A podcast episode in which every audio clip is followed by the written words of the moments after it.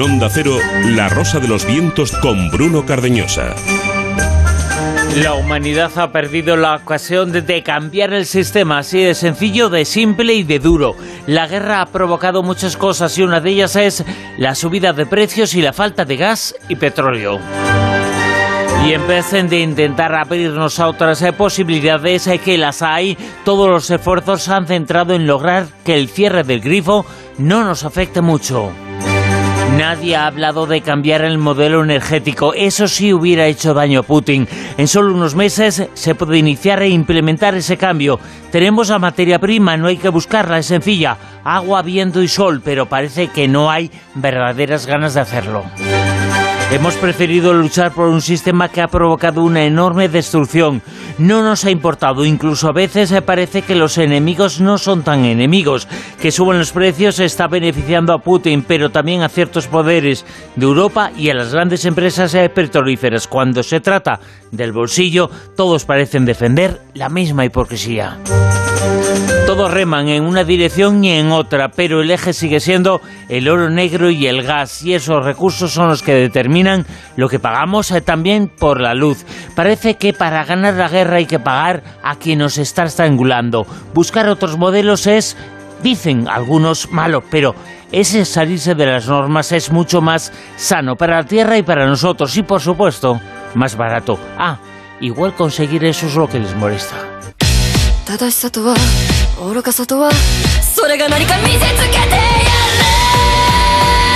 Comenzamos a que arranca la rosa dos vetos hasta las 5 de la madrugada, 1 y 13 minutos. Corriendo rápido en Twitter, en nuestro perfil, arroba rosavientos y nuestra etiqueta almohadilla rosavientos, almohadilla rosavientos en nuestra etiqueta y la página web ondacero.es.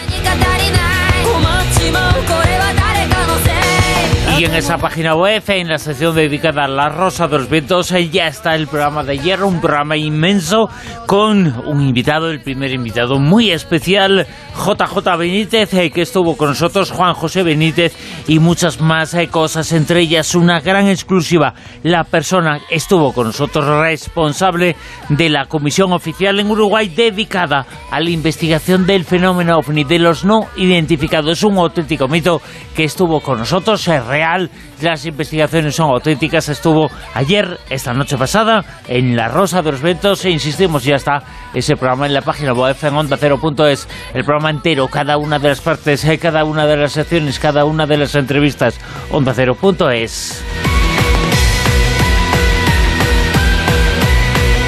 Y esta noche, Zona Cero, Tertulia, Zona Cero con nosotros estarán Mado Martínez, Manuel Carvillal y Miguel Pedrero. Y Mujeres con Alma también esta noche protagonizan el relato de Silvia Casasola, la infanta Cristina. Y cuéntame cómo pasó que os contará la existencia de una nave espacial creada en nuestro país eh, por jóvenes, por muy jóvenes investigadores. Y en, eh, si no me crees, eh, compruébalo ese, esa, esa sección de Silvia Casasola que nos presenta lo que va a ser dentro de poquitas horas la noticia, aunque ya durante todo el fin de semana se ha celebrado en Seúl de forma trágica, por supuesto, pero se ha celebrado es en la noche de Halloween.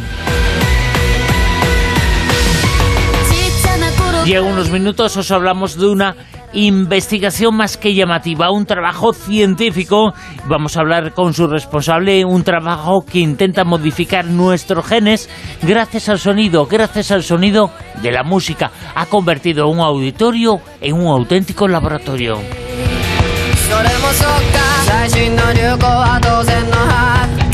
Y en el perfil de Twitter arroba Bruno Cardenosa. Ahí eh, puedes eh, seguir a servidor y puedes también participar en la encuesta que hemos eh, comenzado hace tan solo unas horas. Una encuesta que es llamativa en el sentido de que sabemos el resultado, pero en el sentido de que el porcentaje, ojo, que son los que participan ahí, no es eh, científica, por supuesto, pero es una encuesta interesante e importante. En Estados Unidos, se lo contamos aquí, en la zona cero, en Estados Unidos hace dos años aproximadamente, el 25% de las personas eh, dijeron que creían que la Tierra no era esférica, no era redonda, que era plana. Y hemos hecho esa pregunta, nosotros hemos hecho esa pregunta. ¿Cómo crees que es la Tierra? Plana o esférica? Evidentemente la respuesta es la que es. Eh, aquí no somos y no estamos en la Edad Media. La Tierra es esférica, la Tierra es redonda. Pero ¿cuántos creen que es plana? Pues hasta ahora han respondido más de 200 personas. Almodilla Rosavientos, ahí está la encuesta. Han respondido más de 200 personas y hasta ahora el 13% dice que es plana.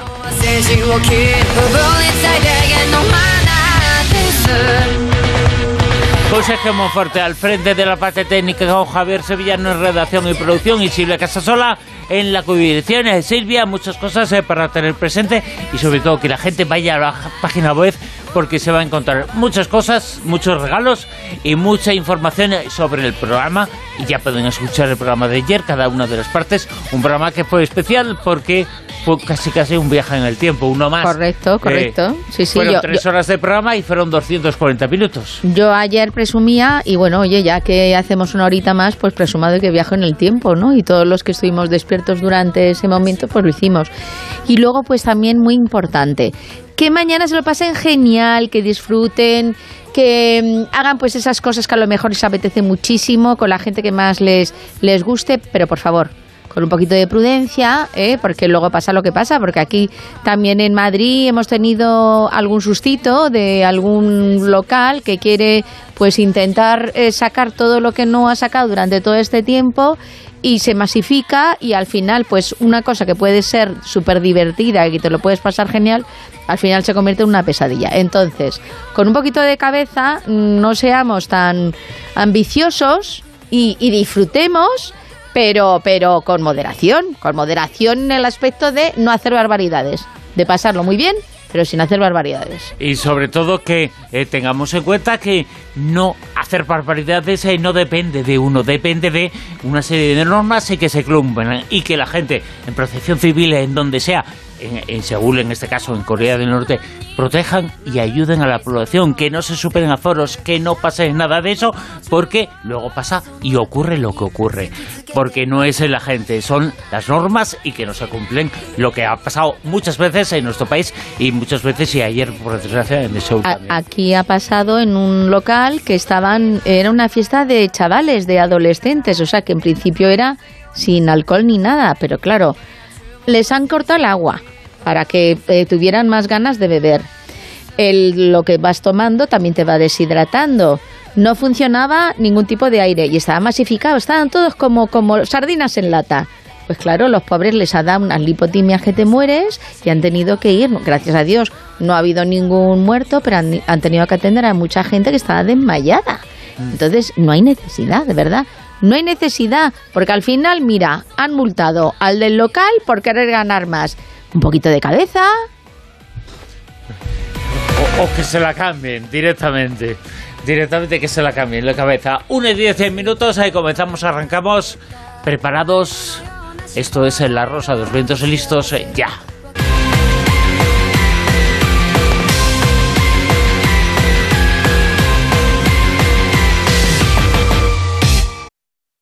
En Onda Cero, La Rosa de los Vientos.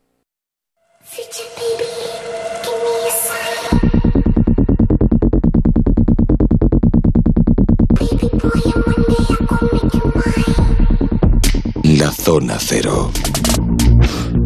Zona Cero, primera información, nos sitúa en una serie de fenómenos extraños que se están produciendo en un anticuario. Información que nos trae esta noche. Van a estar eh, con nosotros Amado Martínez. Muy buenas, ¿qué tal? Buenas noches, ¿qué tal? Manuel Carvellal, ¿cómo estás? Y Miguel Pedrero, que tiene toda la información para darnos en esta previa de la Zona Cero. Muy buenas. Se, ha pues traído el cartapacio. sí, no, efectivamente, como, como comentas, en, en Gran Bretaña se está convirtiendo en algo absolutamente viral una serie de vídeos captados por las cámaras de vigilancia de una tienda de antigüedades de la localidad de Doncaster. Esta, esta tienda se llama Centro de Antigüedades Barnsley y desde hace ya bastantes años suceden toda una serie de fenómenos paranormales. Lo que ocurre es que esto ha llegado finalmente a los medios de comunicación y se han filtrado algunos de los vídeos grabados por las cámaras de seguridad. Se da la circunstancia de que el lugar en donde, en donde se encuentra esta tienda de antigüedades anteriormente, hace algún tiempo, era, una, era un cementerio. Ahí va. Sí, pero es que después se convirtió en una funeraria. Finalmente en una tienda de ropa para niños y bebés y ahora en una tienda de, de antigüedades. Y, y lo cierto es que esos vídeos son muy, muy llamativos y el propietario de, de esta tienda se define como absolutamente escéptico en todo lo que tiene que ver con fenómenos paranormales, pero dice que está empezando a pensar que pueden ser reales porque no tiene una explicación convincente a lo que pasa en su tienda desde que la abrió en el año 2014. ¿no? La cosa ya empezó mal porque él dice que cuando estaban remodelando el local, eh, pues un día le, llaman unos, unos, electricistas que estaban trabajando en la tienda y le dicen que, que, bueno, que ha pasado algo muy extraño, que, que, que ha estallado el escaparate de repente. Entonces el hombre llega allí, efectivamente, ve que, todos los, cristales están por el suelo y entonces él mira las cámaras de seguridad que tenía conectadas, ¿no? Y lo que se ve es que simplemente el escaparate estalla, ¿no? No, se ve a nadie que tire ninguna piedra, ni ningún intento de robo, nada similar. Dice, bueno, puede ser cualquier cosa, vale. Pero es que a partir de, ese momento empieza a pasar absolutamente de todo. Sobre todo, em, que lo que vende en la tienda, las cosas de la tienda, se desplazan de las estanterías y se caen al suelo, pero es que se desplazan de las estanterías. Y en varios de los vídeos de las cámaras de seguridad se ve cómo eh, pues mm, esas cosas, esos, esos elementos que están encima, que están sobre las estanterías, se desplazan y caen al suelo. Es muy llamativo, por ejemplo, las imágenes de una gran calavera metálica, una antigüedad, que se ve claramente cómo empieza a desplazarse y finalmente se cae, se cae al suelo, ¿no? Y este hombre dice, dice, hombre, que algunas cosas se caigan de las estanterías puede pasar, ¿no?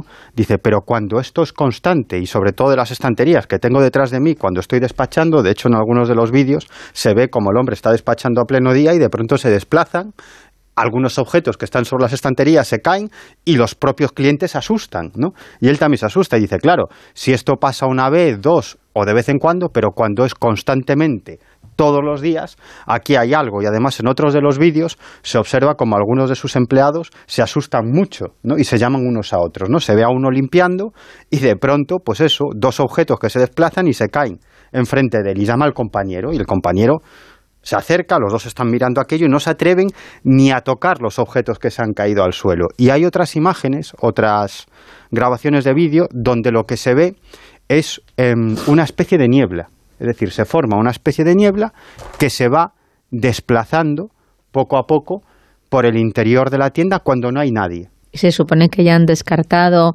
que hay vibraciones para que se caiga eso que, no hay nada que, pues eso, que se filtre para que haya esa niebla. O sea, que se supone que, han descartado todas las posibles causas que, puedan eh, mover esos objetos? No, porque además, em, es decir, no hay líneas de metro por debajo, aparentemente no hay nada que, pueda provocar algún tipo de, de, movimiento y digamos que las estanterías son bastante estables, ¿no?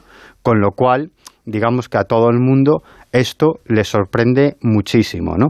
Claro, cuando esto llega a los medios de comunicación, se filtran los vídeos, pues de pronto empiezan a llegar a la tienda personas interesadas en saber más sobre esto que está pasando, entre otras algunos mediums. ¿no? Y este hombre, que se declara como absolutamente escéptico y dice que no le interesa nada el mundo paranormal y que para él esto es más un fastidio que otra cosa, ¿no?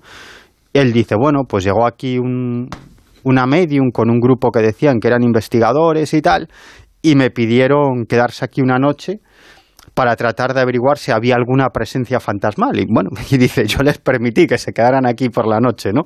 dice, bueno, a la mañana siguiente lo que me dijeron es que la medium había captado que eran algunos niños del cementerio, del antiguo cementerio, que no sabían que estaban muertos y estaban jugando por aquí y claro, con sus travesuras lo que hacían era tirar los objetos, ¿no? Y él dice, bueno, aquello no me convenció absolutamente nada, dice, él, textualmente. No le convenció nada, pero lo cuenta todo.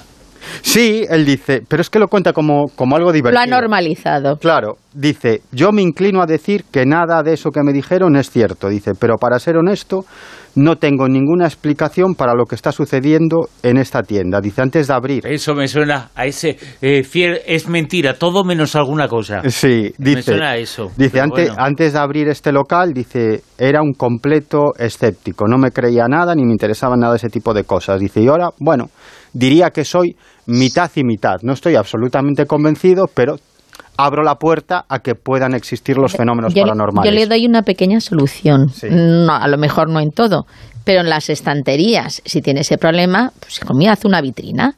Puertecitas de cristal. Ya, si nos están cayendo todo el rato, no sé, hay que ser práctico, ¿no? pero, ¿sabes qué pasa? Que son muchas estanterías, son muchos objetos y la gente pues los ve y a veces los coge y los mira, ¿no? Claro, si le pones vitrinas, a lo mejor le pones puertas al campo, ¿no? Y lo de los fenómenos paranormales está muy bien, pero si, ah, si no vendes, pues que le den a los fenómenos paranormales. Por otro lado, lo del tema del cementerio, que me recuerda mucho a la peli Poltergeist, pero también es cierto, y no es la primera vez, que al ser anticuario, alguno de los objetos, hay veces que es el detonante, ¿no? Un objeto antiguo, o sea, que es que, claro, es que él tiene dos, dos focos ahí importantes. Por un lado, el lugar y por otro que son objetos antiguos. Entonces, tiene todos los blanco y en botella funeraria, antiguo, antiguo cementerio, objetos antiguos, claro. tiene todo. Eh, rápidamente opiniones, eh, Manuel Carvellal. Caramelos, que le deje caramelos a los niños y ya está, claro. entretenidos ahí. O, sea que no te vio muy convencido, ¿no? A ver, es que yo no estaba allí, no estoy allí. yo si no lo veo, no lo creo. Y aún así viéndolo. Has comprado dulces para Halloween y entonces pues los quieres dejar ahí. claro, para que no vengan los espíritus malignos. Opinión también, Mado Martínez. Yo creo que esta semana estamos llenos de noticias de este tipo, porque yo me he encontrado como, wow, como una explosión también eh, con esto de Halloween. También en Colombia están ahí, que si se ha aparecido un niño no sé dónde, en la carretera de por aquí, por allá baúl de following, eh, baúl de, de, antigüedades, tiendas de antigüedades, me recuerda un poco también al caso del baúl del monje y todas estas cosas. Eh, pues no sé qué decir. Estoy un poco entre Manuel y, y, Miguel siempre en estas cosas, entre la espada y la pared.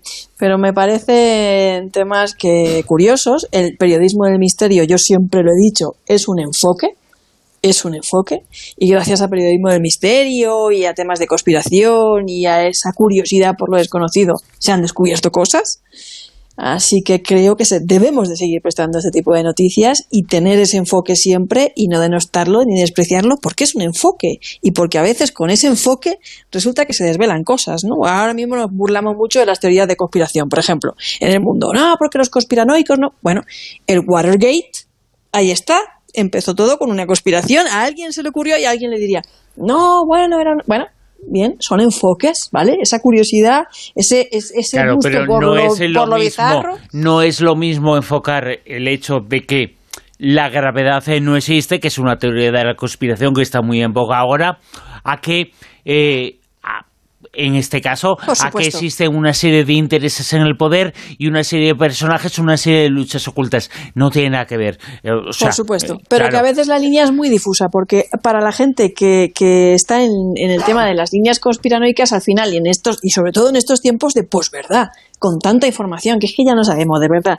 ni lo que es verdad, ni lo que no es verdad, hay que hacer un ejercicio, yo siempre lo estoy diciendo. Hay algunas cosas es que, los periodistas, sí sabemos lo que es verdad, ¿eh? Es que los periodistas La Tierra no es plana, eso es verdad, científicamente no, hay duda ninguna. Pero tú date cuenta, Bruno, que hemos llegado a un, a un momento de la historia en el que los periodistas nos tenemos que dedicar a decir que esta noticia es falsa. Antes nos dedicábamos a dar las noticias. Ahora nos tenemos que dedicar a decir que esta noticia es falsa. Pero porque algunos se la creen. Algunos se la creen, la difunden. Algunos no, muchos. No, muchos no. Yo creo que son algunos que hacen mucho ruido. Pero algunos. Claro. Y esos son los bulos, es difundir una serie de falsedades eh, muy evidentes en la mayor parte de casos y difundir esa serie de falsedades eh, gracias a que existe una forma y existen unos medios, sobre todo a través de redes sociales en la actualidad. Y ahora existe mucha más eh, posibilidad para eso. Y hay que negar bueno, pues lo fachequen los, eh, los que autentifican una noticia y una información también son importantes en estos tiempos y eh, no es que haya que hacer escaso, es que eh, son los que se dedican a eso, ¿no? Pues estoy feliz. Lo que nos, estoy lo muy que nos está pasando es que a ver si nos va a pasar como el cuento de Pedro y el Lobo, ¿sabes? Que es que también estamos tan saturados de cosas de conspiración, de negacionistas, de no sé qué, de los que por aquí, de los que por allá, que es que de verdad nos están triplicando el trabajo a la hora de verificar una fuente, de hacer esto, de hacer lo otro, de hacerlo más allá. Y de la misma manera que ni nos gusta en los ciencinazis, ni ponernos escépticos por sistema, tampoco nos tenemos que poner anticonspiraciones por sistema, porque al igual, dentro de toda esa amalgama de conspiración, resulta que hay un granito que sí que podría llevarnos a un Watergate. Estamos en un momento tan, tan, tan complicado, tan pues complicado en el mundo de la posverdad. Yo propongo que, como se ha puesto en duda que Australia exista, yo y alguno de, los que queráis, os venís conmigo, nos vamos a Australia y confirmamos que realmente existe. Yo te, acompaño. ¿Vale? hay, que, hay, que, hay que verificar. un experimento empírico. exactamente. Con lo cual, yo me apunto, yo me apunto. Es ver a Thor, ¿no? Tú lo que quieres es ir a ver a Thor.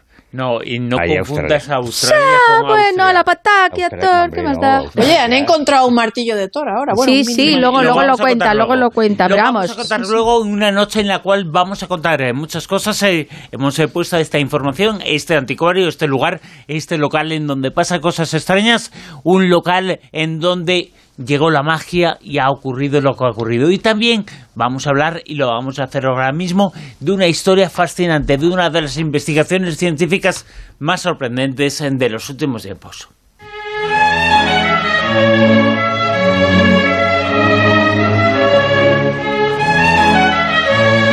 Apuntad bien, este proyecto es fantástico, se llama Sensogenoma. Tiene mucho que ver con el sentido, con el sonido y con el genoma. Y tiene mucho que ver eh, con la música. El director de este proyecto es eh, el catedrático de medicina de la Universidad de Santiago, el proyecto Senso Genoma. Él es Antonio Salas, está con nosotros. Antonio, muy buenas, ¿qué tal? ¿Qué tal? Hola, muy buenas tardes. Oh, hola, buenas noches. Es un proyecto que más o menos, más o menos, lo que intenta averiguar es el tipo de influencia que puede haber directamente en el genoma gracias a la música y gracias al sonido. Sí, a ver, nosotros analizamos una perspectiva muy especial y es cómo se expresan nuestros genes tras un estímulo musical. Es decir, eh, sabemos que la música eh, aporta ciertos beneficios, ¿no? Y desde las neurociencias se han estudiado esos beneficios en muchas áreas de la salud tanto en la reducción del estrés, la ansiedad, la, mitigar el dolor, eh, reducir la agitación, etcétera. Eso ya se sabe, quiere decir que no vamos a descubrir nada nuevo en ese sentido, pero lo que no se sabe y no se ha hecho hasta ahora, es digamos la parte novedosa de este proyecto, es lo que hay detrás, es decir, qué genes se están expresando eh, como en respuesta al estímulo musical. O sea, todo lo que observamos en una persona, todas esas emociones que eh, experimenta una persona o todas esas mejoras que pueden experimentar tras un estímulo musical, por detrás eh, están funcionando una serie de genes. Nosotros hemos escrito una información genética en nuestro genoma, pero esa información tiene que expresarse y esa expresión es la que nosotros analizamos, la que nosotros estudiamos en este proyecto. Un proyecto en el cual, entre las muchas cosas eh, que habéis hecho, es eh, convertir a todo un auditorio de música gracias a fotografías, eh, digamos, del cerebro, del sentido interno de las personas, saber cómo estaba influenciando, convertir ese auditorio en una especie de laboratorio. Sí, efectivamente, además fue un éxito absoluto porque en 10 días se cubrieron más de 1.100 entradas del auditorio. Eh, la gente quedó sin poder ir al evento. Se registraron tres veces más personas de las que realmente quisieron asistir. Pero efectivamente se convirtió el auditorio en, una especie de laboratorio donde nosotros eh, dispusimos de un, eh, mesas de enfermería, más de 60 profesionales de la enfermería con sus ayudantes correspondientes y más o menos un dispositivo de 200 250 personas ayudando en, en la logística y un auditorio lleno de personas, más de mil personas con los músicos, una, la orquesta de la Real Filarmonía de Galicia y, bueno, fue un verdadero espectáculo. Yo creo que el efecto llamada fue absolutamente eh, especial, muy emotivo, despertó muchas eh, sensaciones porque no solamente fue público general, sino que acudieron muchas asociaciones de pacientes con las que hemos hablado, les hemos explicado el proyecto, han participado, han contribuido, eh, tanto de personas con alguna enfermedad neurodegenerativa, eh, chicos con trastorno espectro síndrome de Down, 11. Es decir, fue un evento que va, eh, va más allá de lo académico. Ahí hubo un, un evento que eh, tiene que ver con la cultura, tiene que ver con la educación, tiene que ver con la salud, tiene que ver con muchas cosas. Creo que fue un evento muy especial. Realmente fueron más de un evento, pero bueno, el más importante fue el del día 30 de septiembre. Antonio, creo que, a ti te surgió la idea eh, también, porque te, gusta muchísimo la, música, eres bastante melómano, y a raíz de, un concierto mm, saliste, eh, no sé, como diferente, apasionado, eh, como que tú notaste un cambio. Y entonces a raíz de ahí dijiste, esto tiene, tiene que, crear algún vínculo especial en, nuestro organismo. Además, afirmáis que Sensogenoma, pues que tiene como objetivo curar un poco la enfermedad a través de estos estímulos sensoriales, ¿no? Eh, eh, dar esa, esa opción también, no solamente el típico tratamiento que, ya conocemos, sino mm, crear, crear otra cosa. Entonces, a mí lo que eh, me gustaría es, primero, ¿qué efectos terapéuticos pensáis que podéis ayudar eh, con esto que estáis ahora mismo investigando de cara a, pues eso a que estas enfermedades también pues puedan mejorar y, si además de la música tenéis pensado algún otro estímulo, yo qué sé, porque igual un libro también te puede eh, crear una película, eh, comida, no sé si también tenéis pensado todas esas opciones sensoriales para ayudar a las enfermedades.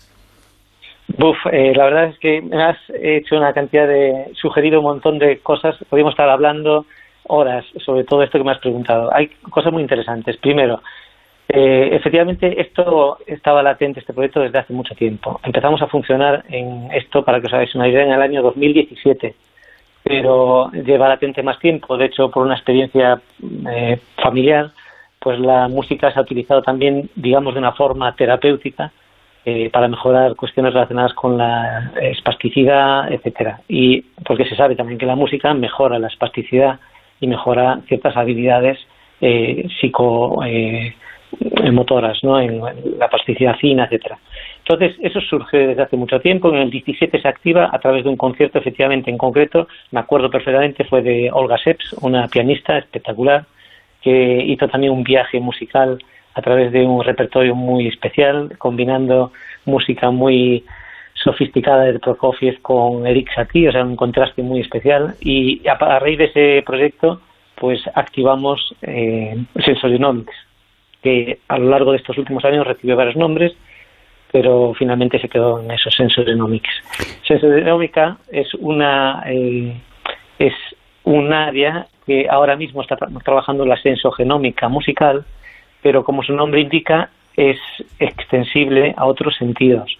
Nosotros pensamos que la música es especial, la música ha viajado con nosotros más de 40.000 años, hay instrumentos musicales de hace más de 40.000 años, es decir, hay gente, eh, Homo sapiens y neandertales que eh, seguramente tocaban a flautas, ¿no? Hay flautas que se han estudiado de esa época y los que nos dedicamos a la genética poblaciones sabemos que cuando un eh, un, eh, tienes un acompañamiento eh, histórico, prehistórico, con un estímulo como la música o como un lenguaje, como es la música, eso necesariamente tiene que dejar una señal, un impacto, eh, un registro en, en, el genoma de las personas. Hay registros, en genoma somos capaces de rescatar este tipo de huellas. Entonces sabemos que eso existe. La música es un lenguaje universal, hay miles de experimentos que están relacionados con esto y nos pareció una manera interesante o uno del el, estímulo, digamos, más atractivo para empezar a trabajar con él. Y tenemos muchos subproyectos relacionados con esto. Pero desde luego, como bien apuntas, no es el único. Hay, tenemos otras ideas eh, eh, para trabajar con otros eh, sentidos mm, o con otros estímulos de hecho, no sé si sabes, si sabéis, en la página web de sensorsnomics.com tenemos un comité científico realmente interesante, pero hasta tenemos a dos chefs eh, reputados de, este país, eh, pues también que nos gustaría, nos gustaría explorar otras vías de estímulo y ver cómo los el organismo responde desde el punto de vista de la genética a esos distintos estímulos. La investigación que habéis efectuado, el estudio que ya habéis eh, empezado, que ya habéis eh, sacado algunas eh, conclusiones, se efectúa gracias a la, a la influencia que hace algo así como activar, actúa como interruptor eh, de ciertas cosas eh, relacionadas con los genomas y con los eh, genes. Sin embargo, me pregunto, ¿esto solamente es una capacidad que pueda tener la música clásica o quien escucha a Beatles, a David Bowie, a Iggy Pop, también puede tener estos beneficios? No me cabe la menor duda de que el, de que hay muchas músicas y seguramente todas las músicas no me atrevo a no me gusta hacer afirmaciones eh, tan categóricas, pero eh, si no todas, casi todas las músicas son capaces de despertar eh, la, o de estimular la expresión de los genes. Nosotros tenemos que empezar por algo. La música clásica tiene unos matices que no encuentras en otras músicas, pero, eh, pero bueno, tiene, digamos que tenemos un cartucho con, que es un concierto experimental y que tenemos que utilizar para aprovechar ese evento y, recuperar unas muestras biológicas con las que nosotros podamos medir algo. Eso no lo podemos hacer todos los días. Tenemos que diseñar muy bien un evento. Hay un trabajo enorme detrás de muchísima gente, de muchísimo esfuerzo detrás y en ese evento debemos intentar concentrar nuestros esfuerzos para capturar lo que nosotros queremos capturar. Eso no quita que el día de mañana hagamos este mismo esfuerzo con otras músicas y que además exploremos otras mm, muchas cosas. Por ejemplo, eh, la creatividad musical, el jazz, ¿no? el blues o eh, la improvisación o habilidades musicales como el oído absoluto o cómo impacta la música en, o por, ejemplo la, la musia o la sinestesia, afecciones que tienen que ver con eh, la música y, y, los distintos tipos de música o patologías concretas en donde sabemos que tiene una sensibilidad especial para la música creemos, o nuestra hipótesis de partida es que no todas las personas y determinadas personas con determinadas patologías responden de manera diferencial a la música. De hecho, ahora mismo tenemos ciertas evidencias ya eh, con los estudios que estamos analizando de que efectivamente es así, que no están respondiendo de la misma manera personas que tienen deterioro cognitivo y personas acompañantes, ¿no? A personas que en principio no tienen ese deterioro cognitivo. O sea, sabemos que la música es capaz de despertar distintas eh, distintas fórmulas de expresión génica en, distintas grupos, en distintos grupos de enfermedad. Y me imagino eh, que también, Antonio, llegará un momento en que lo tendréis tan estudiado que podréis también hacer esa aplicación un poco a la carta, ¿no? Más hecho el perfil a la persona, según tenga esa necesidad, según los gustos que tenga y según las reacciones que tenga.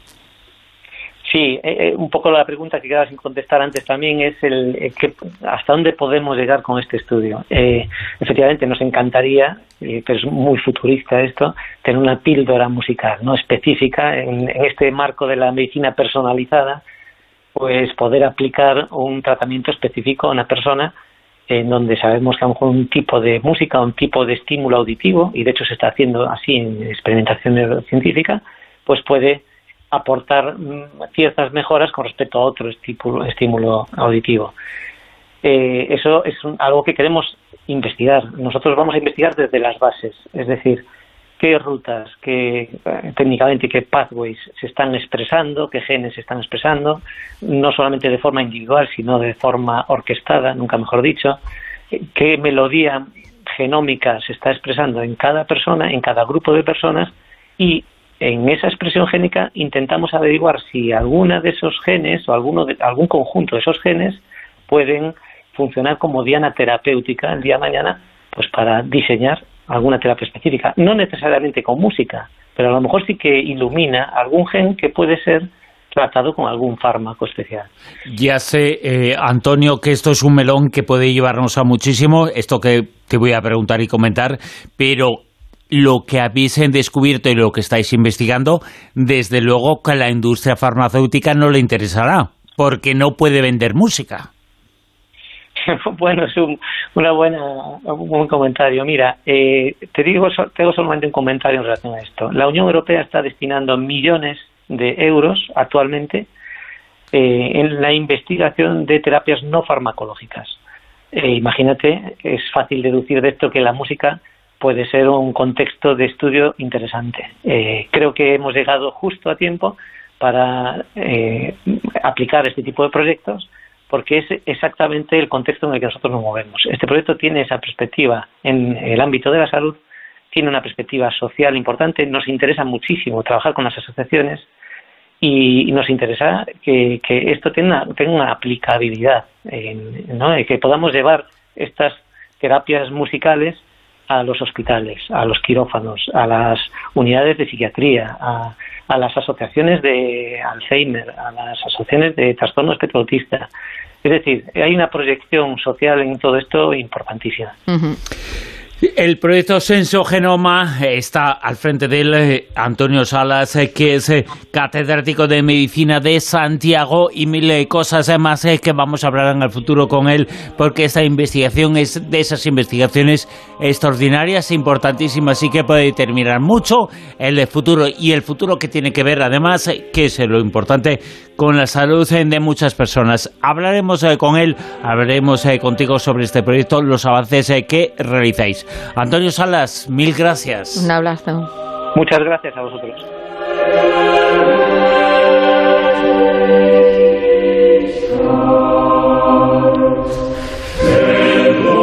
La influencia de la música en los genes, en nada más y nada menos, eh, se está convirtiendo, se ha convertido el auditorio de La Coruña, se ha convertido de Santiago, se ha convertido en un laboratorio. Esta investigación, este proyecto de estudio está obteniendo resultados verdaderamente interesantes y los hemos contado aquí en La Rosa de los Vientos, en una zona cero. Volvemos a ella con muchas noticias y con muchas informaciones.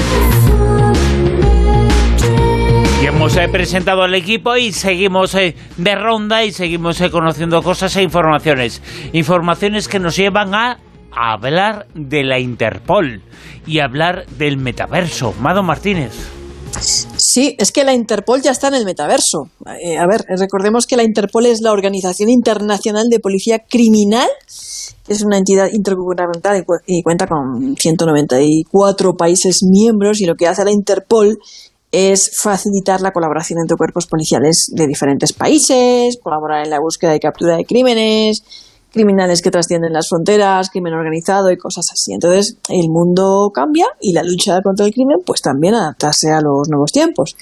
Y para quien quiera saber de qué estamos hablando cuando nos referimos al metaverso, aunque también lo hemos mencionado muchas veces en la tertulia, pues se trata de un entorno virtual, interconectado, que actúa como espejo de la realidad económica y social se puede interactuar con él, con otros usuarios, eh, se puede, yo qué sé, hasta comprar una, un terreno virtual y eh, se calcula que en el año 2030 un 25% de las personas va a pasar como mínimo una hora al día de metaverso. Bueno, ¿qué va a hacer ahí o la sea, el 25% de las personas eh, van a estar una hora al día sin hacer absolutamente nada.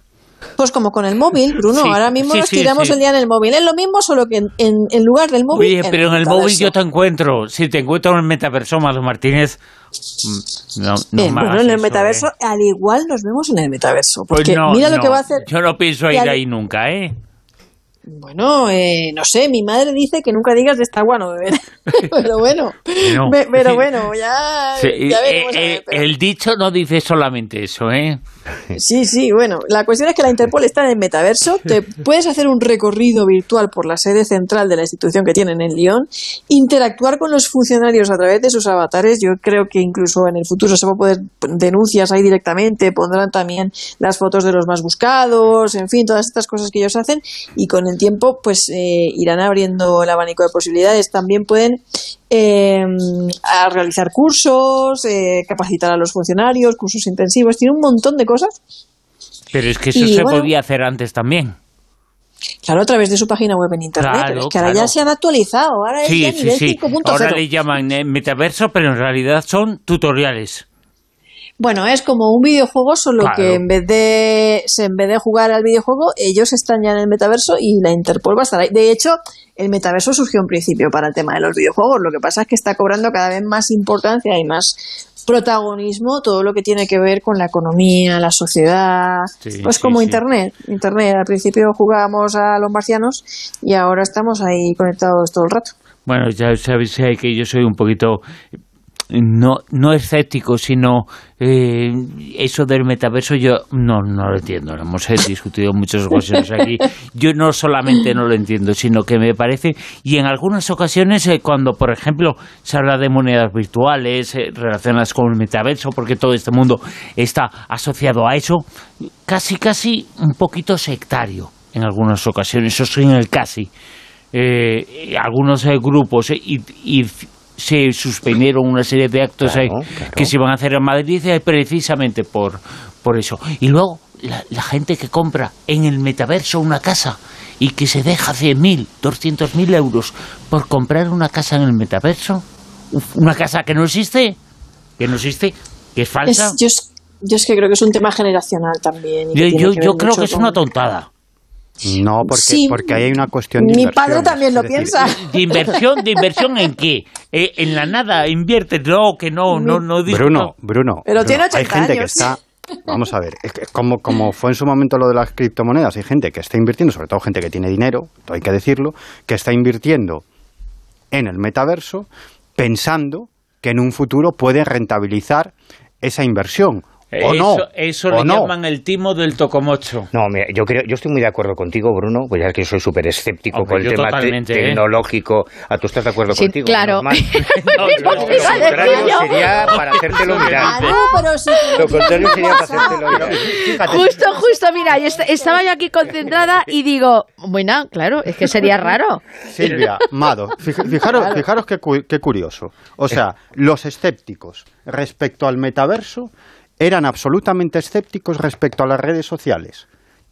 No. Y, tienen una actividad en las redes sociales bastante intensa. No, no, sí, lo que, les cuesta, les cuesta, lo que quería decir entrar. es que yo hoy estuve visitando, viendo una, una galería de arte que un amigo mío, Antonio Galán, ha montado en el Metaverso. Lleva dos meses ahí metiendo cuadros y todo. Yo no lo entiendo, no entiendo un carajo Vamos, se hace un vídeo y se pone en YouTube y se acabó. Ya, eh, Qué tontería en el estáis hablando, estáis hablando como dos señoros de 50 años. Sí, es que es que los hombres. Ya, claro. pues es lo mismo. Pues lo, mismo. lo que quiero decir es que o nos sumamos al carro o nos quedamos atrás.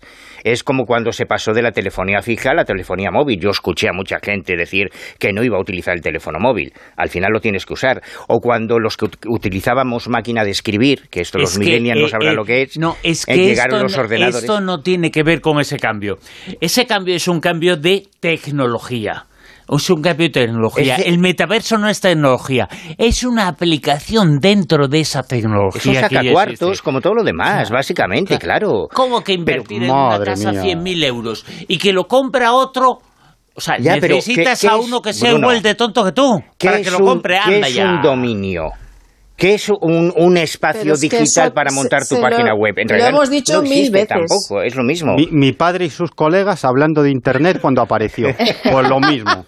Sí, igual. Vale, vale, perfecto. No, pero no es así. Es decir, todo esto, Second Life existe hace mucho tiempo. Mm. Se intentó ya en su día, y yo creo que no soy informático, no tengo ni idea, pero, pero creo que básicamente es, lo mismo. Tú creas tu avatar y tienes acceso a un mundo virtual. Mm, Perfecto.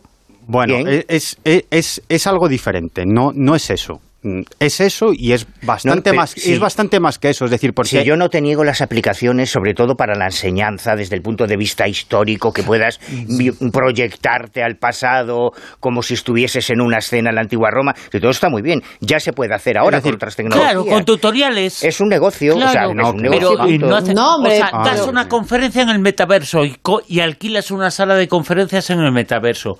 Pero vamos a ver, se llama eh, Zoom. eh, Zoom se hace un zoom y, se conecta mucha gente y ya está. No, hombre, no. es, decir, lo, que se pretende con el metaverso, vamos a ver. Primero, nadie sabe lo que sucederá en el futuro.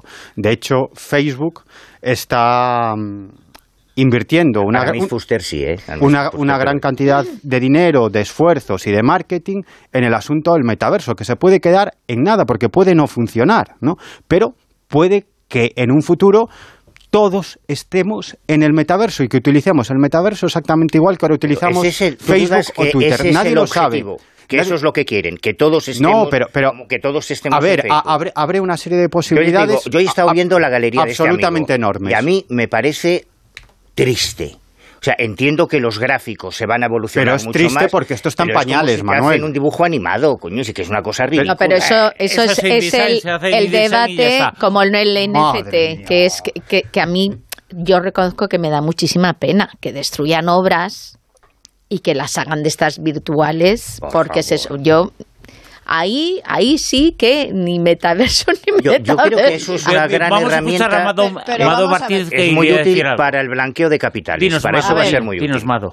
Yo ahora mismo eh, estoy dando clases de especialización de posgrado de narrativas digitales y lenguajes emergentes. El metaverso es una realidad, o sea, es que eh, es lo que tenemos que enseñar ahora a las generaciones, porque es lo que hay, o sea, es una realidad, no se puede negar.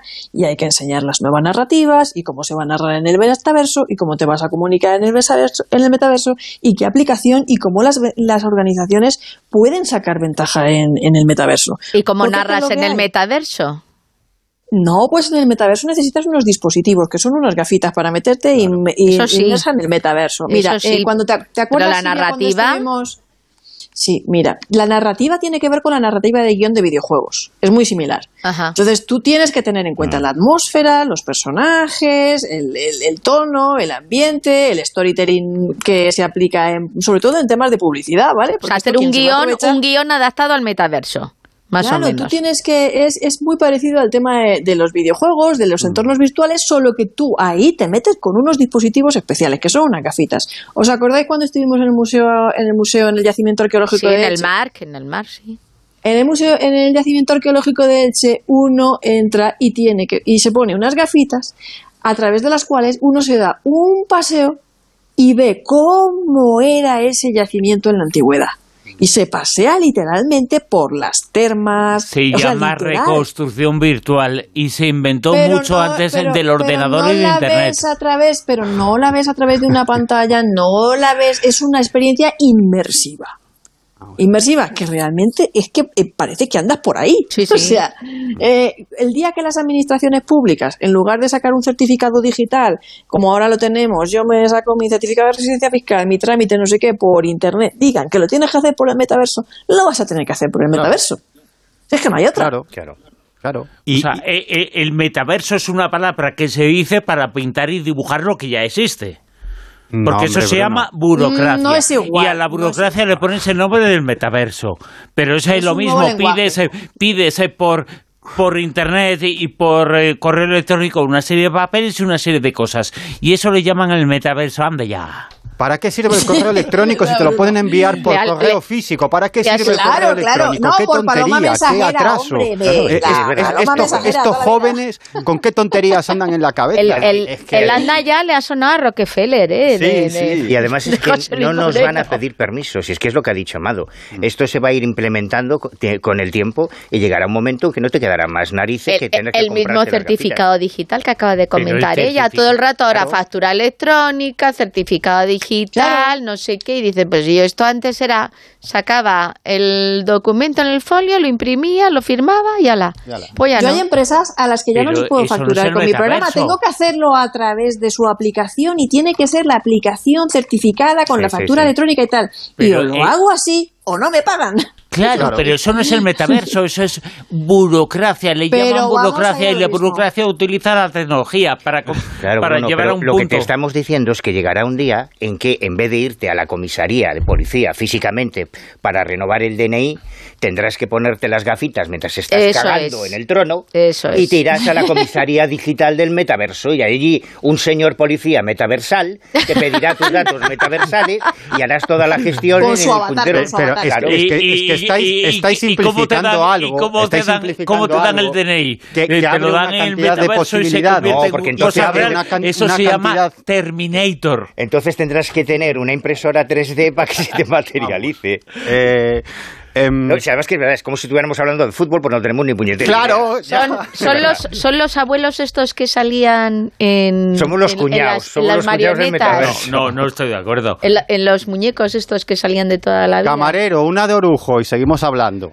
A, mí, a mí lo del metaverso, que por cierto ya está en decadencia, ah, ya, ya está en Todo lo que tiene que ver con el metaverso, por ejemplo, eh, Facebook vuelve, a quitar, vuelve a quitarse nombre. Está en decadencia porque se ha descubierto que es un poco... Eh, es un poco un bluff, una cosa eh, bueno, eh, se está desapareciendo. Hace cosa de un año se ha hablado mucho más del metaverso que ahora. Va a hablar, Se va a hablar, Bruno, ya verás, se va a eh, hablar. Ya habla hasta Tamara, se va a hablar. sí, ya habla hasta Tamara.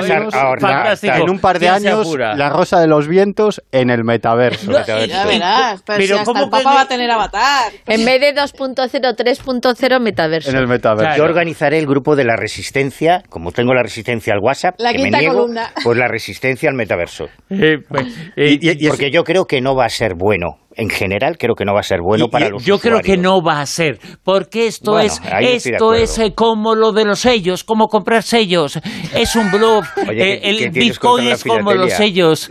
¿Qué tienes contra la filatelia? No, porque es una hubo, afición tan hubo digna mucha gente en España. Él dice mucha lo gente en España. Eso fue el Fórum Filatélico que fue un timo, no es la filatelia en general. No, no es la filatelia, me refiero a eso, me refiero al Fórum Filatélico. Eso es como, como eso, y me suena Amway, me suena Herbalife, es igual, exactamente lo mismo. Ya, pero es como si dices, las preferentes y la banca. Claro, Bueno, pues no compres preferentes, pero es que tú no puedes prescindir de la banca, porque si no tienes una cuenta bancaria, no puedes no vivir necesitas en las preferentes y para estar en la tampoco banca. es democrático. O sea, yo no quiero tener una cuenta bancaria. No, no quiero.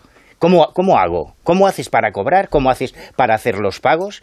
Es que esto está hay muchas mentes pensantes que están construyendo un mundo en el que cada vez estamos más controlados claro. Y el metaverso va a servir para eso para tenernos más controlados. Bueno, pues la, cuestión, eh, la cuestión es que no va a existir un solo metaverso, sino que existirán diferentes metaversos, ¿no? Es decir, porque este, existe el metaverso de Facebook, el que quiere poner en marcha, pero también se están poniendo en marcha otros muchos metaversos dependientes de otras muchas corporaciones e incluso instituciones privadas, organismos públicos pondrán en marcha su propio metaverso. Es decir, es algo que está muy en el aire, pero lo que no podemos negar es que la tecnología avanza y ofrece una serie de posibilidades inmensas, para el bien o para el mal, como todo, como todo en esta vida. Pero no podemos negar que el metaverso, pues, por ejemplo, em, será muy útil para cuestiones que tienen que ver con la medicina o con la telemedicina. será muy útil para cuestiones que tienen que ver con... Se llama llamada telefónica del médico. No, Bruno, no. Es, es otra cosa. Es otra cosa, Bruno. porque la experiencia inmersiva no es lo mismo que tener a un tío hablándote por teléfono. Es estar en un entorno aparentemente real en el que puedes practicar y puedes interactuar. Se llama Zoom. No, en Zoom es solamente visual. no, Bruno, no, Bruno, no. Se llama no, Skype, Bruno, no. Zoom. imagínate, dime, dime, que se llama experiencias de realidad aumentada y te lo compro. Y son experiencias de realidad aumentada que en lugar de ser individual va a ser colectiva. Exacto, no es nada más. Exacto, es que exacto. Skype, Skype, no, no es Skype. Imagínate un médico. llamada, eh, WhatsApp. Que no, que no, imagínate, que no imagínate una cirugía, que no. una sala de operaciones Sí. y un médico, un médico que utiliza el metaverso, es decir, sus gafas e incluso su traje táctil, podríamos decir, para estar presente Claro. en esa sala de operaciones y dirigir a los médicos que están llevando a cabo esa operación, porque ese médico que está a 5.000 kilómetros es un especialista en esa cirugía concreta. Eso Y- ya se hace con cámaras virtuales y con ordenadores y ya se hace un médico a- en España, una operación en España, un médico en Estados Unidos interviene a través del ordenador porque ve en una webcam lo que está pasando. Eh, sí, pero anteriormente Eh. cuando te dijeron eso en un inicio, pues también decía, Decía, madre mía, no, qué no lo barbaridad. decía, no lo. Pues, pues, pues imagínate es que ir eso- avanzando, si no, no es, lo decía. Es- claro. Imagínate que eso es todavía mucho más útil. Es decir, porque no lo estás viendo en una pantalla. Estás allí. Puedes verlo desde diferentes perspectivas, puedes hablar con los médicos. Es decir, que puedes tomar muchas decisiones en tiempo real, que antes era mucho más complicado. Es decir, que facilita una serie de cosas. Y no digamos, por ejemplo, la posibilidad de estar en un lugar, por ejemplo, imagínate, en la selva amazónica. ¿no?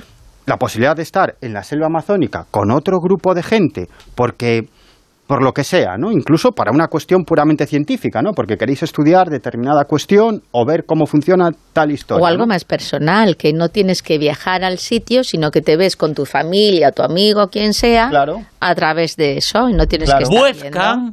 Se llama Wolfgang. Aquí delante tengo una. Claro, a mí lo que me, me, preocupa es que, eso nos va a tontolinar más, pienso yo pienso yo, la, el, que cada vez hagamos más cosas sin salir de casa, sin tener contacto en el mundo real, yo lo veo por mis sobrinos y por los chavales que conozco, que, que no, no se interactúa. como Ahora todo, tú si ligas es por Tinder, tú si mm. hablas con un colega es por WhatsApp. Eh, no, coño, tómate unas cañas en el bar, abraza, huele. Pero al final... Vamos a oler también en el no, metaverso. a ver, pero al final lo que... Y eso del, del Amazonas, hombre, no me joda, ¿qué expedición vas a hacer en el Amazonas? Desde tu casa, cuatro colegas, venga, nos vamos con Rodrigo con Cortijo al Amazonas a explorar en, el metaverso. Hombre, por favor. Pero, Manu, no. todo el mundo puede ir pero, mira, hay mucha gente que a lo mejor no tendría la posibilidad de pero hacerlo. Es que eso no es explorar.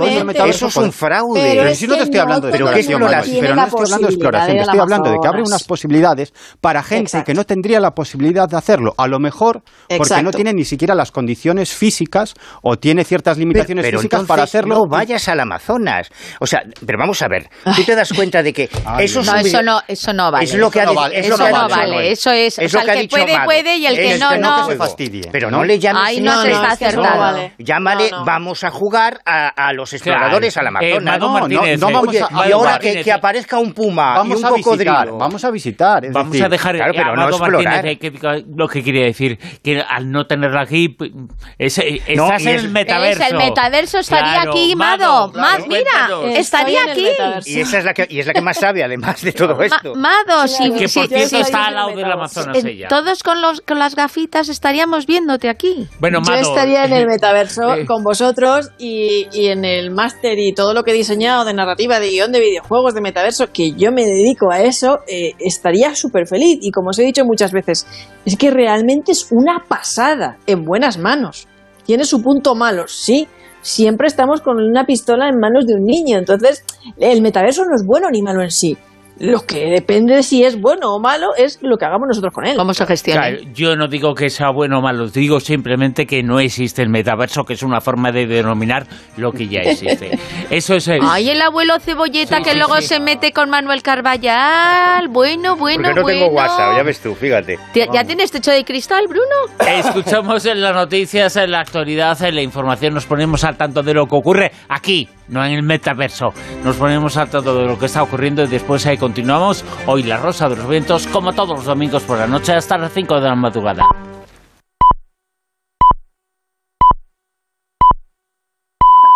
Son las 2, es la 1 en Canarias. Noticias en Onda Cero. Buenas noches. El expresidente de Brasil, Lula da Silva, se ha impuesto por la mínima a Jair Bolsonaro en la segunda vuelta de las elecciones, con el 50,90% de los votos frente al 49,10% que ha conseguido el actual dirigente Bolsonaro. Lula volverá a presidir Brasil 12 años después. Corresponsal Pablo Sánchez Olmos. Dos años después de abandonar la cárcel, Lula da Silva ha ganado la segunda vuelta de las elecciones y a partir del próximo 1 de enero se convertirá por tercera vez en su vida en presidente de Brasil. La batalla entre el líder socialista y Jair Bolsonaro ha sido la más ajustada de la historia del país, con apenas dos millones de votos de diferencia entre ambos candidatos en un fiel reflejo de la grave polarización que atraviesa la sociedad brasileña. Varios líderes mundiales, entre ellos Pedro Sánchez, han felicitado ya Lula por su victoria, mientras que este ha asegurado sentirse resucitado tras lo ocurrido esta noche. Me considero un ciudadano que teve um processo de ressurreição na política brasileira, porque tentaram enterrar vivo e eu estou aqui. A pesar de que Jair Bolsonaro todavía no se ha pronunciado, su derrota no implica la derrota de su movimiento, ya que este logró alcanzar una mayoría en las cámaras que le va a permitir limitar la capacidad de decisión de Lula da Silva. El presidente del gobierno, Pedro Sánchez, ya ha felicitado a Lula también a través de Twitter. Celebra que Brasil haya decidido apostar por el progreso y la esperanza, según ha escrito, y ha tendido la mano al dirigente brasileño para trabajar juntos por la justicia social, la igualdad y contra el cambio climático. También desde Estados Unidos, Joe Biden ha felicitado a Lula da Silva por la victoria en unas elecciones que el presidente estadounidense ha calificado de libres, justas y fiables frente a las dudas que Bolsonaro ha intentado sembrar en las últimas semanas sobre el proceso. Corresponsal en Nueva York, Agustín Alcalá. El presidente Joe Biden ha puesto el peso y la influencia de Estados Unidos a favor de Luis Ignacio da Silva, al que ha felicitado por su victoria. Biden ha calificado las elecciones en Brasil como libres, justas y creíbles y ha asegurado que espera poder trabajar junto al ganador de los comicios presidenciales en la cooperación en entre ambas naciones en los meses y años próximos. La rápida reacción en un comunicado escueto de 46 palabras al anuncio de la victoria de Lula por parte de Estados Unidos, incluso antes de que se haya terminado de contar los votos en Brasil, es una velada advertencia al candidato perdedor, Jair Bolsonaro, de que acepte el resultado de las elecciones y no intente oponerse a la voluntad de los brasileños. Aquí en España, la ruptura de las negociaciones entre Gobierno y PP para renovar el Poder Judicial centra el debate político y ha sido el motivo principal de los reproches de este fin de semana entre PSOE y el principal partido de la oposición. La portavoz socialista Piral Alegría ha cargado contra Feijóo este domingo por suspender las negociaciones, acusándole de insumisión constitucional y cuestionando su liderazgo. El señor Feijóo ha perdido la oportunidad de convertirse en un verdadero patriota, de convertirse en un verdadero hombre de Estado. El Partido Popular y el señor Feijó hace ya mucho tiempo que dejaron de hacer oposición a este gobierno para hacérsela directamente a nuestro país. El sábado Feijó culpaba a Pedro Sánchez del fracaso de las negociaciones por sus constantes mentiras, afirmó, y le acusó de querer debilitar las instituciones rebajando el delito de sedición. Más asuntos. La compañía encargada de organizar la fiesta para menores en una discoteca de Sevilla, que tuvo que ser desalojada el sábado por exceso de aforo, ha pedido disculpas en un comunicado por las condiciones infrahumanas que sufrieron los asistentes y el personal y señala a la discoteca como responsable. Al menos 13 menores necesitaron asistencia sanitaria, el aforo estaba desbordado y la sala no tenía ni ventilación, ni aire acondicionado, ni agua corriente. El dueño se justificó ante la policía asegurando que de alguna forma tenía que ganar dinero. La empresa organizadora celebrará hoy otra fiesta y ha dicho que la retransmitirá en directo para tranquilizar a los padres. En Corea del Sur sigue la conmoción por la estampida humana durante una fiesta de Halloween que ha dejado al menos 154 muertos en Seúl. El primer ministro ha prometido esta madrugada una investigación exhaustiva sobre lo ocurrido y se compromete a hacer los cambios que sean necesarios para que una tragedia así no se repita. Y luto también en Somalia por la muerte de más de 100 personas en un atentado con dos coches bomba. El ataque se ha producido cerca de la sede del Ministerio de Educación en Mogadiscio, en la capital del país. El primer coche bomba explotó a eso de las 2 de la tarde y el segundo minutos después, cuando los servicios de emergencia ya habían llegado al lugar. El grupo yihadista Al-Shabaab ha reivindicado la autoría. Y en la actualidad deportiva, el Betis ha impuesto 0-2 a la Real Sociedad en el último partido de Liga de este domingo. Antes, el Athletic Club de Bilbao ha ganado 1-0 al Villarreal, a 1 han empatado el Real Madrid y el Girona, y el Osasuna ha vencido 2-0 al Valladolid. Es todo de momento. Más noticias a las 3, las 2 en Canarias. Síguenos por internet en ondacero.es.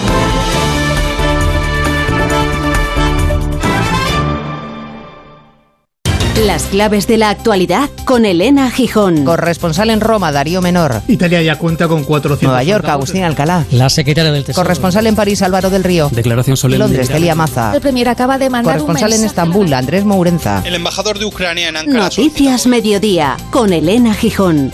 De lunes a viernes a las 2 de la tarde. Y siempre que quieras, en la app y en la web de Onda Cero. Te mereces esta radio. Onda Cero, tu radio.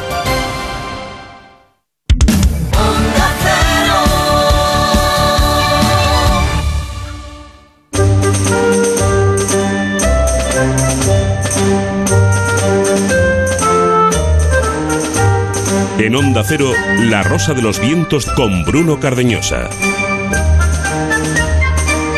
Continuamos en la Rosa de los Vientos. eh, Vamos a continuar aquí en la sintonía de Onda Cero.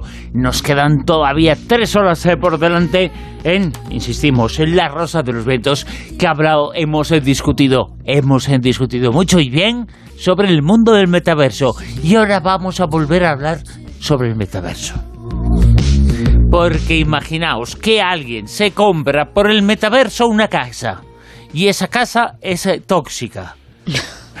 A ver, Manuel, cuéntanos. No, no, estas no son del metaverso, estas son del mundo real. Sí. Cuñado, estas son del mundo real.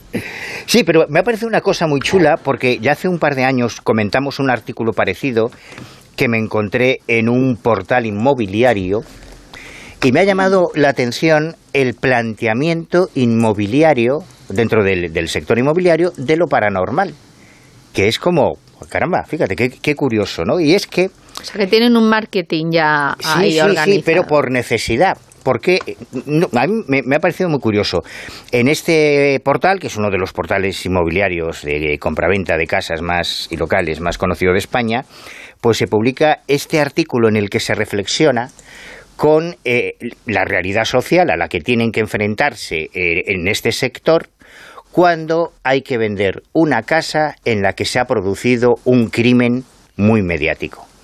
Entonces parten del ejemplo de una casa, no voy a decir el nombre para no chafar a la inmobiliaria, en la calle Francisco Navacerrada, la casa del caníbal de ventas, en el que una especie de Jeffrey Dahmer a la española, en el distrito de Salamanca, que es una zona acomodada de Madrid, eh, asesina y descuartiza a su madre, la trocea, la mete en la nevera y con el paso del tiempo se la va comiendo y se la va dando al perro también, ¿no? Hasta que le detienen y, y es un, un- un caso muy, muy dramático. Claro, y ahora hay que vender esa casa. ¿Cómo vendes una casa? ¿A quién le vendes una casa en la que ha pasado eso? El O- metaverso. otro- Vipas allí. Porque-. Otro ejemplo muy Pero chulo. porque está reciente, más o menos. Claro, otro ejemplo que mencionan, y esta yo sí la conozco porque he estado dentro, es la mansión en la que vivía y donde probablemente asesinaron a Asunta Basterra, que está en, cerca de Santiago de Compostela, muy cerca de donde apareció el cadáver, y como la casa... eh, bueno, no creo que haya prescrito, pero da igual. Como la casa está abandonada, y no hay nadie, pues oye, si tú pasas por ahí y de repente ves una puerta abierta, pues a lo mejor puedes entrar a curiosear, ¿no? Y la casa es espectacular, espectacular. Claro, ¿cómo vendes ahora una casa que está estigmatizada con un crimen tan mediático? Entonces hace una serie de reflexiones muy interesantes en que los expertos en, en este sector te dicen que, por ejemplo, en el caso del caníbal de ventas, en una zona de Madrid en la que se cotiza eh, un bajo de tres habitaciones por 370.000 euros y que de cuatro habitaciones puede llegar a los 600.000, en el caso de que se haya producido un crimen luctuoso como este, puede caer inmediatamente entre un 20 y un 50% de su precio. Y aquí los vendedores o los profesionales del sector se enfrentan al dilema de si hay que informar al cliente, al posible comprador, de lo que ha ocurrido en esa casa, no hay que hacerlo. Ahí ya se genera un debate curioso, ¿no? Lo mismo ocurre cuando se habla no ya solo de un crimen eh, terrible y, y- y dramático, sino de supuesta actividad paranormal. ¿Cómo le vendes una casa embrujada, supuestamente, a, a un, a un posible cliente? Claro, tiene que ser gente que más o menos pues esté fíjate- un poquito interesado en estos temas. Fíjate qué interesante, mencionan el caso de, de la agencia eh, API Monteleón eh, y, al, y el CEO, de Tony Espósito, CEO de Comprar Casa, que cuando se encontraron con una situación similar en una casa en la que se había producido un crimen, lo que se le ocurrió es darle la vuelta a la historia en lugar de tener que... porque hablan de que el precio puede caer inmediatamente un 20% y el periodo de venta puede dilatarse hasta un 50%. O sea, pueden tardar eh, mucho más en conseguir un comprador para la casa vendiéndola más barato que en una casa en la que no haya ocurrido supuestamente nada. Entonces dice Tony Espósito que cuando ellos se encontraron con un caso así, lo que hicieron fue darle la vuelta al, al- al tema apostando por un marketing de lo oscuro. Si te gusta lo esotérico, tenemos tu casa. Convirtiendo, en este caso, lo que antes era un problema para la venta, pues en un atractivo para un comprador eh, Claro. más friki, pues que quisiera. Hablan, por ejemplo, de que en Estados Eso Unidos. es un poco lo que hacen también en Inglaterra, que te siempre te, todo este tema del misterio te lo venden Claro. como un atractivo, En ¿no? Estados Como- Unidos, por ejemplo, hay una web que malo. funciona desde el año 2013, Dating House, donde se informa precisamente de las casas en venta donde se han producido sucesos dramáticos y terribles, porque hay gente pató. O sea, que esos son espe- especializados ya. Exactamente. Aquí en España todavía no, y además aquí insisten en que la, la ley española no obliga al propietario de un inmueble a informar sobre si en su casa se ha pro- mm, producido algún tipo de muerte traumática y demás. En los casos muy mediáticos, José Bretón, por ejemplo, todo el mundo sabe la casa donde, donde hizo lo que hizo, ¿no? O el caso Asunta, casos por el estilo. Pero en casos que no han tenido tanta repercusión mediática, por ejemplo, mencionan el de un comprador que ya había pagado la entrada y que cuando se enteró de lo que había pasado, dijo a mí que me devuelvan la pasta, que yo no quiero saber nada de la casa. Entonces ya dando una vuelta de tuerca más, voy súper rápido, eh, algunas de estas inmobiliarias, bueno, mencionan el caso que es muy, muy sintomático, de la casa donde la familia de Charles Manson asesinó a Sharon Tate, que los propietarios, incluso bajando el precio, tardaron 20 años en poder, en poder venderla, porque claro, era una casa conocida en todo el mundo. Ahí no podías ocultar lo que había pasado, la matanza que se había producido. Y entonces algunos de ellos ya llegan al extremo, y, esto y estamos hablando de profesionales del sector inmobiliario, de eh, considerar, no, no voy a decir el nombre por si acaso, de una conocida inmobiliaria, que hay estudios que afirman que en un lugar así se crean campos energéticos que pueden llegar a afectar a la salud, por lo tanto, de la misma forma que haces una limpieza física antes de vender la casa, pues tienes que hacer una limpieza espiritual para lo cual acuden algunos profesionales del mundo del esoterismo para hacer una limpieza, para ¿no? hacer una limpieza espiritual. Pero claro, esto en el sector inmobiliario, Sí, que es sí, muy sí, curioso, sí. ¿no? Eh, eh, hago una pregunta a todos. A ver, mojaos. Tú, Manuel, ya que os he contado esto. Eh, Estoy mojando. Sí.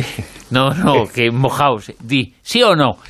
¿Comprarías una casa en la cual en esa casa hubiera habido 10 asesinatos de una persona? Hombre, claro. Sí.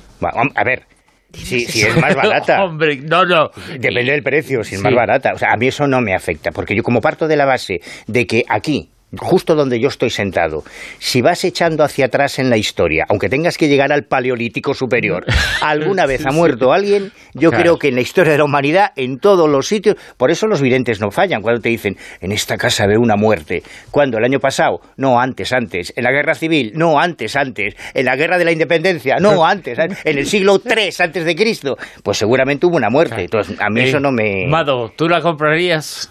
Pues mira, eh, yo no, pero mm, eh, los padres de, de mi mejor amigo hace años compraron una casa prácticamente a precio regalado, ¿vale?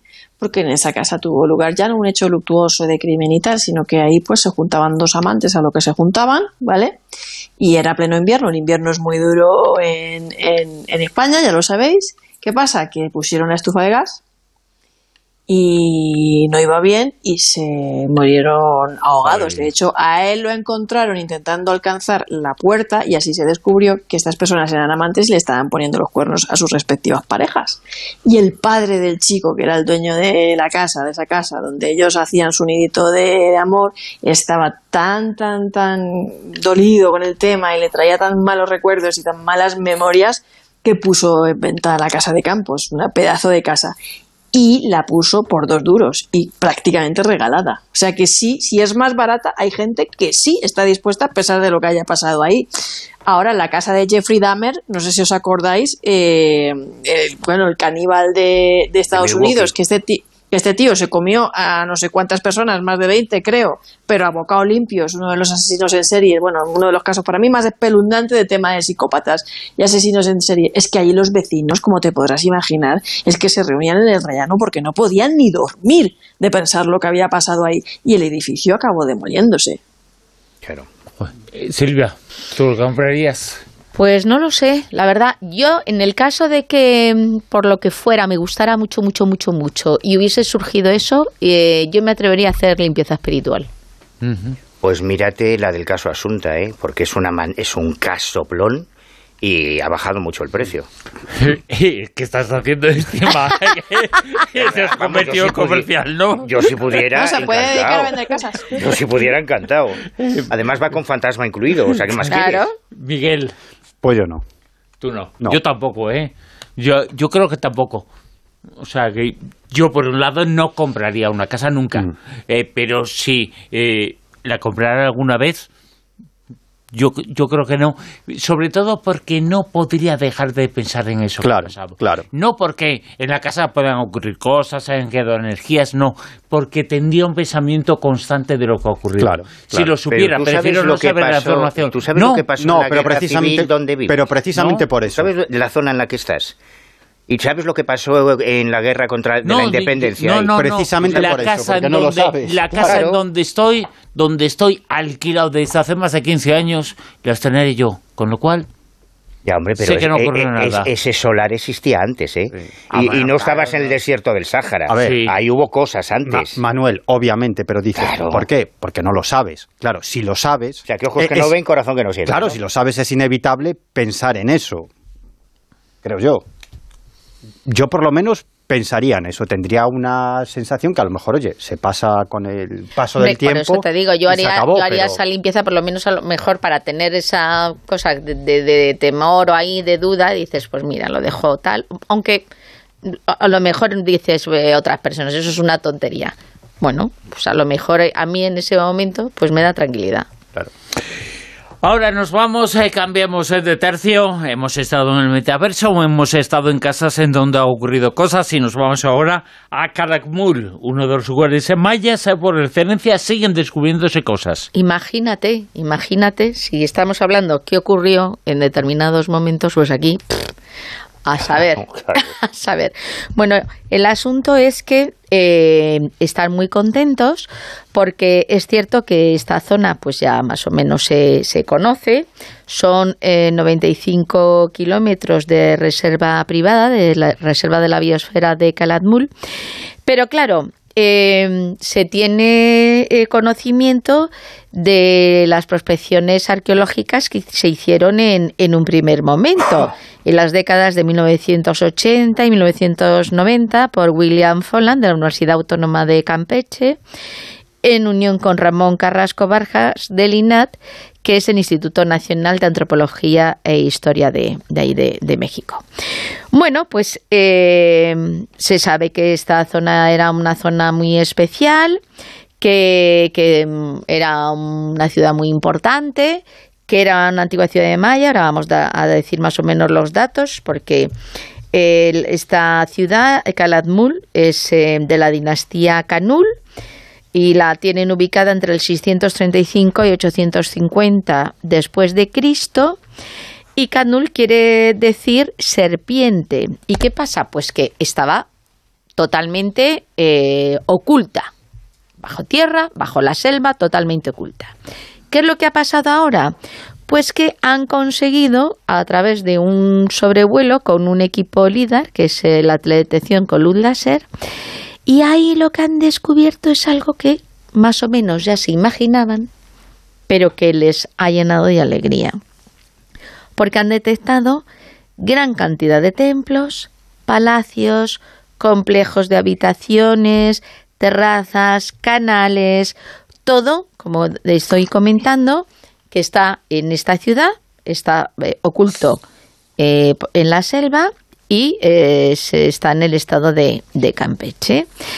Eh, ¿Qué era lo que, lo que ellos eh, pensaban? Pues que a lo mejor igual habría menos. El caso es que lo que han detectado les, les ha llenado de tanta satisfacción porque han confirmado eso que estamos diciendo, que incluso esos identificación de conjunto de residenciales, que ellos lo llaman apartamentos, no sé por qué lo identifican así, que dicen que están compuestos más o menos por unas 60 estructuras individuales, pues que claro, que eran como muchísimas eh, familias, era una zona que estaba muy, muy extendida, que era un, grupo muy, muy grande el que estaba ahí asentado y, y que, que, era una de las urbes mayas más grandes de América, que tenía numerosos templos santuarios, que tenía posibles mercados y, y bueno, pues eh, que le coloca como una de las ciudades más, más importantes. Ya lo tenían incluso el, el, propio patrimonio mundial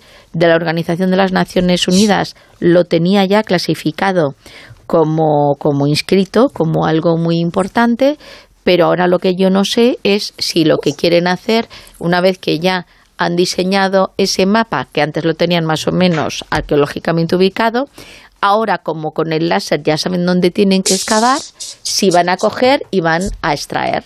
Van a limpiar la selva y van a ir, pues un poco lo que hemos estado hablando eh, antes. Si consiguen sacar toda esa estructura, pues imaginaros, también sería otro reclamo, como siempre hablamos, para que la gente lo visite. Y si pueden hacer una reconstrucción virtual, pues ya sería, vamos, la... Lo, lo visita en el metaverso. Pero luego hay una cosa, hay una cosa que hay que tener mucho cuidado, ¿vale? Y os digo por qué. Porque resulta que en esta zona se ha descubierto y lo han confirmado desde el 25 de octubre que hay gran concentración de mercurio, que ya en otras ocasiones yo no sé por qué, si es que a lo mejor por los materiales o algo que utilizaran, pero en diferentes eh, yacimientos arqueológicos mayas han eh, constatado que hay concentración de mercurio y eso es tóxico. Entonces, fijaros que incluso estando ahí bajo tierra y con la selva se ha, se ha mantenido. Entonces, pues bueno, tienen que coger y tener mucho cuidado en ese aspecto, porque vale, sí, lo pueden coger y lo pueden excavar, a lo mejor lo pueden sacar, pero el tema del mercurio, a ver si al final va a crear un problema. Y en vez de la maldición de Tutankamón, va a ser ahora la maldición de los mayas con, los, con el mercurio. Entonces, pues bueno, el dato es muy importante. La ciudad, las ruinas de Calatmul también son muy importantes. Lo que han detectado, desde luego, confirma todo lo que se sabía pero tiene esta pega de la concentración de mercurio. Bueno, pues eh, Miguel, vamos a seguir discutiendo, pero ahora vamos a discutir de reencarnación a partir de la información que nos vas a contar. Pues sí, es eh, un caso que, que ha publicado la prensa en, en, Estados Unidos y del que se han hecho eco incluso algunos programas de televisión, es el caso de un niño de 5 años de Cincinnati, de Ohio, en, en, Estados Unidos, de nombre Luke Ruckman, y, y este pequeño asegura que anteriormente se llamaba Pan, es decir, Pamela, y era una mujer afroamericana, y empezó a hablar de su vida anterior y de Pan cuando tenía solamente dos años. La familia se extrañaba mucho de que hablara de, de una mujer, eh, de una mujer de, de, piel oscura, una mujer afroamericana de nombre Pan, cuando en la familia no conocían a nadie ni, ni por ese nombre ni con esas características. ¿no? Y finalmente, algún tiempo después, cuando ya era un poquito más mayor, Luke explicó a, a, su familia que, bueno, esa pan de la que hablaba en realidad había sido él anteriormente. Entonces él dice... ¿Cuándo lo confirmó? ¿Con qué edad? Pues eh, un, como un par de años después, un año y pico después, ¿no? Es decir, que él, él empezó a decir que se murió, subió al cielo, vio a Dios, Dios lo empujó hacia abajo y entonces ya era un bebé y me llamasteis Luke. Eso es lo que, lo que él cuenta. Incluso empezó a hablar eh, de un viaje en tren a Chicago. Como si ese fuese un viaje en tren a Chicago muy importante para Pamela, que sería él en una vida anterior, ¿no? Eh, decía que cuando era niña tenía el pelo muy negro y un montón de aretes. Él seguía hablando de ese viaje a, a Chicago e incluso llegó a referirse a fuego. ¿Mm? Bueno, la cosa queda ahí, su madre empieza a investigar y descubre que en el año 1993 en Chicago tuvo lugar un incendio en, en, un hotel, en el Hotel Paxton de Chicago, y murieron 19 personas. Y entre esas 19 personas, pues una mujer afroamericana de nombre Pan y de apellido Robinson. Con lo cual, pues bueno, empezó, digamos, a, a, tirar del hilo y entonces contactó con la familia de esta mujer y habló con algunos de sus familiares y recabó alguna clase de información, como por ejemplo que esta mujer, Pan, era una fan absoluta de Stevie Wonder y que, y que hacía música con un teclado electrónico. ¿no? Es algo que le llamó muchísimo la atención porque nadie sabía por qué su hijo, Luke, era un absoluto fan de Stevie Wonder y estaba obsesionado con hacer música, música electrónica, ¿no? Con un teclado, ¿no? Con lo cual, aquello ya les llamó la atención. Entonces lo que hicieron eh, fue presentarle a través de un, de un programa de televisión local que se interesó mucho en el caso, lo que, lo que hicieron fue una prueba con el niño, es decir, le colocaron una serie de fotos de mujeres afroamericanas de 30 años, que es la edad a la que murió Pan en ese incendio en Chicago, para que el niño tratara de reconocer quién era esa Pan que él decía que había sido en una vida anterior. Entre ellas estaba esta chica. Efectivamente, entre ellas estaba Pan, ¿no? Y había otra serie de mujeres afroamericanas de 30 años, ¿no? Y no dudó prácticamente ni un segundo en señalar que ella había sido esa Pan Robinson, ¿no?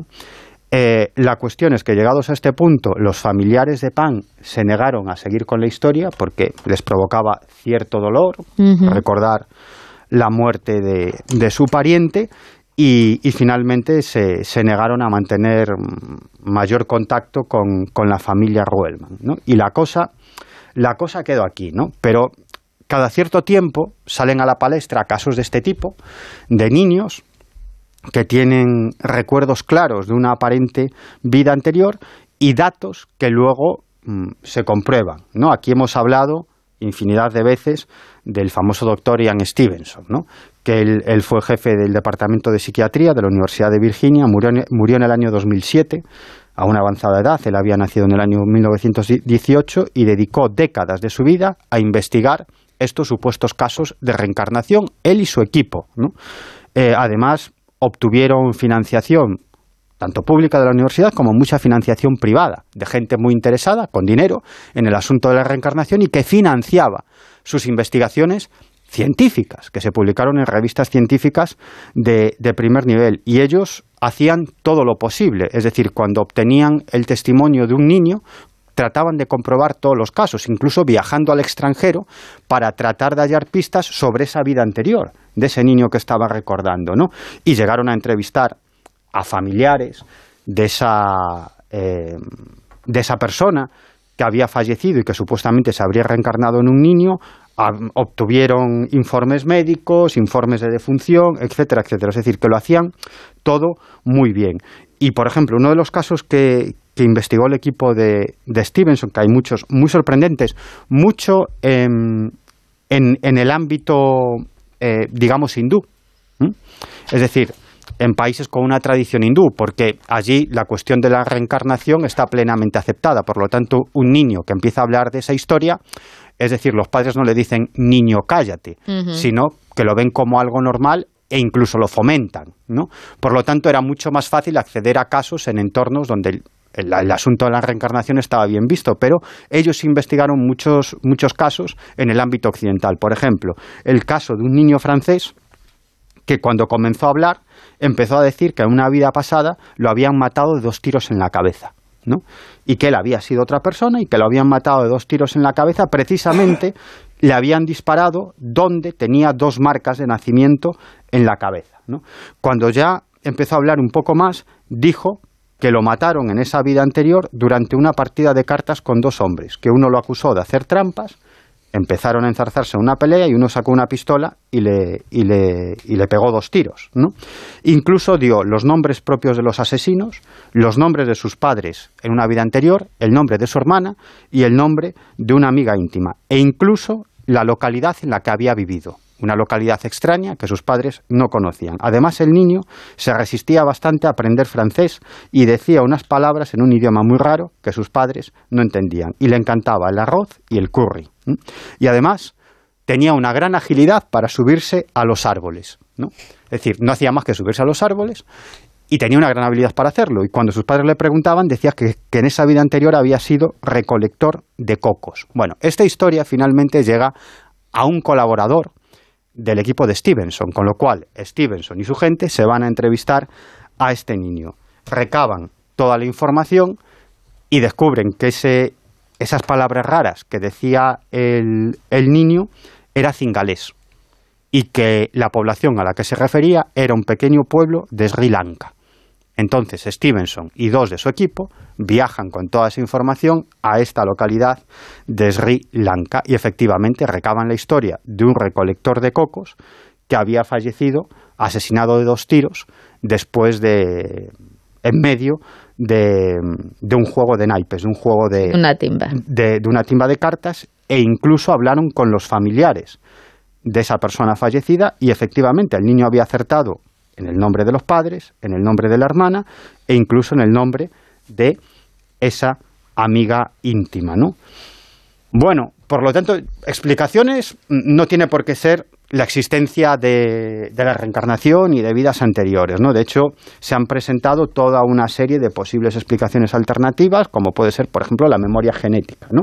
Que de algún modo pues pueda salir esa información. Lo que pasa es que, desde el punto de vista genético, podamos recordar existencias pasadas de ancestros o incluso de gente que tiene algún tipo de vinculación genética con nuestros antepasados, etcétera. Es decir, se han propuesto muchísimas cuestiones, incluso mm, eh, vinculadas con los fenómenos paranormales, con la telepatía o con cuestiones similares, ¿no? Pero lo cierto es que esos casos están ahí y el doctor Ian Stevenson, en algunas entrevistas, él declara al final de su vida que él no, no tiene un convencimiento pleno al 100% en la existencia de la reencarnación, pero es una alternativa que cada vez le cuesta aceptar menos a causa de todos esos casos que ha podido investigar y algunos dice que de muy difícil explicación incluso desde el punto de vista de la teoría de la memoria genética. Manuel, te estaba mirando Claro, a ti, sí, ¿eh? no, no, no. A ver, a mí no me gusta juzgar casos que yo no he conocido. Y, Claro, Pero sin nadie duda, yo creo, ¿eh? Eh, igual hablo por ti, pero hablo por mí, creo que tendríamos una opinión bastante parecida. Yo, yo también estoy de no acuerdo dudamos, conmigo. no dudamos de el testimonio, no dudamos en de la investigación, Eh, para, no para, ¿cómo que dudamos no? del testimonio. ¿Por qué no? Pues perdona, Manuel, que te estaba defendiendo. No, no, Para- no es necesario, pero quiero decir, el problema que tenemos con los relatos de este tipo de sucesos, cuando nos llegan a través de un libro o... Perdona, Manuel, estamos hablando de algo más que relatos. Es decir, estamos hablando de relatos y una confirmación desde el punto de vista lógico y científico. Es decir, porque la gente incluso... No, no, eh, sí, Miguel, sí. estamos, tú aquí estás exponiendo un relato. No, un relato... Porque por eso, a ver, yo he empezado diciendo que yo que no luego se el comprueba. caso, pero luego ¿quién se lo comprueba. comprueba? A ver, macho. ¿Cómo quién lo ¿cuán- comprueba? Hombre, un, un- un equipo Pero, de Miguel, ¿qué científicos de, un- hablando de una universidad con todos los protocolos. Pero, bueno, vuelvo a decir, repito, reciclo. No voy a juzgar el caso porque no lo conozco. Y como pero yo es que no es un juzgo- caso, es que son miles de Pero casos. es que yo sí conozco otros casos, entonces yo puedo hablar por los que yo conozco. Y hablo del relato porque con frecuencia, y ya pues, tuvimos este debate una vez, y el ejemplo es el mismo, no es faltar a la verdad si tú hicieses un relato sobre un caso español, no de la India, ni de Sri Lanka, ni de Tailandia, no, no, de España, de hace unos pocos años en que un niño español pasó una serie de pruebas muy parecidas y se certificó en su contexto que era la reencarnación de un lama tibetano. Y ese niño se fue a la, asumió que era la reencarnación Estás de ese haciendo niño. trampa. No, no, no. ¿Estás haciendo Te trampa otra decir- vez? No, va- va- va- Estás haciendo no, trampa. pues nada, vale, no te digo nada. Estás haciendo trampa porque... Porque por- lo que- a donde quería llegar, este si me dejas terminar el argumento, es que el simple hecho de que aparezcan cicatrices donde supuestamente hubo un impacto de bala, para mí es una prueba evidente de que no tiene ningún sentido aplicar ahí la teoría de la reencarnación, porque tú no heredas de una vida a otra los componentes físicos. Fíjate, Silvia, se queda con el detalle para tirar abajo el caso. O sea, se queda con un detalle Pero tú escuchas lo que digo. que, que es probablemente el menos importante de toda esta Quítate, historia. quítate los auriculares, de toda esta quítate los auriculares para- y escucha lo que te Para estoy tirar diciendo. abajo el caso. O A sea, ver, eh, Mado, ¿qué Miguel, dices? Miguel, es eso ha quedado, eso de fíjate Silvia ha quedado, mira mamá. que- No, pero es que- castígame, es que- castígame, no, ponme de cara a la no, pared, Eh, malo. no, pero la diferencia entre es que los me estaba casos contando es el que caso, de- del lama, que, los, que no- padres eran budistas, llegaron allí. Es que a eso voy. allí qué eran los- padres de este chaval. Y sus abuelos, y la cuidadora. ¿Tú sabes cuántos casos hay documentados y que, en los y que libros? llegaron allí los lamas, ¿no? Los lamas le pusieron cuatro cosas delante y le dijeron, a ver, ¿quién utilizaba el...? Pero, pero si, si Pues había, caso que estaban pero si había sido una revelación y ya los lamas daban por hecho que él era la reencarnación. Es decir, Pues a eso que- me refiero. Pero que no estamos Miguel, hablando de lo que mismo. cuando tú profundizas No en un estamos caso, hablando cuando de lo no te mismo. quedas con la exposición Estás de un haciendo libro- trampa. Bueno, como, como muchas veces. Claro, pero es que esta es la realidad. Tú te co- claro, ahora si te, di- si te empiezo a poner casos me vas a decir, no, no, ese no me vale, ese no me vale. ¿Cuántos casos hay reconocidos, en lo que llamamos misterios zombies, que aparecen una y otra vez en los libros de, de misterio, en los programas, en los documentales, y que sabemos que son un fraude? ¿Por qué? Porque los hemos investigado sobre el terreno hasta el fondo. Y hay Claro, otros fija- que son fijaros, auténticos, fijaros. claro. Ahora ¿a lo que está? Pues eso está bien. Eso es lo que estoy diciendo. claro. Yo no puedo juzgar un caso, me dice Bruno. ¿Qué opinas? No opino. Claro. Puedes juzgar una un investigación no científica. Puedes juzgar una investigación científica que se publica en una revista científica, sí o no. Si no la has investigado Claro, tú, no. evidentemente. Si no la has investigado Uri- tú, no. Es lo que me estás diciendo. Uri Geller. Yo puedo opinar de Uri Geller. Uri Geller salió publicado en Nature. Pero contéstame- Yo, si te doy una opinión sobre Uri Geller, te hablo de lo que yo sé. Ah, o sea, que si no la has hecho tú, no tienes opinión. Claro, es que hay ¿Me estás mucha, diciendo eso? Hay Es que, mucha Miguel, gente que también de- denosta No, ¿eh? Ah, bueno, pues que- vale, pues vale. que O sea, todo que lo que se sabe de ciencia, de historia, ¿qué de se está publicando filosofía, sobre el tema de antropología. Venga, De uno en uno, vale, de Como uno en uno. No lo he investigado. De uno pues en Porque, uno. claro, tío, no soy un hombre de fe. Porque, pero, a ver, me estás diciendo si ¿Pero me lo creo fe? yo. Pues no me lo creo, tío, no A me lo creo. Pero, si no es cuestión de creer.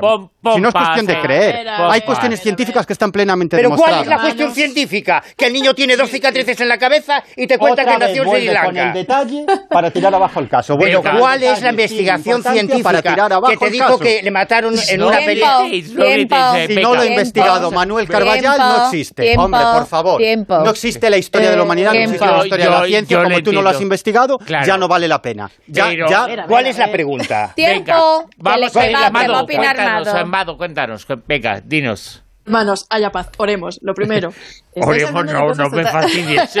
estáis hablando de cosas totalmente distintas y yo entiendo que Manu no quiere opinar de un caso que no ha investigado. Claro. Porque, porque no, y ahí, eh, está investigando, está- ha opinado de otro que sí que él conoce. Pero es que los casos son distintos. Porque el caso que ha investigado Manu y que él conoce de ese niño budista que fue famosísimo, como yo creo que lo conocemos todos, Estamos hablando de lo que los antropólogos llamamos la categoría EMIC, es decir, estamos dentro del contexto budista. Fueron los budistas los que hicieron las pruebas y fueron los budistas y los padres y los creyentes en los budistas los que dijeron, este niño está reencarnado. El caso que está comentando Miguel, que son las investigaciones de Ian Stevenson y Jim Tucker, basadas en cientos de casos de investigaciones, se utilizaron, eh, se hicieron usando el método científico y en lo que los antropólogos llamamos categoría ética. Es decir, no es el creyente en la reencarnación o el hindú el que está diciendo lo que está diciendo, sino que es un observador externo, en este caso no científicos, los que están haciendo una categorización analítica, ética, de lo que es ese sistema y lo que son esos relatos y lo que son esas narrativas. Y aplican un método de investigación para evitar sesgos, para esto, para el otro, lo demás allá. Son casos totalmente distintos. Pero si el mismo Miguel, lo que pasa es que le, le pone palote tocarme las narices. No, no, pero si, ido- si él no, mismo lo no, dijo antes, no, no. que la, reencarnación es una de las teorías que se aplican a estos casos. Ahora está recogiendo vela. Ahora está, ahora está en el punto. A ver, mira, espera, te voy, a, te voy a hacer un croquis Recojo para vela. que lo entiendas. Mira, aquí te lo dibujo No, porque pero- no lo pillas. pero- No, no creo en la reencarnación. Tú me acabas Pero de si decir, yo tampoco- el pero si yo- mismo Stevens en, en sus últimos tiempos dijo, yo cada vez me cuesta menos creer. No afirmaba que la reencarnación existiese. Pero si yo tampoco la lo afirmo. que- Pero si nadie lo afirma. Así es una Entonces, ¿qué rareza. coño estamos discutiendo? Pues un caso muy interesante y Claro. que nos podemos Va- plantear vamos cuál es a la ver, ha dicho lo vamos contrario. a ver, vamos a ver, cuál es la eh, explicación. eh, Manuel, Claro. tú imagínate, imagínate que conoces a un niño, ¿vale? Sí. Un niño que no le conoces de nada y de repente te llega ese caso y te comenta pues algo similar como te ha dicho él.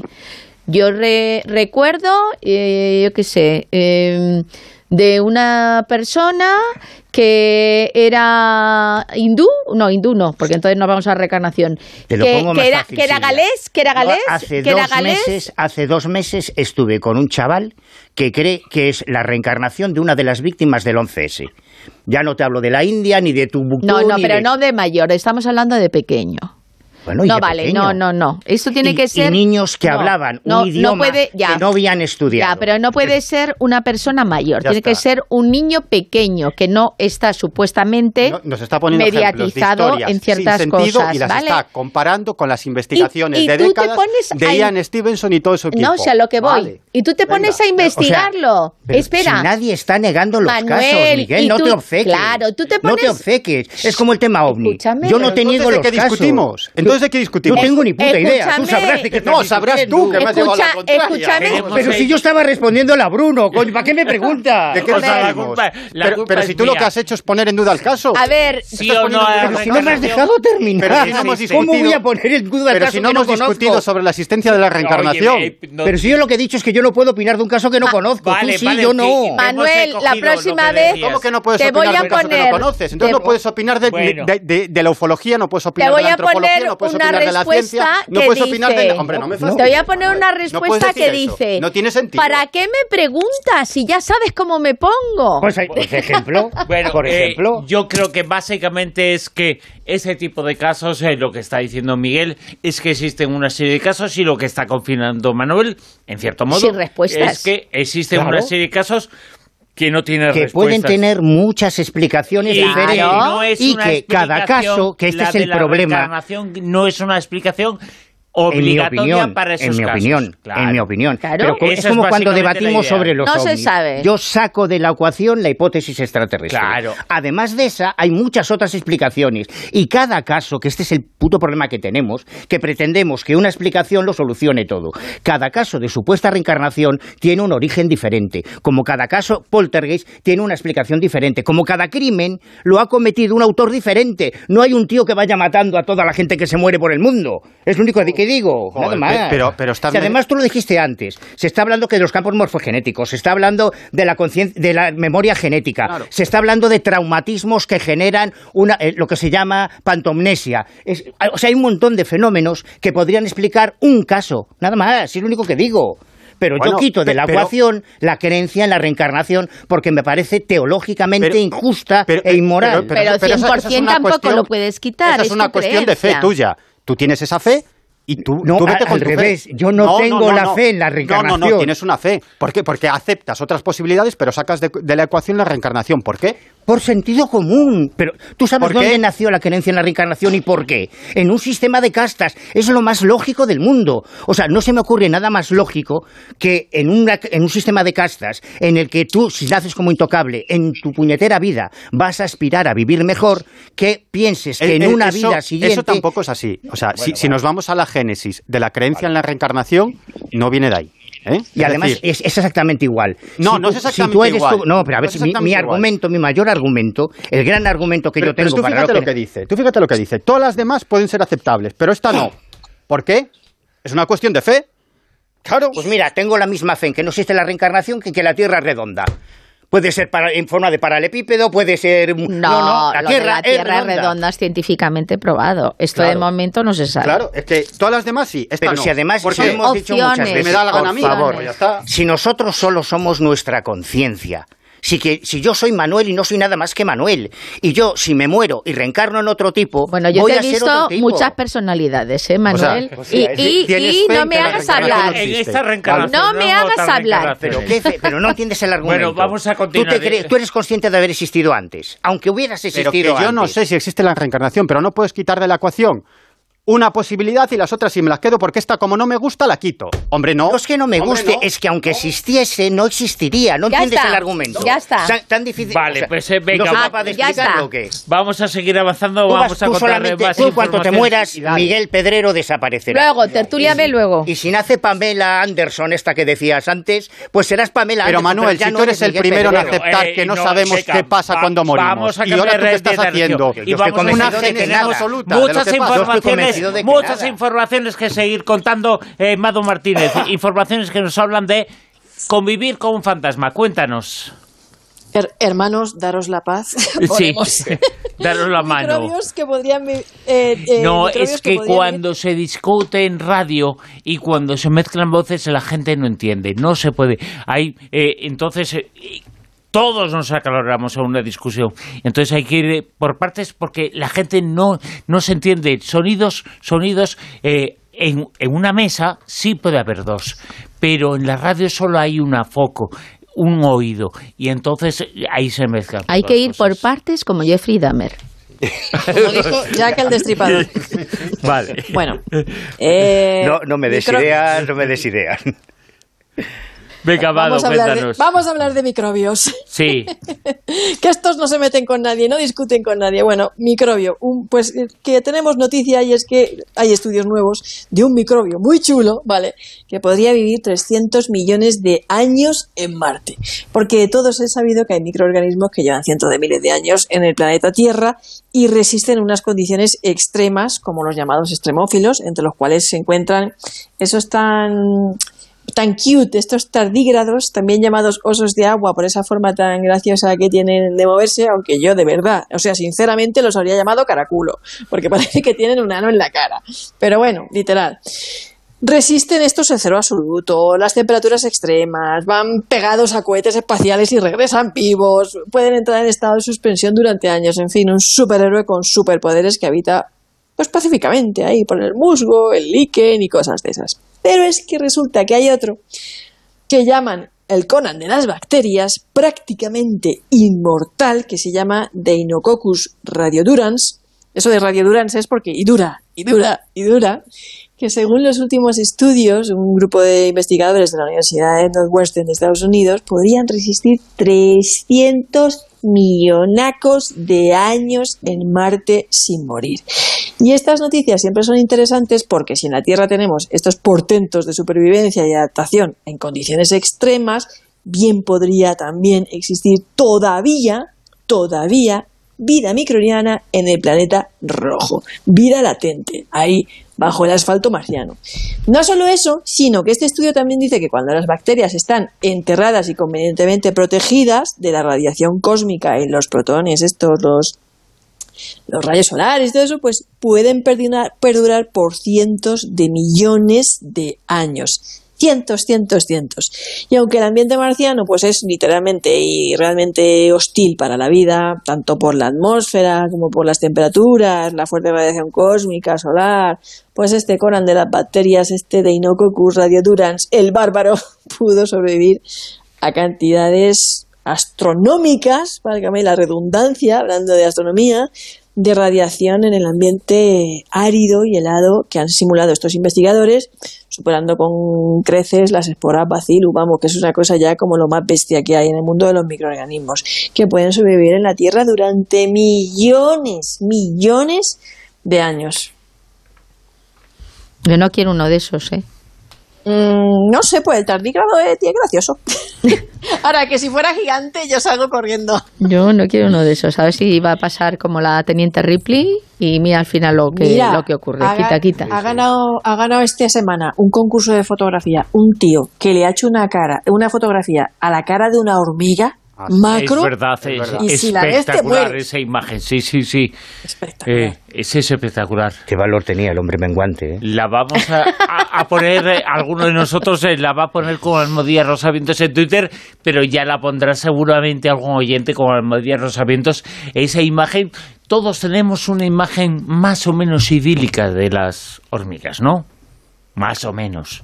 Eh, como seres inofensivos, no son muy grandes. Lo dices por las películas de Disney, O sea, imagino. sí, Bueno, hay Pero algunas que a- son grandotas, ¿eh? Y Pues- la marabunta, fíjate la que te liaba. pero esta imagen nos muestra algo terrorífico, un rostro verdaderamente terrorífico de la hormiga. Bueno, es que la belleza es muy relativa, ¿eh? Hombre, bonita no es.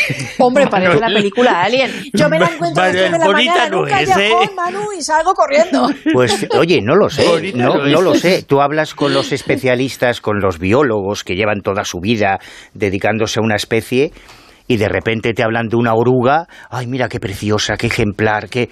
Pues claro, no sé, macho, depende. Yo Pero de pequeñica, de pequeñica. la de belleza es muy relativa, no lo sé. Bueno, No pues lo sé. A mí las, las hormigas me parecen eh, uno de los de las especies más inquietante y más interesante.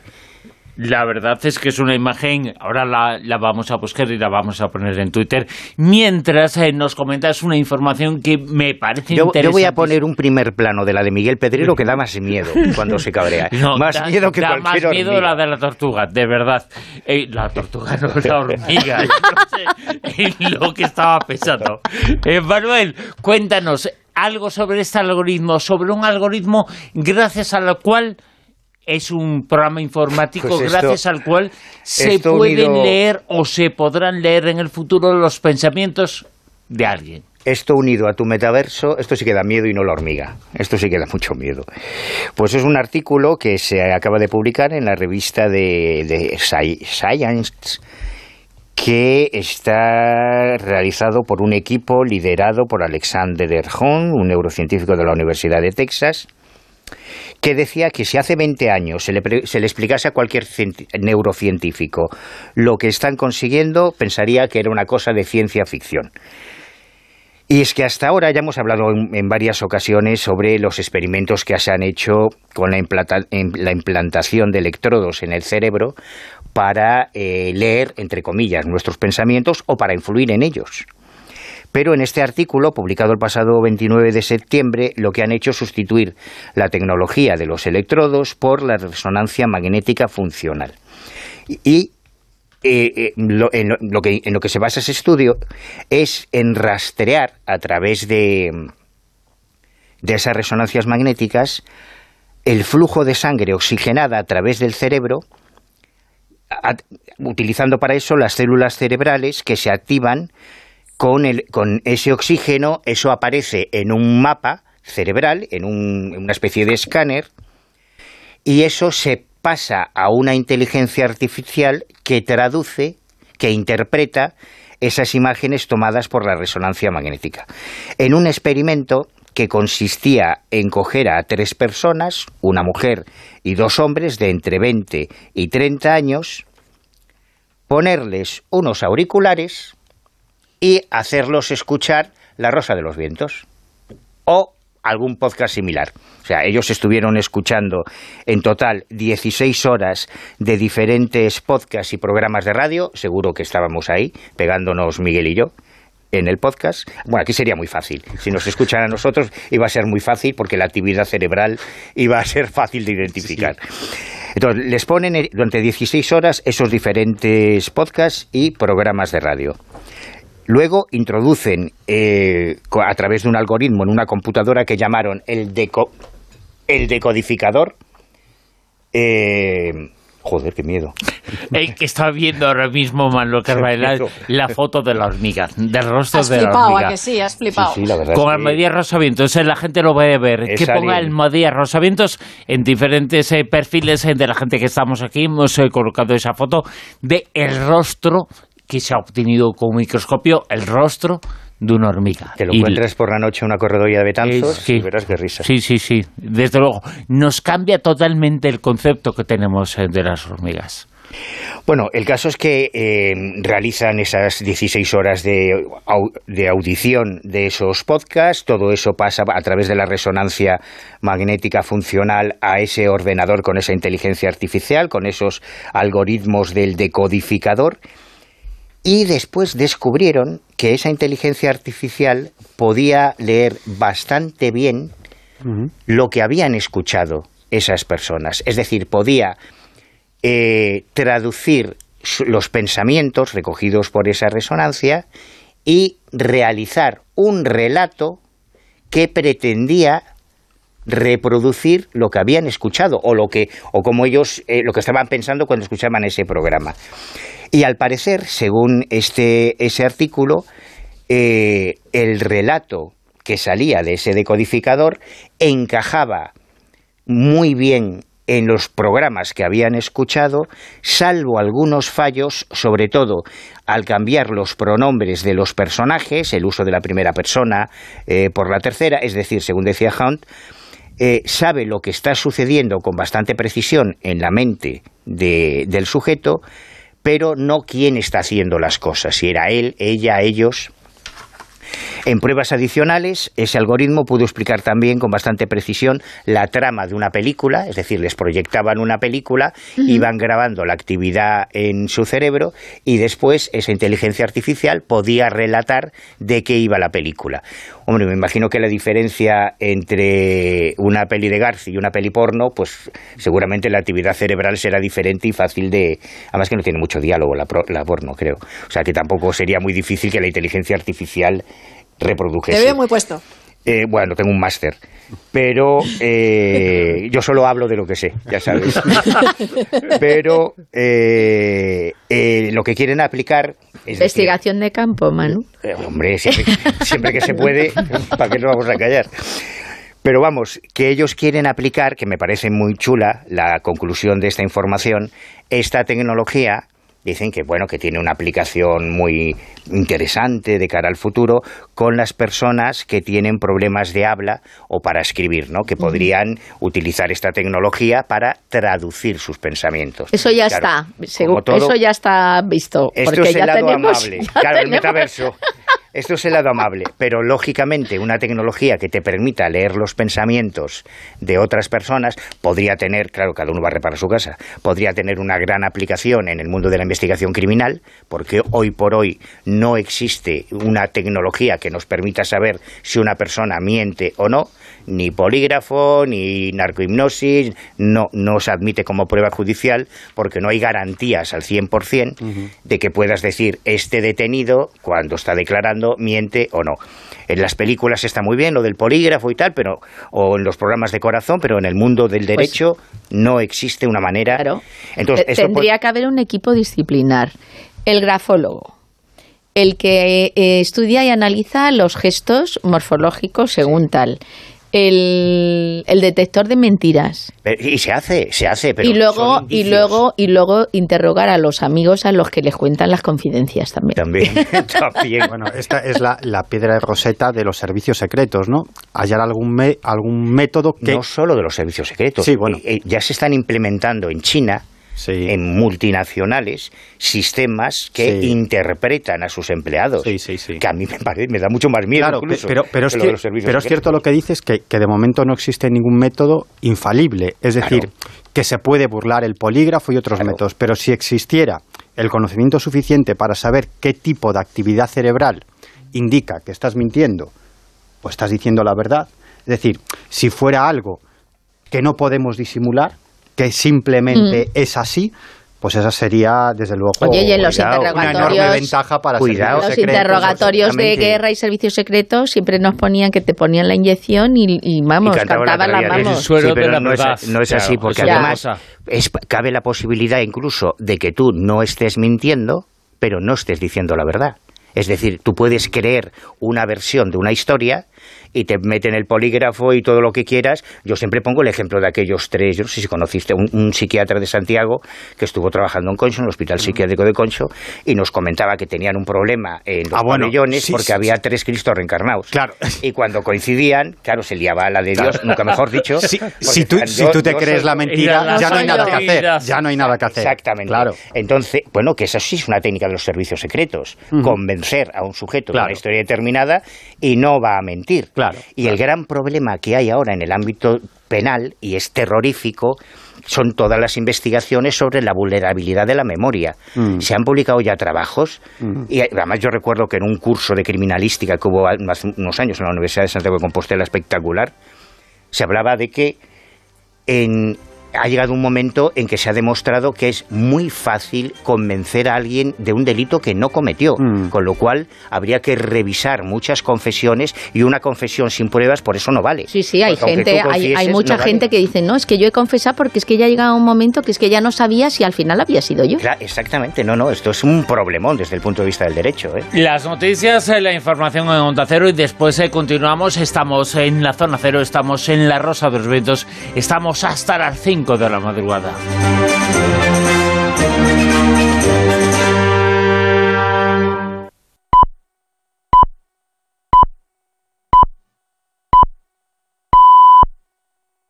Son las tres, las dos en Canarias.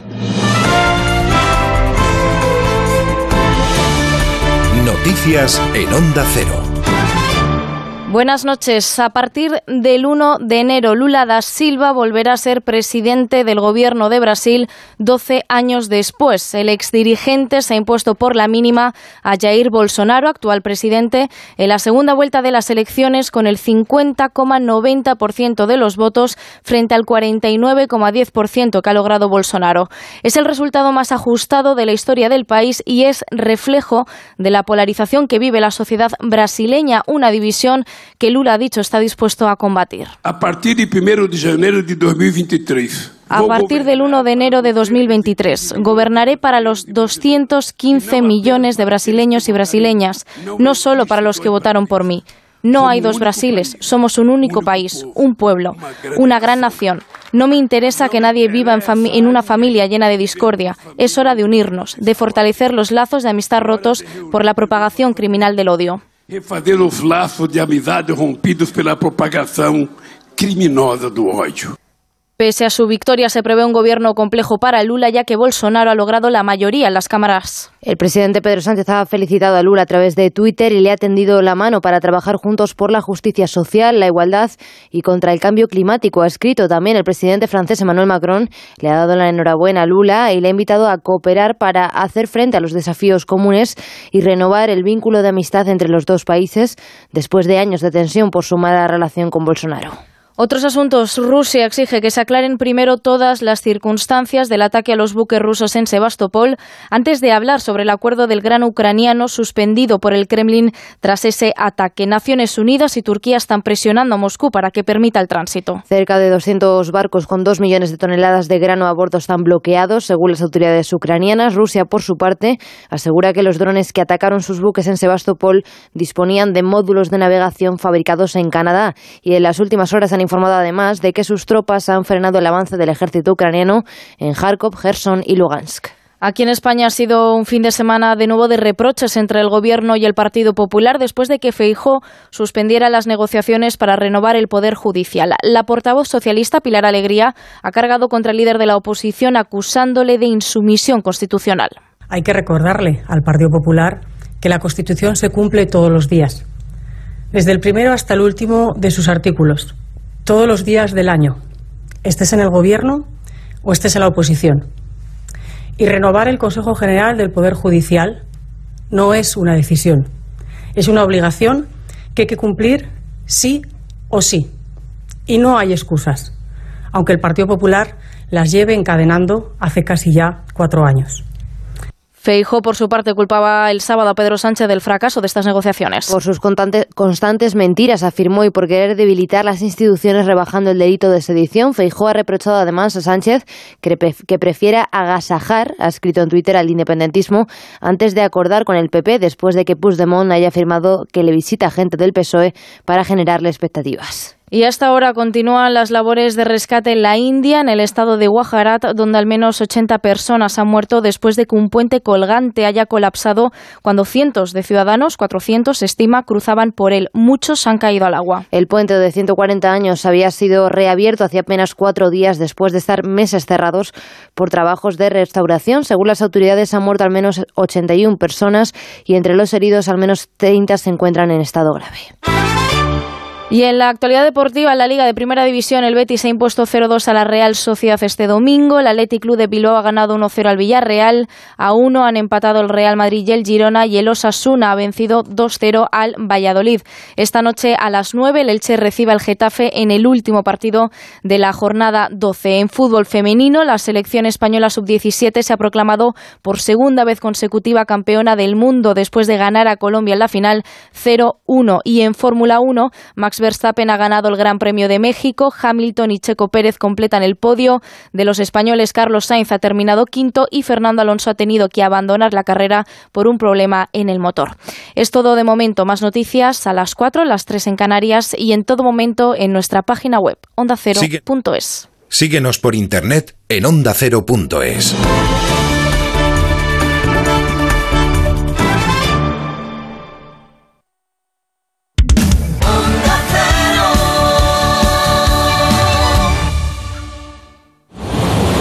Este martes, toda la Champions se juega en Radio Estadio. Desde las 6 de la tarde, jornada de despedida para los dos equipos españoles. El equipo rojiblanco a asegurar plaza en la Europa League. Oporto Atlético de Madrid.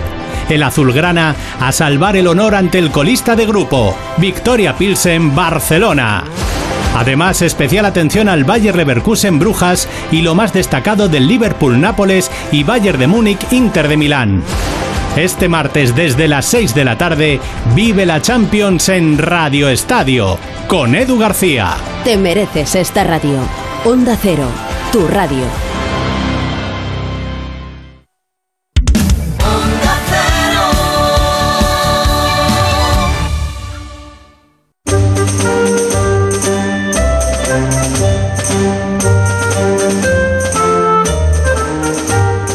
Onda Cero, La Rosa de los Vientos con Bruno Cardeñosa. Es- están discutiendo, eh, no paran de discutir, Miguel Predero, Manuel Carvellal, abrimos micrófonos, eh, siguen discutiendo, ¿de qué estáis discutiendo? ¿A la gente le interesa o no le interesa? Vamos a averiguar y vamos a discutir sobre si la gente tiene interés en lo que discutís o no. Manuel, ¿tú qué piensas? Eh, bueno, no era fútbol, ¿eh? O sea que no estamos hablando de fútbol. Bueno, pues entonces nada. Por eso. ni de música ni de política. Las 10 películas de terror más aterradora- aterradoras, según la ciencia, son...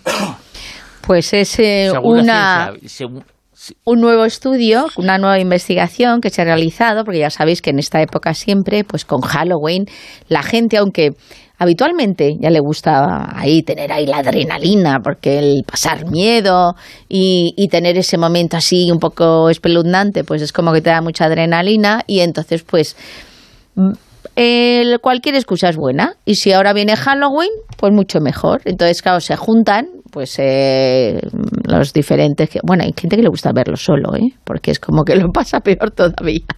Pero hay otros que les gustan los grupetes, por ejemplo, los chavales y tal, y dicen, venga, vamos a ver una de terror, o vamos a ver dos, o lo que sea, y se hacen incluso el maratón. Bueno, el caso es que mm, esto ya se está convirtiendo en un clásico. Entonces, por lo visto, eh, The Science of Scar Project, pues son los responsables de hacer este estudio de cuál es la película de terror que más eh, en el año eh, ha suscitado pues esos, esas pulsaciones ¿no? que son las que controlan. El año pasado, en 2020, eh, 2020 fue, eh, sí, eh, sí, fue Sinister, que, que lo que pasó fue que por lo visto tenía 131 latidos, porque te controlan los latidos que tú vas teniendo según estás viendo la película. Y, bueno, pues en esta ocasión, en 2021, yo no sé si sois eh, muy de ver películas de terror. Y aunque han hecho un ranking de 10, yo solamente voy a dar los cinco primeros puestos. Entonces estaba Hereditary, Expediente Warren, Incident Sinister y Hobbs. ¿Cuál habrá ganado? ¿Habéis visto alguna? Yo he visto varias. Yo una. Sinister, Sinister, Sinister, digo yo. Eso no lo he visto. Insidious a mí me dio mucho miedo. Pues Sinister fue la del año pasado, que como he dicho se, se tenía 131 latidos por minuto. Ver, en, repite, esta, repite. en esta ocasión ha sido Hobbs, que en realidad es por las que se ha visto, no es de Pero- 2022, ¿eh? es de 2021, ¿vale? O sea que Hobbs, yo creo que no la he visto. ¿Esa pues, cuál es? pues esta es una peli que se estrenó en 2020, que por lo visto cuenta la historia de un grupo de jóvenes que hacen una sesión de espiritismo por Zoom y durante la es durante la cuarentena y todo el lío, o sea, la pandemia me imagino que será, y que empieza así como algo muy gracioso, que se lo están pasando fenomenal y luego ya ocurre la Manuel, mundial. Vamos a abrir la Ocurre la mundial. del poltergeist en el metaverso. Imagínate, imagínate. Bueno, pues esta, el tema es que se han recogido una frecuencia cardíaca máxima de 130 pulsaciones, pero ¿por qué es más importante que la del año pasado, que eran 131? Porque de media, durante todo el tiempo que se estaba viendo la película, se han, se han tomado 88, mientras que con Sinister fueron 64. Con lo cual, Hobbs es la que es la peli más terrorífica, más aterradora del año 2021, según los latidos de todos los telespectadores que estuvieron viendo esta película. Habrá que verla. Y Habrá Rec, que verla, sí. Rec, que es una de las que tal, se ha quedado en el número 22, no entra ni en el ranking de las 10. Ah, no me lo creo. Pues mira, ahí lo tienes. Bueno, ahí lo es que, tienes. es que yo creo primero que distinguir lo que es una película de terror y lo que no es, yo no lo entiendo. Eh, ninguna de estas eh, películas, ni la he visto ni la veré. No me interesa el cine de terror. y a mí no me da ni personalmente, no.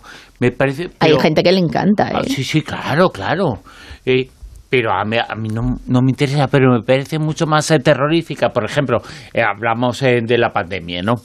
Eh, que fue muy importante en la pandemia, no en el confinamiento, en la primera parte de la pandemia. Fue la película más vista en España y en el mundo. El hoyo. El hoyo. No es una película Buenísima. de terror, pero es una película que genera terror por la reflexión que puedes hacer en base a Pero a sí las que es terror, es terror psicológico. Claro, es otra cosa, pero el silencio de los corderos. A mí ¿Es es, que terror?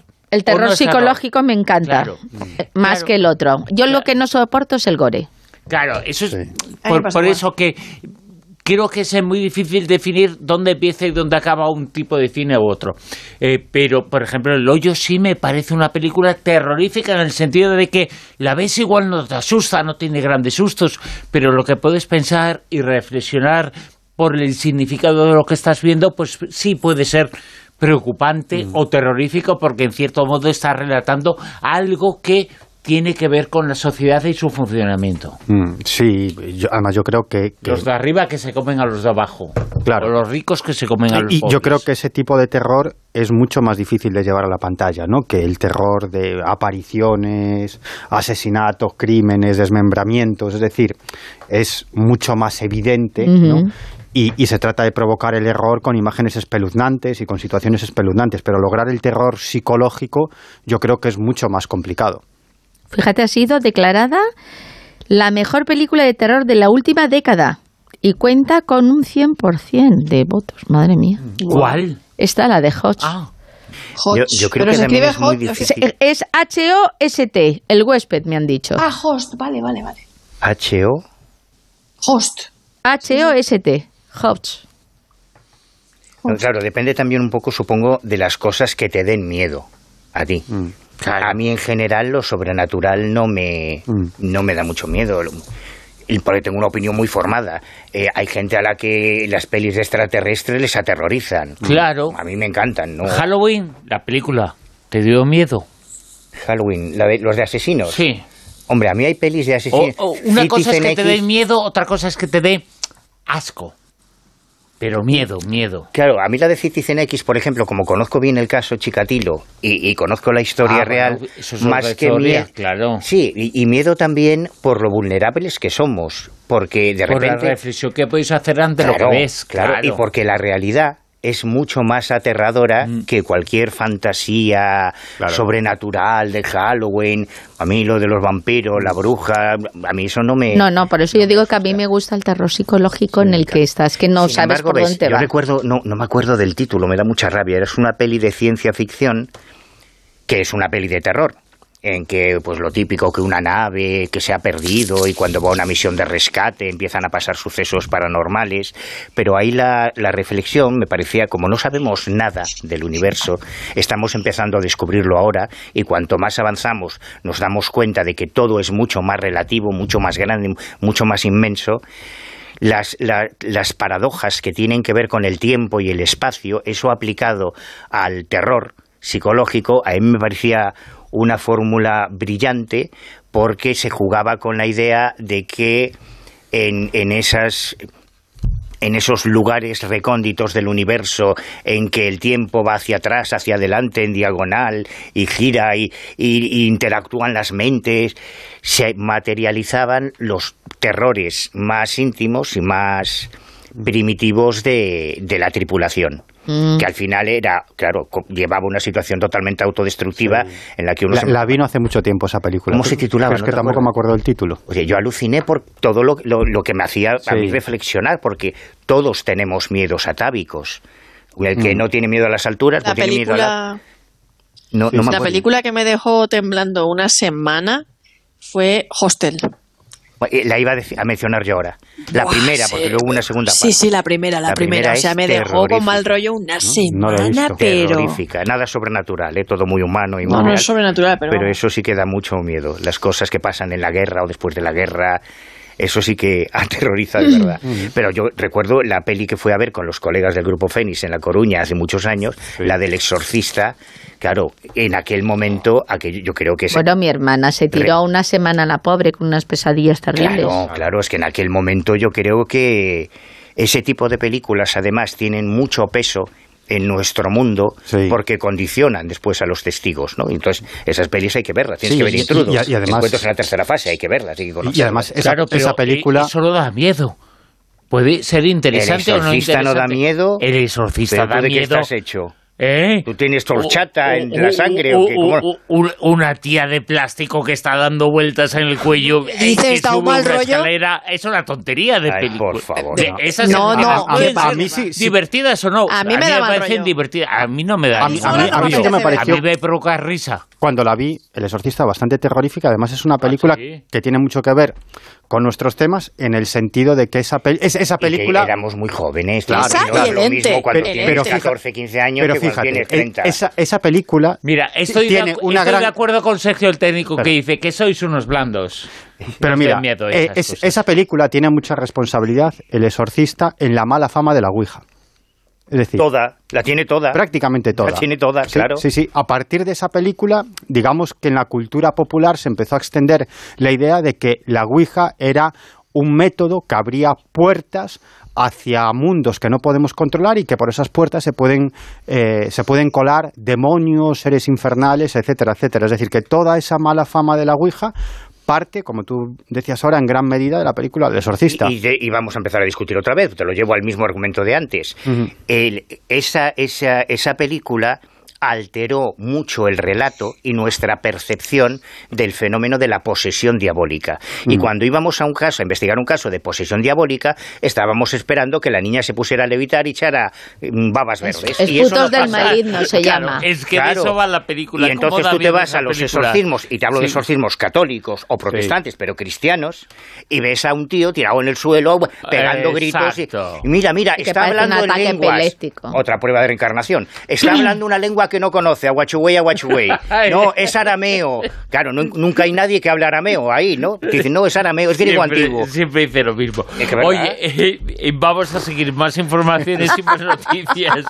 Vamos a Es un, conocer. es un déjà vu esto. ya, Eh, por ejemplo, Mado Martínez, eh, lo has mencionado, la noticia sobre vamos a hablar del pasado, porque eh, hoy hemos hablado mucho en esta tertulia del futuro, del futuro, del metaverso, de las cosas que pueden pasar en el futuro, pero en el pasado y ahora se ha hecho presente gracias al descubrimiento de un martillo que, bueno, podemos entender, hay una relación con el martillo de Thor. Cuéntanos. Sí, bueno, es que eh, se ha encontrado. ¿Habéis visto, ah, primero de todo, ¿habéis visto el cómic? Yo- ¿O habéis, Yo he ¿habéis visto algo, sí. nórdica? Sí, claro. Claro. Sí. Pues eh, si habéis visto el tema de, de Thor, eh, sabréis que Thor, además, el actor eh, reconoce que él tiene el martillo, ¿no? ¿Así? Sí, él dice que él tiene el martillo. ¿El O sea, que usó en la película o el de, el de verdad? No, es que él presume, él presume, o sea, el que se usó en la película. Ah, vale, vale. Vale, es que me, ya, me parecía ya una cosa muy extraña que tuviera el martillo él, ¿no? No, él, él presume de, de todas las cosas que se ha llevado de Hollywood, porque además, así como, como, como abiertamente, presume de que él tiene el martillo en su casa y otras cosas, no sé, ¿no? Pues de, de, de- de las películas, tal cual, así que. Y resulta que se ha encontrado un martillito, un mini martillito de Thor en Suecia. Los, los arqueólogos han desenterrado un amuleto que representa a Mjolnir, que es el famoso martillo de, de Thor, y además es único en su tipo. Y es una cosita mona, mona, mona. O sea, El martillo. tiene- no de verdad es que tiene el tamaño, o sea, no es como el de la película, ¿vale? O sea, no es el martillaco ese que tal cual, no es nada, para nada. Es como un mini amuletito, podríamos decir, vamos, casi te lo puedes colgar al cuello. Tiene la forma del amuleto del, del martillo de, de Thor y es precisamente el martillo de, de Thor, porque fue utilizado por los vikingos como un símbolo de protección o bendición, es decir, como un amuleto apotropaico que invocaba el, el, poder de, de, Thor. Y ha sido descubierto cerca del futuro, un, lugar eh, donde van a hacer una vivienda, Nifsi, en la provincia de Halland, al suroeste de Suecia, tierra vikinga por excelencia, en excavaciones anteriores del, sitio encontraron otros artefactos del Neolítico y de la Edad de Hierro, pero este es el primer artefacto de la era vikinga descubierto ayer, allí. Y de verdad, es que es el martillico de Thor y es que es precisamente el martillo de Thor. Así que voy a poner una fotico en Twitter porque es realmente un hallazgo fabuloso y es el único de su tipo. El, hallazgo del martillo de Thor que nos ha contado y con esa noticia finalizamos la tertulia Zona Cero de esta noche en La Rosa de los Vientos. Cómodo Martínez, gracias. Un abrazo grande. Manuel Carballal, gracias. Gracias, ahora me voy a pegar en el metaverso con Miguel Pedrero, gracias. Yo voy a soñar con él, me parece. Ay, ay, ¿cómo os queréis? Y ahora hablamos de Cristina, la princesa Cristina, y nos lo cuenta en Mujeres eh, con Almas, Silvia Casasola.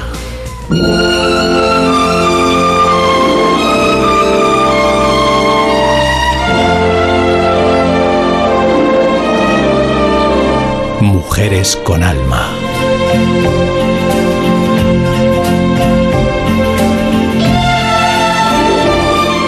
La infanta Cristina siempre ha reflejado ser una mujer fuerte, aunque la procesión vaya por dentro.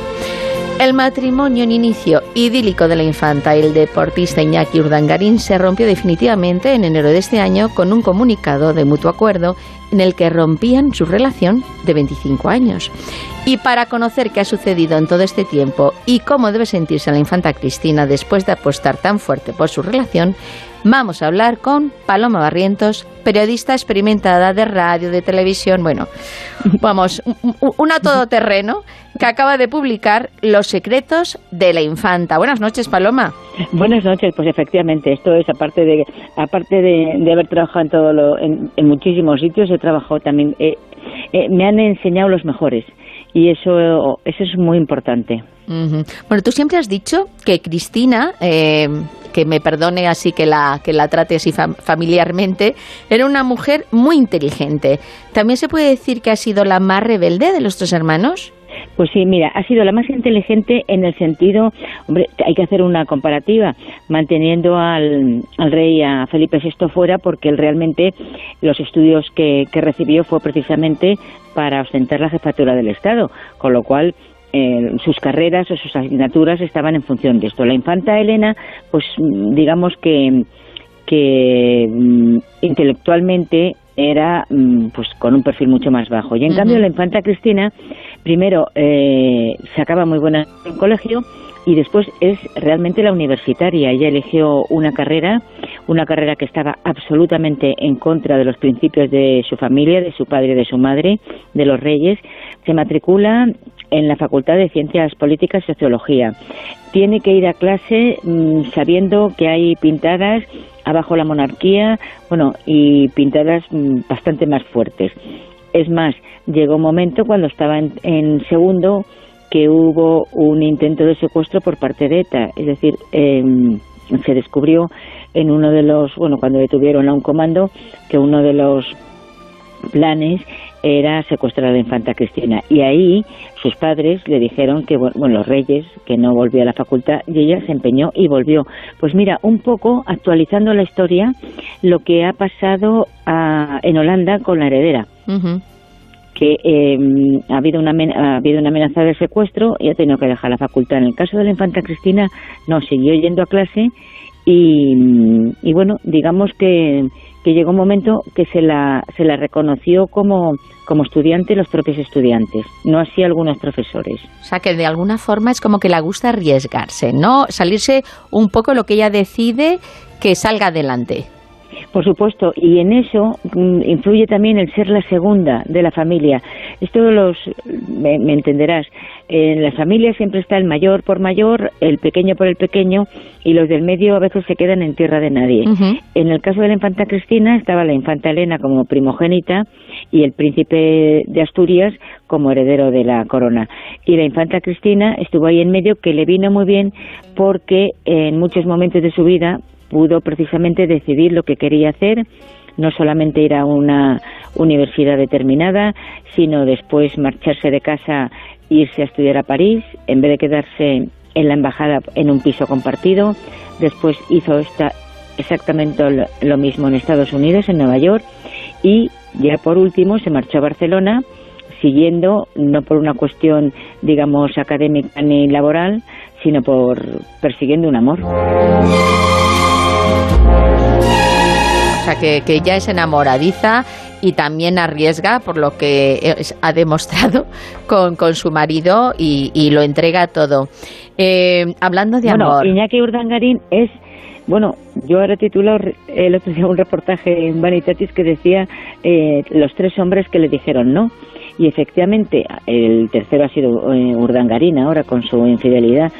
Pero mm, antes tuvo precisamente a, a Bultó, y tuvo a Royan. Uno era jugador de waterpolo y el otro eh, fue pues un aventurero y un deportista que tristemente falleció haciendo ese deporte que, es, que son como pájaros que llevan bueno alas. Sí, a la delta. No, no, no. El, el propio, la propia persona lleva como, un, como unas alas. Ah, sí, sí, sí, sí, que se, que se tiran eh, como caída libre. Efectivamente, no sé cómo se llama ese deporte, pero bueno, y este bulto pues eh, eh, falleció precisamente practicando ese deporte. Eh, si alguno de ellos, en el caso de Bulto no, porque falleció, pero anteriormente había estado con, con ella, ¿ella tuvo la pretensión de, casarse con, con, estos deportistas, como estás dando a entender? Pues yo creo que sí, si es que eh, Urdangarín fue por descarte. En el caso de Bulto también es verdad que eran más, más jovencitos, pero quien lo dejó fue él, porque resulta que la infanta Cristina es celosa, es muy, muy celosa. Y este Bulto pues era un chico muy atractivo, de una familia súper, eh, bueno, pues muy, muy conocida en Barcelona y, luego era muy sociable y eso le molestaba muchísimo a la infanta Cristina. Y ese romance, pues igual, estuvieron cuatro o cinco años. Y después con Royan le pasó tres cuartos de lo mismo, es decir, él estaba enamorado de, de otra chica y, y, se lo dijo que preferían ser amigos que antes que ser mm, pareja. Y Royan que también tristemente falleció, Royan fue el que le presentó a Iñaki Urdangarín en, en los Juegos Olímpicos de, Atlanta, porque este también era también fue deportista olímpico. Y entonces por descarte al final llegó Urdangarín, que es verdad que han estado 25 años casados, no eh, la Ainhoa eh, Armentia no, no ha sido su primera infidelidad, ya tuvo otra infidelidad oficial, y digo oficial en el sentido de que figura en la instrucción del caso NOS, es decir, de unos correos electrónicos donde él se, los mandaba a la mujer de su mejor amigo y cómo quedaban y cómo tenían que hacer para que no les pillaran, etcétera, etcétera. O sea que digamos que Urdangarín ha sido una buena pieza. Y, y, es más, estoy convencida que si él no hubiera querido que, que su, porque ahora realmente sí que es un noviazgo, eh, no se hubiera hecho público, no lo hubieran pillado nunca. O sea que ella, eh, al igual que estás comentando, ella se debió de enterar de lo que eh, salió en el caso NOS y seguramente que se eh, habría enterado de otras infidelidades que durante el matrimonio él hubiese hecho, pero ella, por lo que sea, le perdonaba. Sí, perdonó sobre todo por eso, porque para la infanta Cristina la unidad familiar es importantísima. Y sí que es cierto que Iñaki Urdangarín se lo dio, antes han tenido cuatro hijos y, esa unidad familiar la han mantenido, cosa que la infanta Cristina en su casa no la tuvo, porque al cabo de los años, pues efectivamente hemos sabido que eh, la vida de don Juan Carlos y de doña Sofía pues no era, digamos que no, no era la más apetecible y que realmente era una familia desestructurada en el sentido familiar, no en el sentido como institución. De hecho, eh, Iñaki ya tenía un poco experiencia, porque cuando conoció a la infanta, él estaba a punto de casarse con una chica que a su vez eh, había, eh, se había unido a ella dejando a otra anterior, ¿no? o sea, que va, encadenando.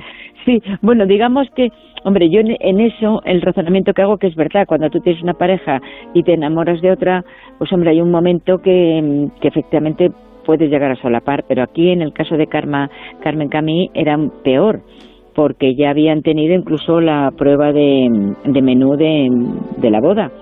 y, esta chica, que es verdad que luego el destino eh, lo que ha hecho ha sido que sea una mujer felicísima, está casada, tiene sus hijos, y ella se enteró, ella trabajaba en un, en un gimnasio, era administrativa, y se enteró por televisión que su novio, bueno, que su novio, que su pareja con quien se iba a casar, pues resulta que con quien se iba a casar era con la infanta Cristina.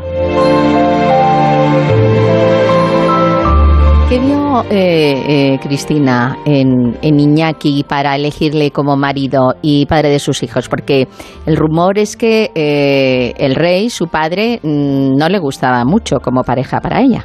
Pues mira, te digo una cosa, a mí eso, me, eso es, en el libro precisamente cuento dos versiones.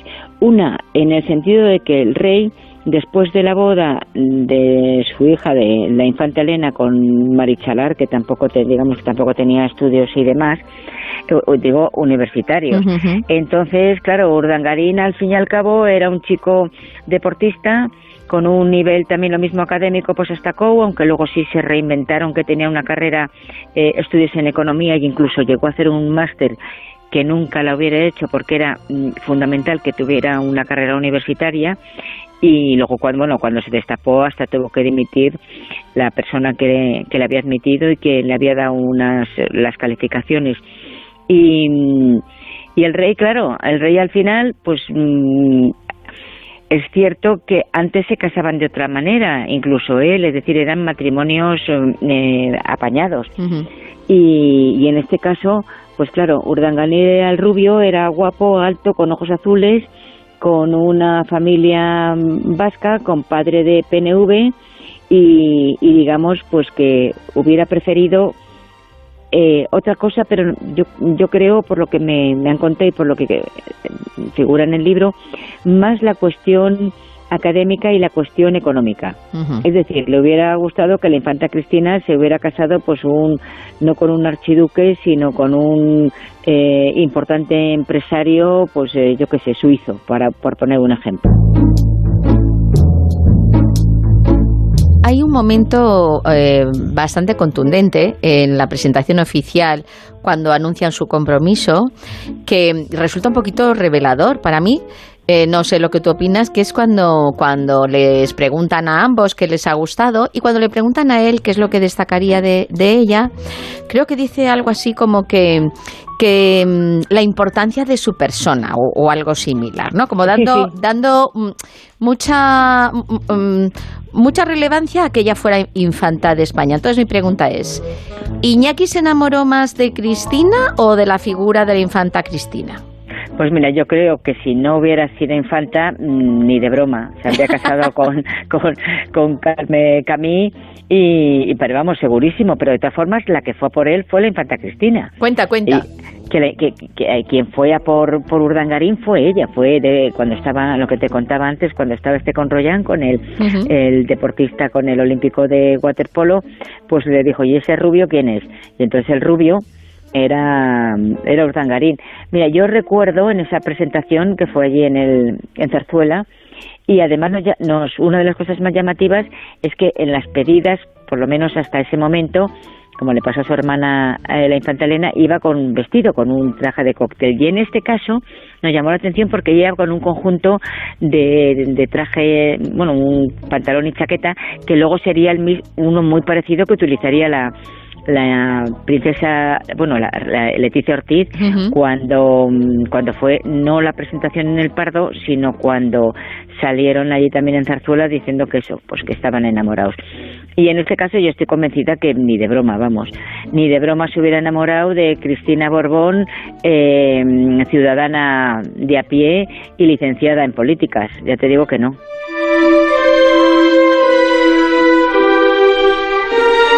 Y ella es cierto que lo que tú dices, que fue a por él y que fue ella quien, que le invitó a cenar y que incluso Eh, hizo cómplice a, a su prima. Sí, hizo cómplice a su prima Alexia porque ella cuando se marcha a Barcelona después del periplo este que te he contado de París y de, y de Nueva York, ella ya se instala definitivamente en Barcelona. La excusa que pone es que em, se van a organizar los, los, los Juegos Olímpicos del 92. Ella se va cuatro años, tres años antes, una vez que ya se sabe que Barcelona va a ser la capital olímpica, para preparar los Juegos Paralímpicos. Ahí lo que iba ya te digo, iba detrás de Bulto, o sea, no, no, bueno, primero de Fernando León, que era también un regatista, pero bueno, ese fue estacional de poco tiempo. Y, y en este caso, pues compartía piso con su prima, la, la princesa Alexia, que se casó también con otro regatista y son, bueno, pues llevan toda su vida juntos, tienen eh, cinco, cinco hijos y ahí en ese matrimonio es eh, estable y no sin fisuras aparente, aparentemente. Y el caso Nos, no sé si se puede decir que, que fue el principio del, del fin de la pareja o anteriormente ya habían tenido alguna crisis. No, el caso no, no fue el principio del fin. El, eh, el palacete de Pérez Alves fue el principio del fin, digamos, el principio de Nos y el fin de, de lo que significaba pues una infanta de España sentada en el banquillo de los acusados. Pero no, no, yo está la relación yo creo que ha sido eh, bastante bastante estable y lo que te decía que Urdangarín sí que tiene bueno, pues tiene muchos defectos como todo el mundo y sobre todo es el gen de la infidelidad, pero me refiero que sí que es un hombre muy familiar, porque eso lo había heredado de su familia, o sea, los Urdangarín son una familia absolutamente eh, familiar y, y, unida. El caso no es lo que marca es la ruptura con la, con la, con la no estructura familiar de la Casa Real, marca el, eh, digamos, el punto de inflexión de la ruptura de, del rey Juan Carlos en aquel momento con su hija, que además la pide que se divorcie, y por supuesto el, el, con el príncipe de Asturias absolutamente. Y luego bueno eso siguió eh, siguió es decir luego ya viene la historia la abdicación del rey Juan Carlos que precisamente es por el caso Nos más la proclamación del rey, del rey Felipe y a partir de ahí vamos no hay absolutamente ninguna ninguna relación pero la historia es que la infanta Cristina apoyó totalmente a su marido eh, pero es que también nunca pensó que su marido fuera a la cárcel y ahí fue también, rompió con su familia porque siempre consideró que no se le había dado el apoyo suficiente, eh, bueno, pues para, para salir, digamos, indemne de un caso absolutamente de corrupción y sobre todo de, de, de haberse llevado el dinero, él y su socio, de instituciones públicas. Porque en este caso hay que diferenciar del el caso no es porque siempre se dice, no, pues es que hay otros que han robado. Sí, efectivamente, pero en este caso son tanto Urdangarín como su socio, lo que fueron fue mm, instituciones públicas.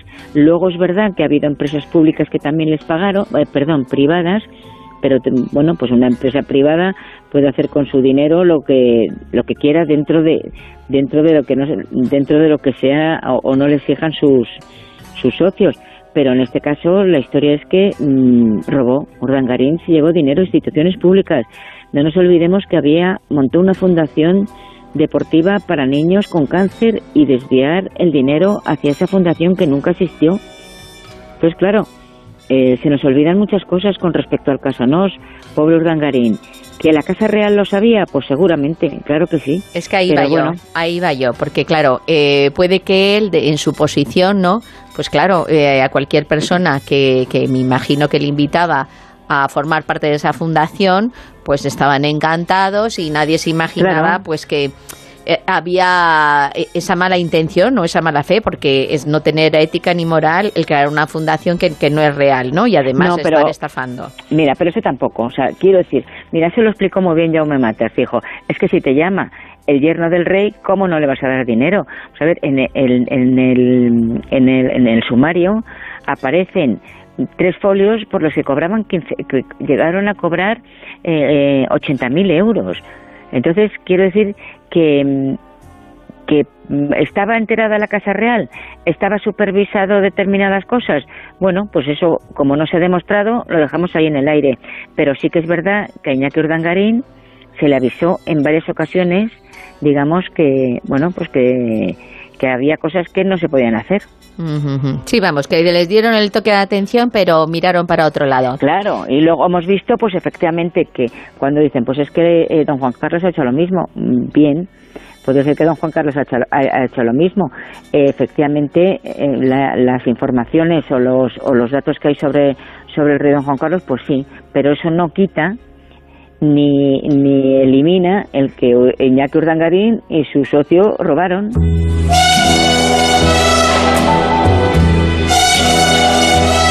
La infanta Cristina, con lo inteligente que es, ella eh, manifestó y declaró que no hablaba de esas cosas y que, bueno, que como que, no sabía de esas actividades lucrativas de, de, su marido. Pero claro, mm, hablando de lo que estamos comentando, unidad familiar, que, que no está ella como fuera de, este mundo, sino que, que, sabe muy bien lo que están haciendo unos y otros, algo de información tenía que tener, aunque se haga la loca. Es lo que te decía, que la infanta Cristina, bueno, pues por las razones que fuera, hay un, hay un, pues informaciones que incluso titulaban Hay que salvar a la infanta. Efectivamente, la infanta Cristina, en el libro mm, hay una parte donde está, eh, bueno, una parte de, de la comparecencia ante el juez Castro, donde llega a decir que en, 500 veces no sé, no me consta, eh, no tengo ni idea. Pero claro, estamos hablando de una... La infanta Cristina en la Caixa maneja unos presupuestos de 1 a 3 millones de, euros para proyectos solidarios, eh, porque será su trabajo y además en el libro también lo pongo, es decir, que sus compañeros eh, de, trabajo y en la propia empresa mm, pues eh, el resultado laboral de la infanta Cristina ha sido siempre óptimo. Sí, que la quieren mucho, ¿no? La, bueno, no, me refiero, bueno, no, quererla no sé si la quieren.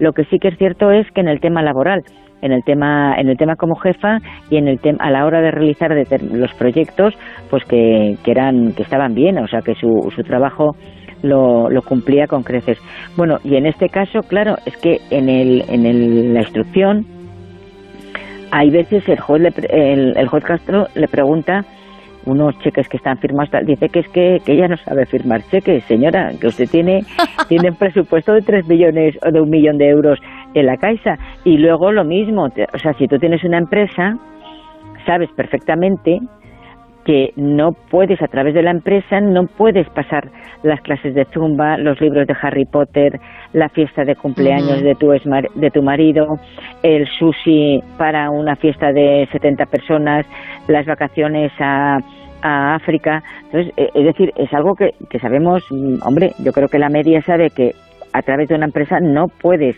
justificar gastos personales.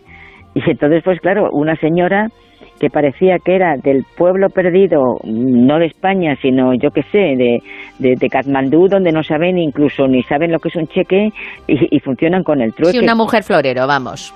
No, no, pero incluso ni eso, ni siendo florero, ni siendo florero, o sea, es que eh, ese ahí, mm, cuando hablé con el juez Castro, la verdad eh, es una persona absolutamente discreta, pero sí decía que claro, que llega un momento cuando hay una persona que tienes delante y que tiene una, digamos, una biografía académica importante y sobre todo laboral, y que claro que eso parecía ya la tomadura de pelo. Pero bueno, es verdad que a ella les imputaron, que fue el fiscal eh, no pidió la imputación y la desimputaron y Urdangarín pues eh, como decía su familia se comió el marrón.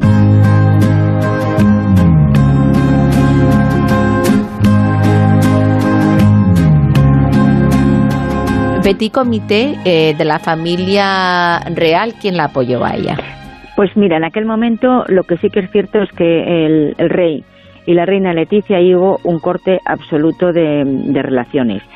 El, quien apoya es la reina Leticia, eh, perdón, la reina Sofía y don Juan Carlos en unos inicios no. Ahora, por ejemplo, todo ha cambiado, es decir, una vez que está la infidelidad y sobre todo que es lo que hablábamos antes, Urdangarín ya le había puesto, le había sido infiel, pero digamos que no era público, que la humillación no había había quedado dentro de, de, la, de la vida cotidiana y, y una vez que todo esto eso, eso, te, ha quedado muy fuerte. la infidelidad dentro de la vida cotidiana. Bueno, te tomas un café, no pasa nada.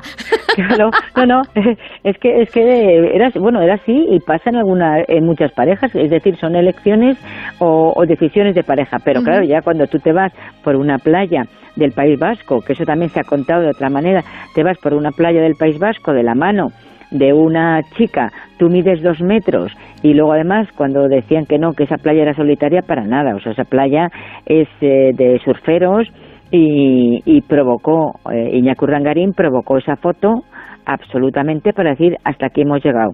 Pero lo que me, lo que me preguntabas era que precisamente a raíz de, de eso, de lo que sucedió, de esa fotografía y de la infidelidad pública, por ejemplo, este verano, que yo voy todos los veranos a, la Copa del Rey, pues eh, y, bueno, estoy justo el tiempo que es lo que dura la Copa del Rey más mm, hasta que se marchan los, los reyes en esas vacaciones secretas. Y este año el rey Felipe fue mm, creo fue un miércoles porque la Copa del Rey empezaba el lunes, pero esa semana ya había mm, entrenamiento y entonces llegó un miércoles, el viernes el, jueves eh, mm, ahí estaban la infanta Cristina, la infanta Elena y algunos de los hijos y entonces hubo una comida familiar de la reina Sofía, el rey Felipe, las, sus hermanas, los sobrinos, sin Leticia, porque Leticia estaba, estaba en Madrid. ¿Y, con y, con, Leticia qué tal van las cosas? Entre no, con Leticia, nada, nada, nada. Leticia, eh, la reina llegó el sábado y oficialmente ella Palma y las eh, y la infanta la infanta Cristina se habían marchado ya de, de Maribén de, de, lo que es el recinto de Maribén. No no las relaciones son inexistentes absolutamente. Pero desde un principio desde un principio no, al principio yo como, como cuento en el libro, eh, sobre todo la infanta Cristina, con la infanta Cristina tenían una relación magnífica, entre otras cosas, porque el rey Felipe y la infanta Cristina, cuando con veintitantos años, han sido uña y carne, salían, salían por Madrid en las discotecas, salían allí en Palma y entonces ha habido una relación muy, muy, muy directa. Y es más, cuando el cuando el príncipe Felipe y la periodista Ortiz empiezan a salir, se veían en casa de los Urdangarín en Barcelona. O sea, que la daba cobertura Cristina a la pareja. Sí, sí, Urdangarín fue el encargado de comprar el anillo de compromiso ahí en Barcelona. Que por eso luego, cuando la infanta, la eh, Leticia, la, la princesa de Asturias, eh, una vez que salta el casonos, no se vuelve a poner esa, la sortija de pedida nunca más. Pero y en este caso que sí que es cierto que se criticó mucho, se ha criticado muchas veces a la, a la princesa, en aquel momento princesa de Asturias, digamos porque parecía que no tenía relación con las cuñadas. Y claro, después, visto lo visto, pues resulta que tenía eh, cierta razón, porque dice, bueno, aquí lo que hay que cuidar es la empresa, porque al fin y al cabo va a ser la empresa de mi hija.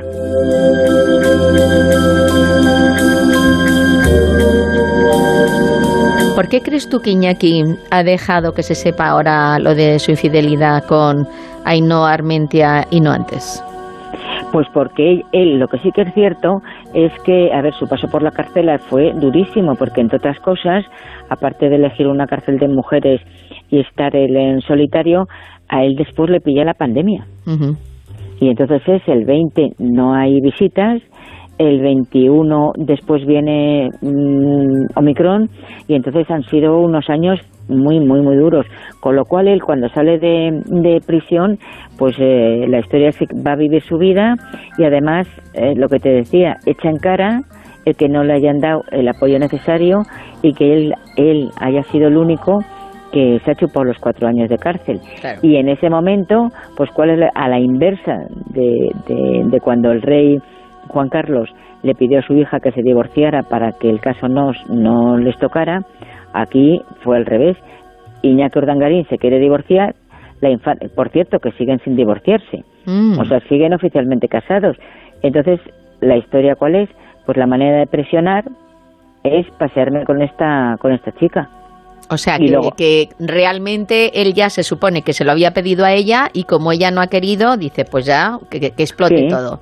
Y las últimas, es más, las últimas imágenes que hemos visto de Iñaki Urdangarín en Formentera, pues como si fuera un adolescente la pareja ahí en la arena y, mm, sí el rebote total rebote total.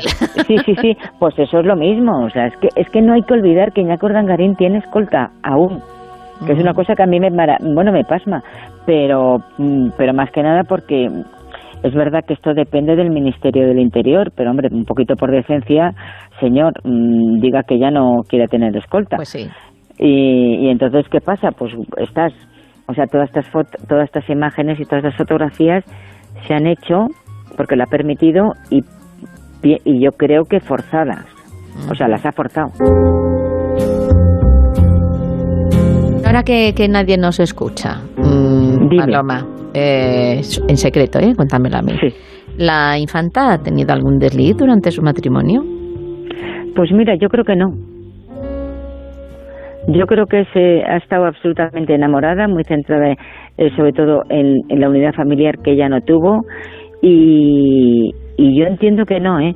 pero no por una cuestión, porque ella, mm, a ver, ha sido una mujer primero que ha tenido estos, los, estas parejas de las que hemos hablado, y luego ha tenido pues sus historias. Se habló de del actor Juanjo Puig Corbé de Cayetano Martínez de Irujo o sea de, de, varios. Y bueno que mira ella no estaba casada y podía hacer lo que le diera la gana. Pero yo no me consta fíjate que durante el matrimonio hubiera hubiera sido infiel. ¿Tú crees que ella todavía sigue enamorada y que debe de sentirse traicionada con, lo que ha pasado, que al final de todo lo que ella se supone que, que, ha entregado, ¿no? De apartarse de su familia, quitarse los títulos y que luego él se haya portado así. Pues mira, enamorado después de 25 años, creo que creo que que pasas a otro a otro nivel.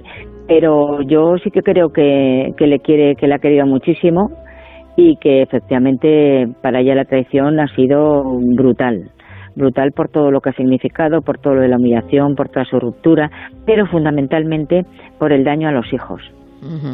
Sí, claro, que, al final pues todo, todo repercute. Pero bueno, yo, ah, yo creo que hoy por hoy con el tema de las separaciones a los hijos también les viene bien, pues eh, no estar viendo familias desestructuradas que se llevan mal y que todo es hipocresía, porque al final luego se repite. Así que mejor las cosas claras. Claro, lo que pasa es que yo creo que aquí los hijos nadie imaginábamos, pues, pues, pues eso, que una vez que saliera de la cárcel se va a poner a trabajar, que bueno, por cierto, se pone a trabajar en esta gestoría que es donde conoce a Ainhoa y una vez que ya a ver, una vez que ya tiene la libertad condicional, pasa de trabajar y pasa de todo. ¿eh? Con lo cual también otra de las historias que yo cuento en el libro es la historia de cómo se mantiene Iñaki Urdangarín, quién le mantiene y cómo, mm, digamos que, irte de vacaciones a Formentera, vuelos a o viajes a Barcelona, eh, sí que es cierto que, que en casa de una hermana suya cuando va, pero vamos, que, que que, de dónde saca para tanto como destaca.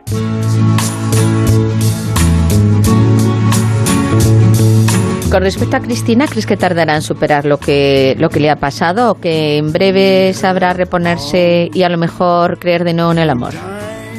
Pues eso, la verdad es que no tengo ni idea, porque ya te digo, la situación que siguen ahora es está, está en el sentido de que siguen sin divorciarse. Yo creo que esto tendrá que llegar en, dentro de muy poco. He tenido la suerte que cuando ya se ha publicado el libro aún no se habían divorciado, con lo cual pues eh, eh, sigue eh, el, la última página sigue estando actual, pero no, no sé qué decirte, no sé qué decir, ni idea. Pero también es verdad que ella, no sé, yo me imagino que al final si si, con, si, si tiene pareja, me da la sensación de que no sería una pareja española, ella sigue viviendo en Suiza, tiene muchísima relación con grandes empresarios y, empresarias en, en, Suiza para la Fundación Aga Khan y no sé qué decirte. Mm, hombre, es una, tiene ahora, si no recuerdo mal, 50 y 51, ¿sí? sí, que todavía tiene, tiene tiempo. ¿Crees que no se divorcian por el tema de, eh, económico a lo mejor? Pues yo la, la, teoría que yo tengo del tema económico es lo siguiente, es decir, eh, de, de, lo, de las historias económicas del caso Nos, ahí no ha devuelto nadie un duro un euro. Entonces yo entiendo que aparte que sí que hay un problema económico, un problema... Los, los, los mm, Urdangarini y la, infanta Cristina, que eso no hay que olvidarlo, cuando se casan, la infanta Cristina pertenece a la familia real. O sea, ahora es la familia del rey, pero en aquel momento era familia real. Y todos los, los miembros de la familia real, que no de, es decir, los, en este caso, las infantas, el, bueno, en aquel momento el príncipe de Asturias, eh, todos los actos importantes, tanto bodas, bautizos, eh, muertes, están en un registro mm, civil mm, único, o sea, es un registro civil especial. Y en aquel momento la infanta Cristina, que era familia real, ella se casa con unas capitulaciones muy, muy determinadas, igual que la infanta Elena y igual que Leticia Ortiz. Es decir, son unas capitulaciones donde ahí aparece todo. Es decir, desde posibilidad de divorcio, no divorcio, eh, posibilidad de, de quién se queda con los, con los hijos, o sea, todo. Y en ese caso, lo que por lo menos lo que a mí me ha llegado en estos últimos en estos últimos tiempos es que esas capitulaciones están firmadas por Urdangarín y las tiene que cumplir pero ahora hay cosas en las que no está de acuerdo. Y como no está de acuerdo pues ahí es el conflicto. No estoy de acuerdo y además voy a incordiar. Y además aparezco con mi novia en una playa eh, como si tuviera, mm, eh, yo qué sé, 15 años. Y además, el dinero, ¿dónde está el dinero? Y además, y además, y además. Ya, sí, vamos, que una pieza que está forzando todo para que se llegue al acuerdo que él quiere. Efectivamente.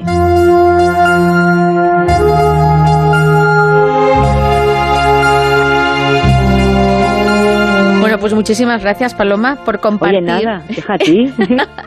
es que nos has contado muchísimas cosas sobre la infanta Cristina que no, que no conocíamos y, oye, que al final pues es una mujer, ¿no? Con el corazón roto. Sí y, que tiene que ser luchadora y salir adelante, por mucha infanta que sea. Y además, eh, aparte de lo que hemos hablado, hay mucho más en el libro. Mucho más. Por, por, supuesto, por supuesto. Y de hecho yo les digo a los oyentes que los secretos de la infanta ya están al descubierto, pero que si quieren saber cuáles son, pues no les queda más remedio que leer el libro que ha escrito Paloma Barrientos. Pues muchísimas gracias.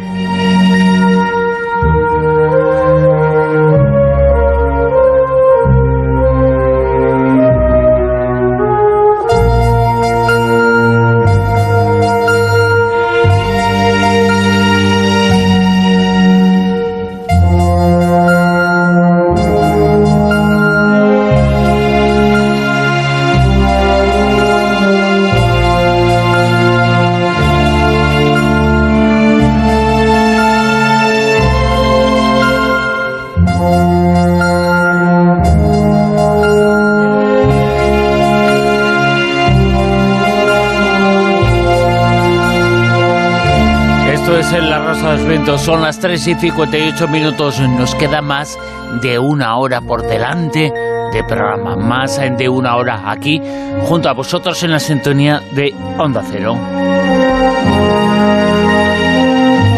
Recapitular un poquito lo que hemos eh, contado hoy, lo que hemos eh, tenido. Un científico que nos ha explicado está al frente del proyecto. Es un proyecto innovador, un proyecto desconocido, fantástico. Es un proyecto gracias al cual se ha averiguado, se ha averiguado y certificado y están en ello que hay una serie de músicas, una serie de sonidos que tienen una influencia, que activan algunos genes que pueden ser buenos y que son buenos eh, para la salud. Esa investigación se está realizando ahora mismo en Santiago, es una investigación apasionante. Antonio Salas es el científico que ha estado con nosotros y que nos lo ha contado hemos contado también una serie de informaciones y noticias en la zona cero, en la tertulia, una serie de noticias en las eh, cuales hemos eh, comentado y discutido también eh, varias cosas, pero sobre todo esa. Ha habido una discusión muy intensa al comienzo de la tertulia, al comienzo de la zona cero, respecto al metaverso, qué parte es real, qué parte no es real, qué parte es un poco mito, qué parte es un poco profecía fallida del futuro. Bueno, hemos eh, discutido mucho sobre el mundo del metaverso y tenemos en Twitter con Almedía Rosavientos una encuesta, una encuesta, evidentemente sabemos la respuesta, sabemos la esfericidad de la Tierra, pero queríamos comparar con una serie de encuestas que han aparecido en los Estados Unidos que nos hablan de que más de un 20% de la población, el 25 en algunos casos, cree todavía, todavía que la Tierra es plana. Queríamos saber en nuestro país cómo está esa creencia y está más baja que en los Estados Unidos, eh, pero está preocupantemente alta porque habla de un 12% de personas que piensan que es plana. Ahora las noticias, la información en Onda Cero, en la Rosa de los Vientos, volvemos después. Son las 4, las 3 en Canarias. Noticias en Onda Cero. Buenas noches. Empezamos la semana con el precio de la electricidad subiendo más de un 20%. Hoy el megavatio hora va a costar de media 163 euros. Esto es su precio más alto desde el pasado 14 de octubre y es además el precio más caro de Europa por segundo día consecutivo.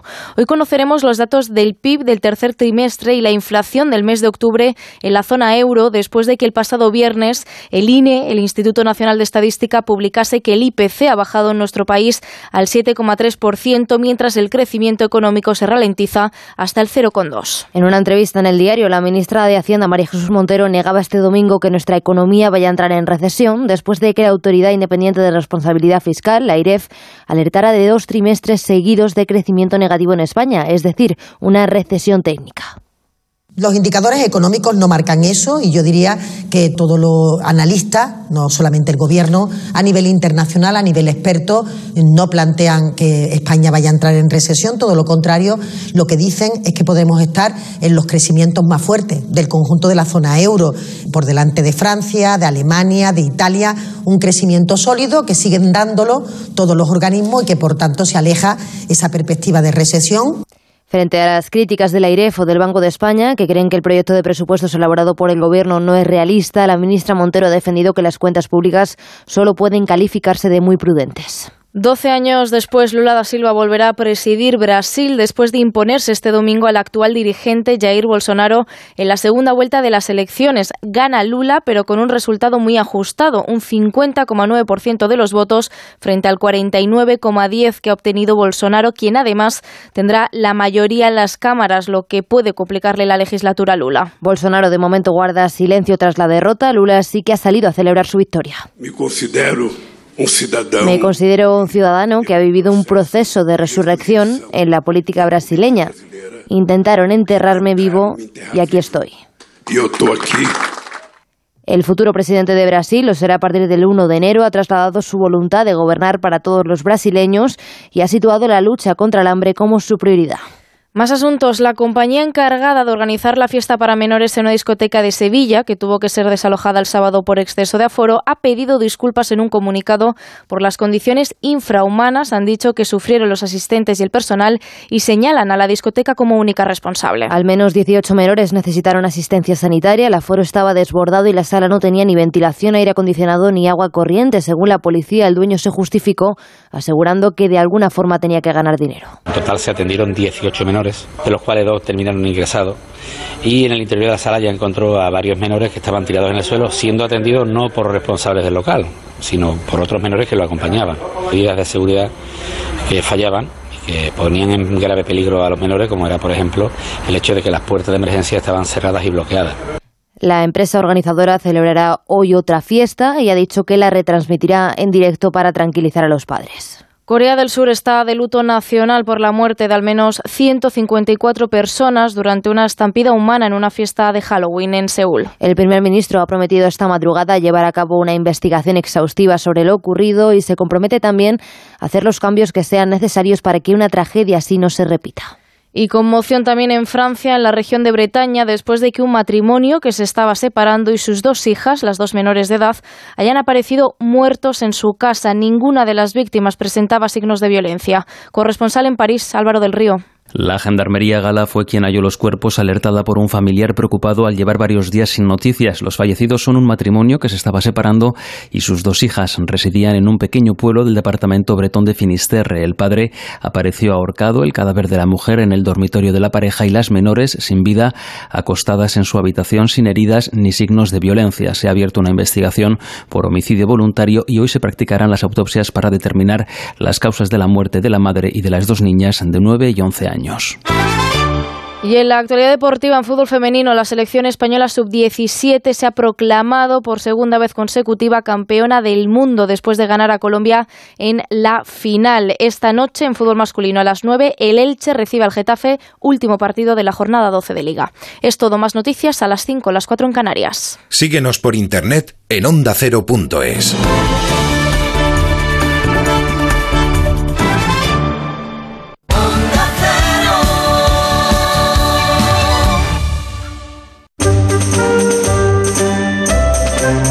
Hablamos de fantasmas en La Rosa de los Ventos con Isabel Larranz dentro de unos minutos, eh, pero ahora Silvia Casasola nos habla del día de hoy, de Halloween. En Si no me crees, compruébalo.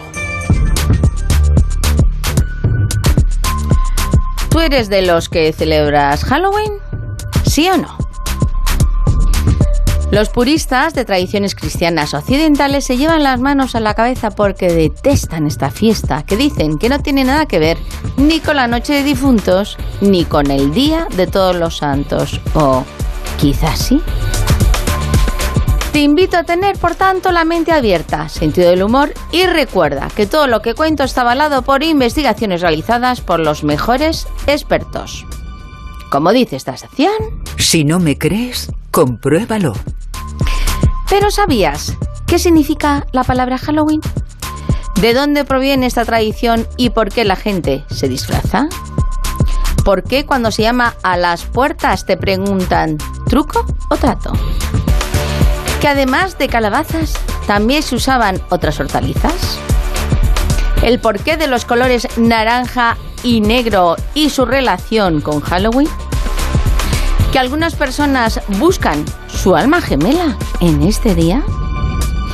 ¿O que se prohibió adoptar gatos negros en vísperas de Halloween? Bueno, pues esta noche vamos a intentar averiguar qué hay de verdad o de mentira en algunas de estas cuestiones. ¡Ey, no, no, no, no, no, no, no, no, no. Según la Wikipedia, Halloween viene de la contracción de All Hallows Evening, literalmente en español, Víspera de Todos los Santos, conocido popularmente también como Noche de Brujas, Víspera de Difuntos, Noche de los Muertos, Noche de Difuntos o Samhain, que como sabéis se celebra internacionalmente el 31 de octubre. Por tanto, Halloween sí que tiene relación con la víspera de todos los santos. Otra cosa es la forma de celebrarlo. De hecho, el Samhain o Samhain, como en algún otro sitio lo dicen, celebrado por los celtas, tiene que ver con el final de las cosechas.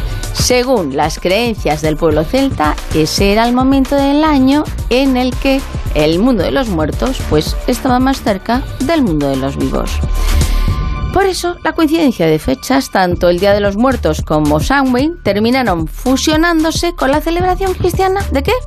Pues de todos los santos. Así que fueron los cristianos occidentales los que se apropiaron de esta celebración y no al revés. ¡Sas en toda la boca! Pero, ¿de dónde proviene y por qué la gente se disfraza? Existen varias versiones de cuál es su origen, pero la mayoría afirma que se gestó en Estados Unidos. Al menos eso dice la escritora Elizabeth Fleck en su libro Homenajeando a la familia. Ella asegura que la tradición surgió en Estados Unidos, al igual que la celebración de Acción de Gracias.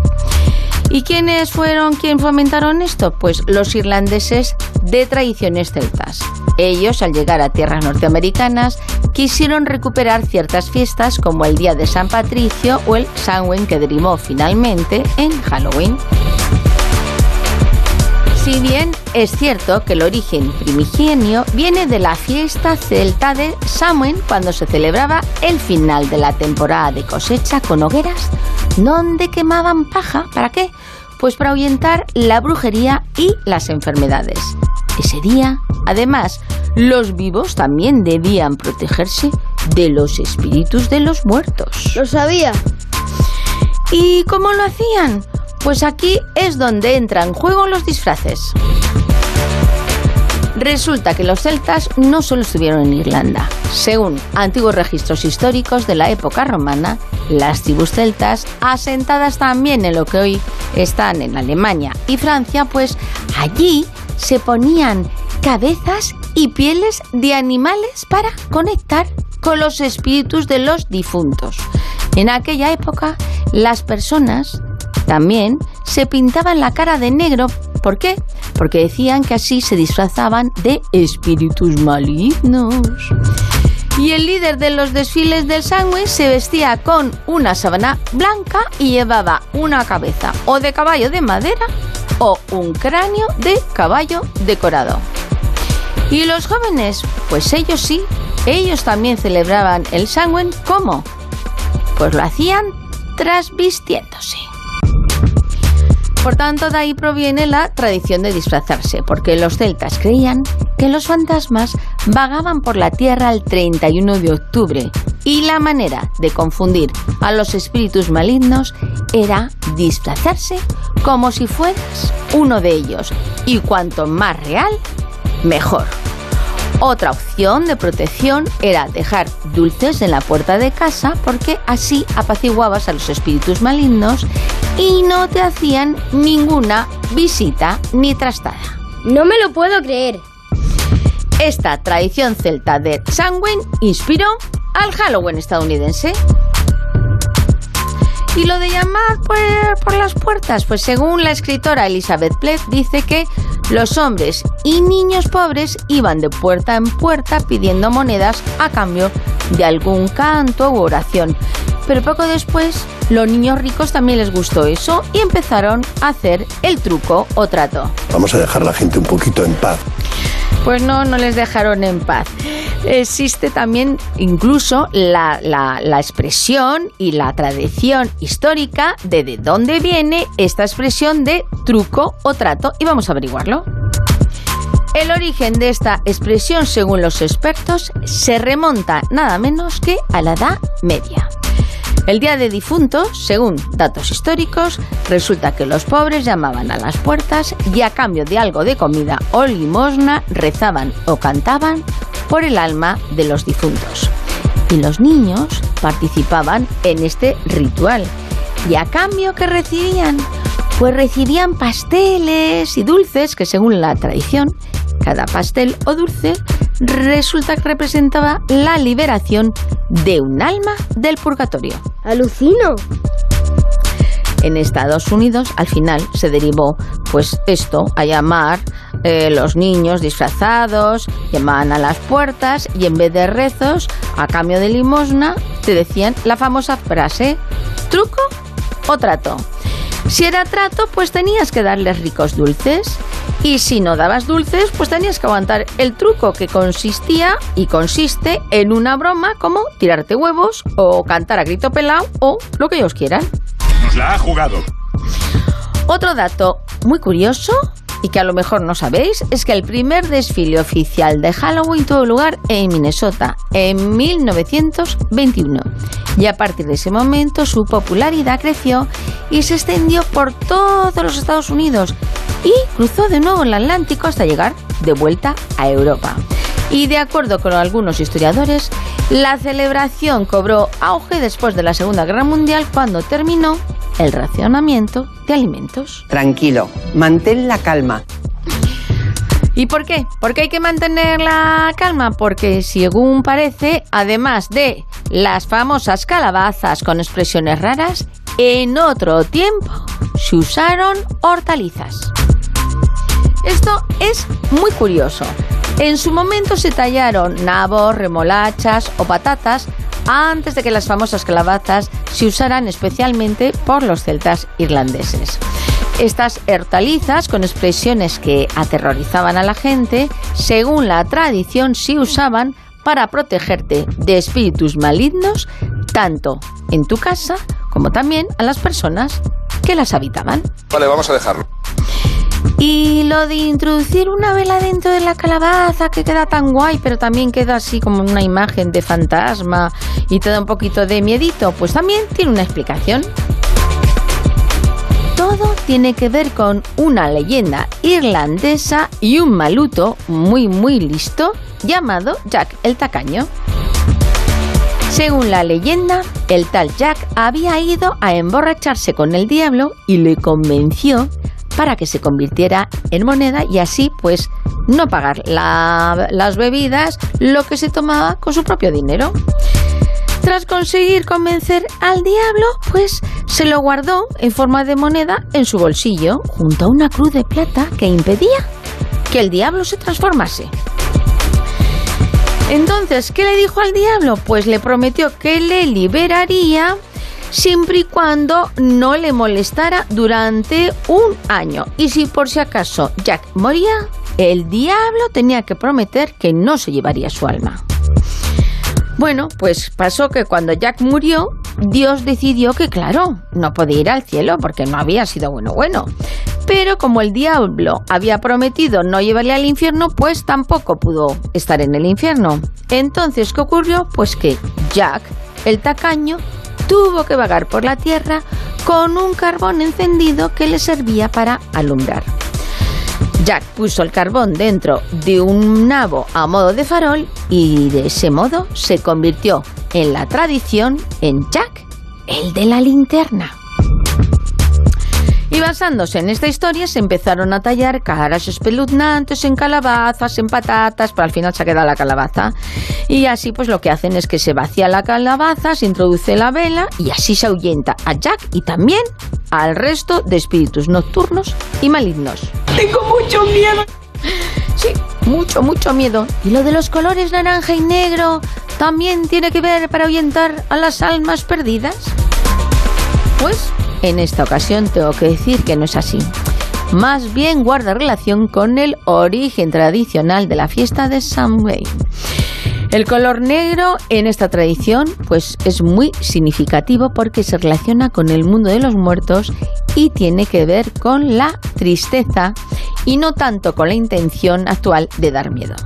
Igualmente el naranja está asociado con las hogueras que comentábamos al principio de esta celebración y bueno, pues donde además de la hoguera particular, de quemar la paja de cada uno, pues también por lo visto hacían una hoguera grande, comunitaria, que era la hoguera sagrada, que era como el ritual del fin de la cosecha. De ahí el color naranja. Tomo nota. Ah, y lo de buscar a tu alma gemela ese día, el día de víspera de los santos. Pues un día un poco rarito, ¿verdad? Bueno, pues resulta que, que, sí, que es cierto, que con motivo de esta festividad, pues en la época antigua, los chicos y chicas se juntaban y entonces aprovechaban para realizar ciertos juegos de adivinación preguntando si iban a encontrar a su alma gemela. Aquella tradición se recuperó en Estados Unidos, como lo recoge la enciclopedia Oxford de comida y bebida en Estados Unidos, donde hacían estos juegos para predecir su futuro amoroso. ¿Y sabéis lo más divertido? Pues que esa noche se conocía también como la noche del repollo. ¿Y por qué? Preguntaréis. Pues al parecer las chicas usaban el tallo de un repollo para predecir cómo serían sus futuros maridos. Eso sí, no sabemos si esas predicciones salieron bien o no. Lo malo es que al final todo se cambia y en Framingham, en Massachusetts, los adolescentes más gamberros decidieron cambiar esta curiosa tradición por divertirse, tirando en vez de huevos como se hace ahora, repollos, mazorcas de maíz o cualquier tipo de verdura podrida a las fachadas de las casas. Qué lástima, ¿verdad? Y por último, lo de los gatos negros y la prohibición de adopción era mentira. Pues lamentablemente es cierto, por lo menos durante un tiempo. El problema era que algunos indeseables en vísperas de Halloween adoptaban gatos negros que los pobrecitos hacían rituales con ellos y salían muy mal parados. Y eso obligó a las protectores de animales estadounidenses a prohibir su adopción. En la actualidad, menos mal que ya no existe dicha prohibición porque parece que los norteamericanos, parece hemos dicho, ¿eh? están un poquito más civilizados. Estamos locos, estamos locos. Entonces los que dicen que Halloween es una americanada, ¿están en lo cierto? Pues creo que, aunque se ha desvirtuado mucho, los orígenes reales, pues no es que sean súper, súper 100, 100 americanos, sino que son 100% europeos. Y Halloween, por tanto, proviene de rituales ancestrales en el día que el mundo de los vivos se conectaba con el mundo de los muertos. Me encanta. Y con mucho cariño, desde la Rosa de los Vientos os deseamos que todos los que quieran celebrar Halloween lo disfruten muchísimo, pero, eso sí, sin fastidiar al prójimo. E igualmente, a los más religiosos también les deseamos que puedan celebrar su víspera de difuntos y también lo pasen genial el Día de Todos los Santos. Y, ya sabes, si tienes dudas, de todo lo que te acabo de contar, como te digo siempre. Si no me crees, compruébalo. Y nos despedimos con el espíritu más sabio que podríamos tener para este día. Nuestro gurú científico, Albert Einstein. Cuando te mueres, no sabes que estás muerto. No sufres por ello, pero es duro para el resto. Lo mismo pasa cuando eres imbécil.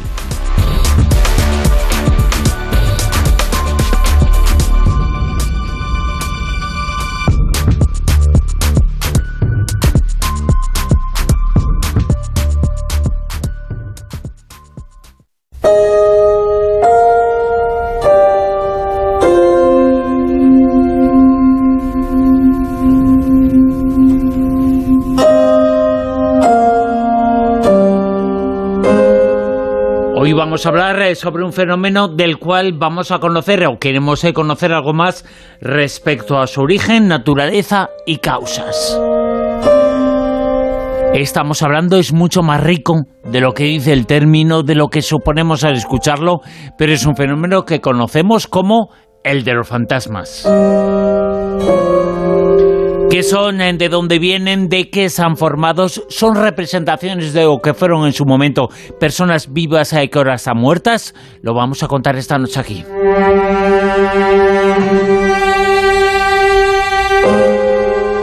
Vamos a hacer con una investigadora, escritora, estudiosa, una de las grandes expertas en nuestro país sobre el mundo de la parapsicología. Es una persona que ha estado en alguna ocasión con nosotros y que es un lujo presentarla una vez más al hilo de la publicación del que es eh, su nuevo libro. Se encuentra en Cidonia, en ediciones eh, Cidonia. El libro se titula ¿Por qué vemos fantasmas? Y su autora está con nosotros. Su, su autora es Isabela Herranz. Muy buenas, Isabela, ¿qué tal?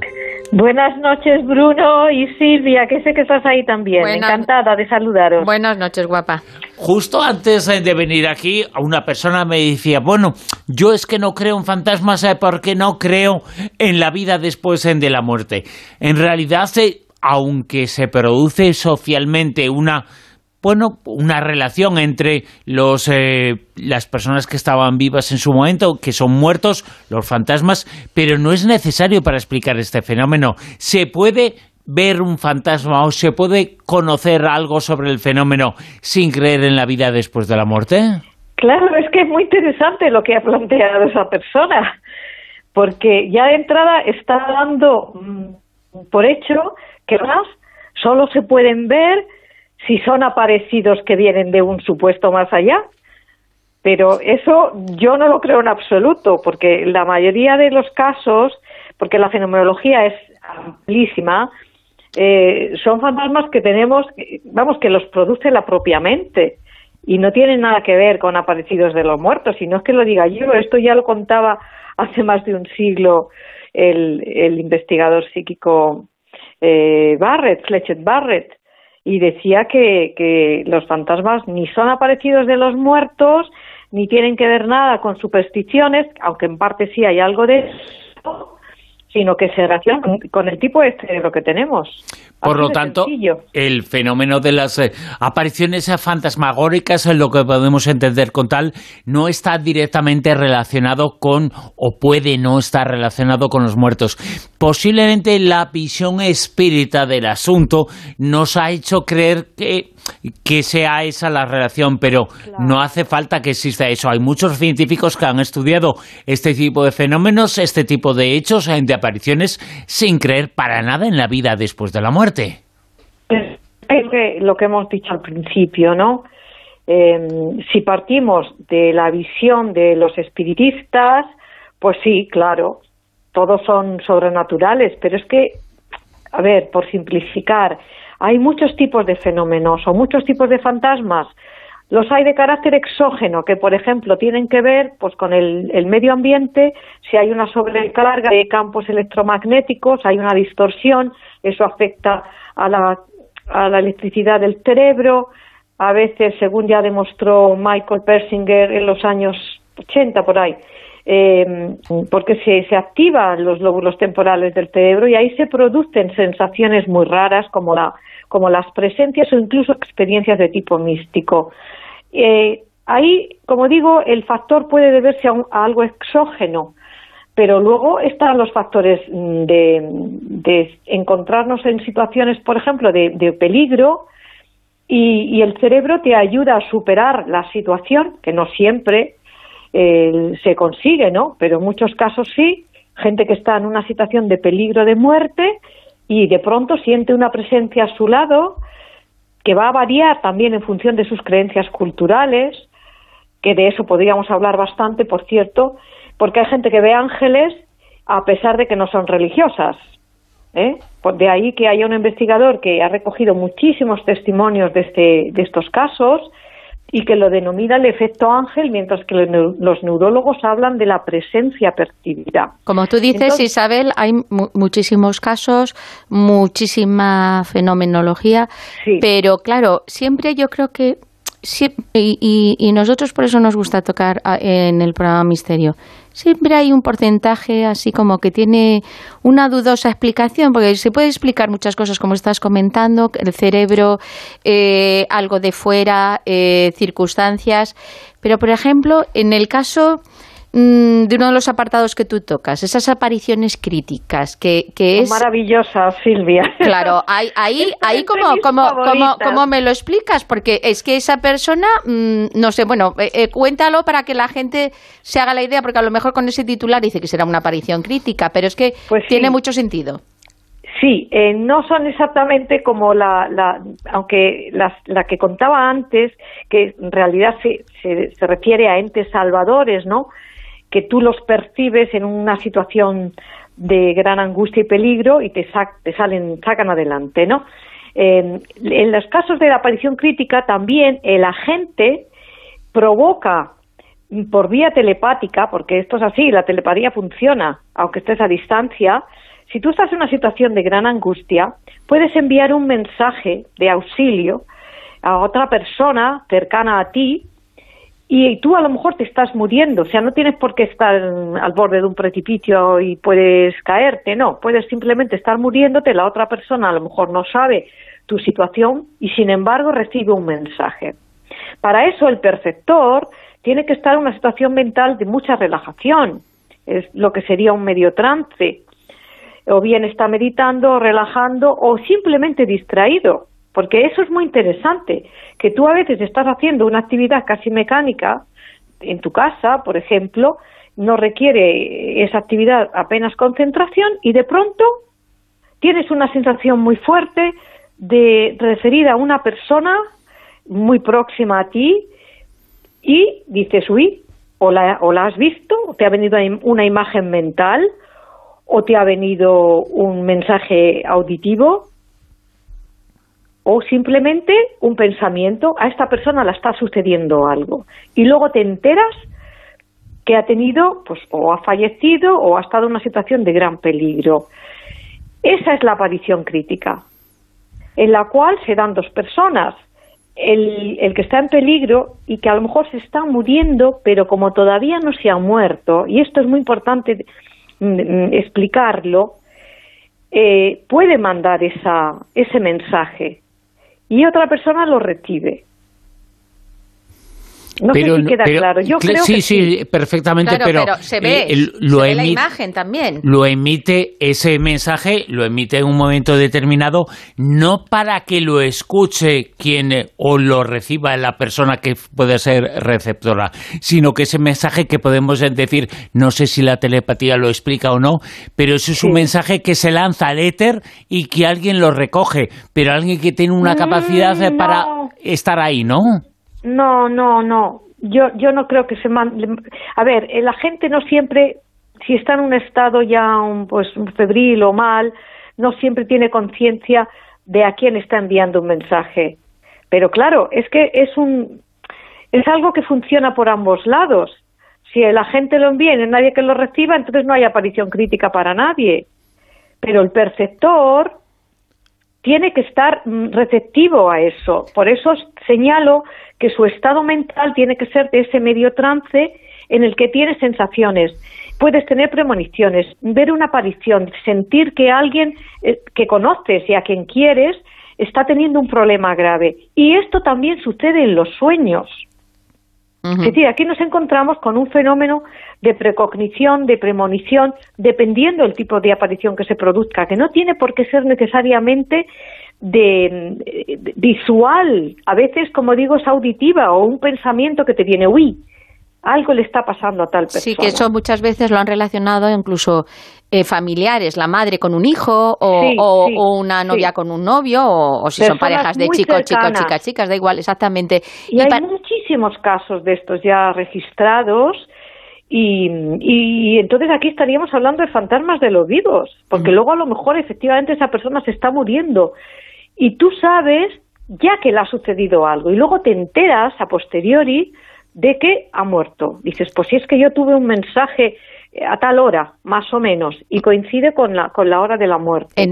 Pero a esto ya, para acabar con esta parte, si os parece, a veces esas sensaciones o esas apariciones se producen con una, una separación en el tiempo. ¿eh? O sea, a veces no es una transmisión inmediata. A veces el perceptor lo siente unas horas después. Yo quería comentar vamos, sol- los- solamente el- un ejemplo para eh, que se hagan la gente la, la idea, la imagen de, de, eh, cuando aparece, cuando es i- imagen, no es cuando es un sonido o una percepción.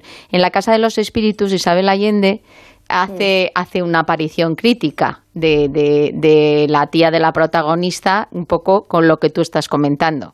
Pues sí, pues, pues claramente, pero, la, pero no ha muerto todavía esa persona. Sí, eso está bien que lo digas. Este tipo de fenómenos, este tipo de apariciones, eh, digamos que se pueden explicar explicar o, o encuadrar en el mismo tipo de fenómenos que detrás existe el, el mismo, vamos a llamarlo así, sexto sentido que justifica o por el cual podemos conocer las apariciones de fantasmas, quienes eh, tienen una aparición crítica de este sentido. Sí, sí. Utilizan, tam- claro, sí. lo, lo mismo que en el sexto sentido para, para que nos entendamos una expresión que conocemos todos, pero que no Sí, tiene por qué sí. eh, justificar nada. Sí. Comple- completamente de acuerdo, Bruno. Y es que además, esto en, cuando soñamos, cuando estamos durmiendo, es más fácil que se produzcan este tipo de fenómenos, porque la mente, el cerebro está mucho más receptivo a estas experiencias, porque hemos desconectado de la vigilia. Ahora, si tú estás muy ocupado en una actividad un poco frenética en tu vida y te mandan un mensaje de este tipo, pues no te vas a enterar, no, lo vas a poder percibir. Pero cuando hay ese nivel de tranquilidad o de distracción, pues se filtran estas cosas.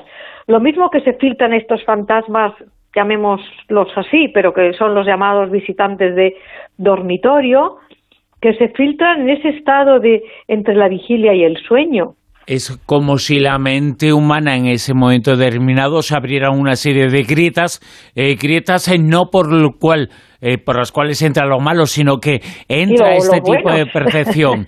Eh, y digamos eh, Sí, que a través de esas grietas eh, se fortalece otro tipo de percepción porque se ha desentendido de otra serie de capacidades. Al estar dormido parece que no está funcionando el cerebro, pero sí puede estar funcionando y puede estar funcionando la parte que capta este tipo de fenómenos.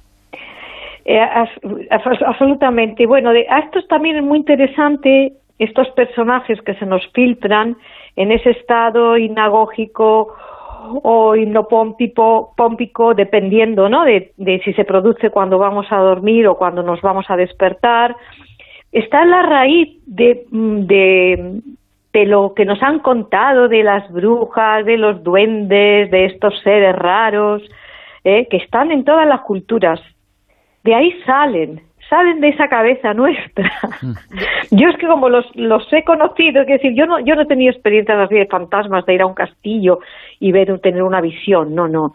Eh, pero sí, en, en, el, en el sueño sí que he tenido muchísimas experiencias, pues desde personas aparecidas, es decir, fallecidos, que, con los que he interactuado en el sueño, pero que para mí no vienen del más allá, simplemente yo los recreo en el sueño porque, bueno, porque es una manera también de que si son personas próximas que se han muerto, tenían importancia para ti, pues mm, te alivian de algún modo, ¿no? El encontrarlos y a veces verlos jóvenes y verlos sanos, ¿no? Cuando sabes que han muerto ya a una edad avanzada y a lo mejor con algún problema grave de salud, ¿no? Y entonces es una manera de reconciliarte con el ser al que has querido y que ya no está en, el, en este plano nuestro terrenal.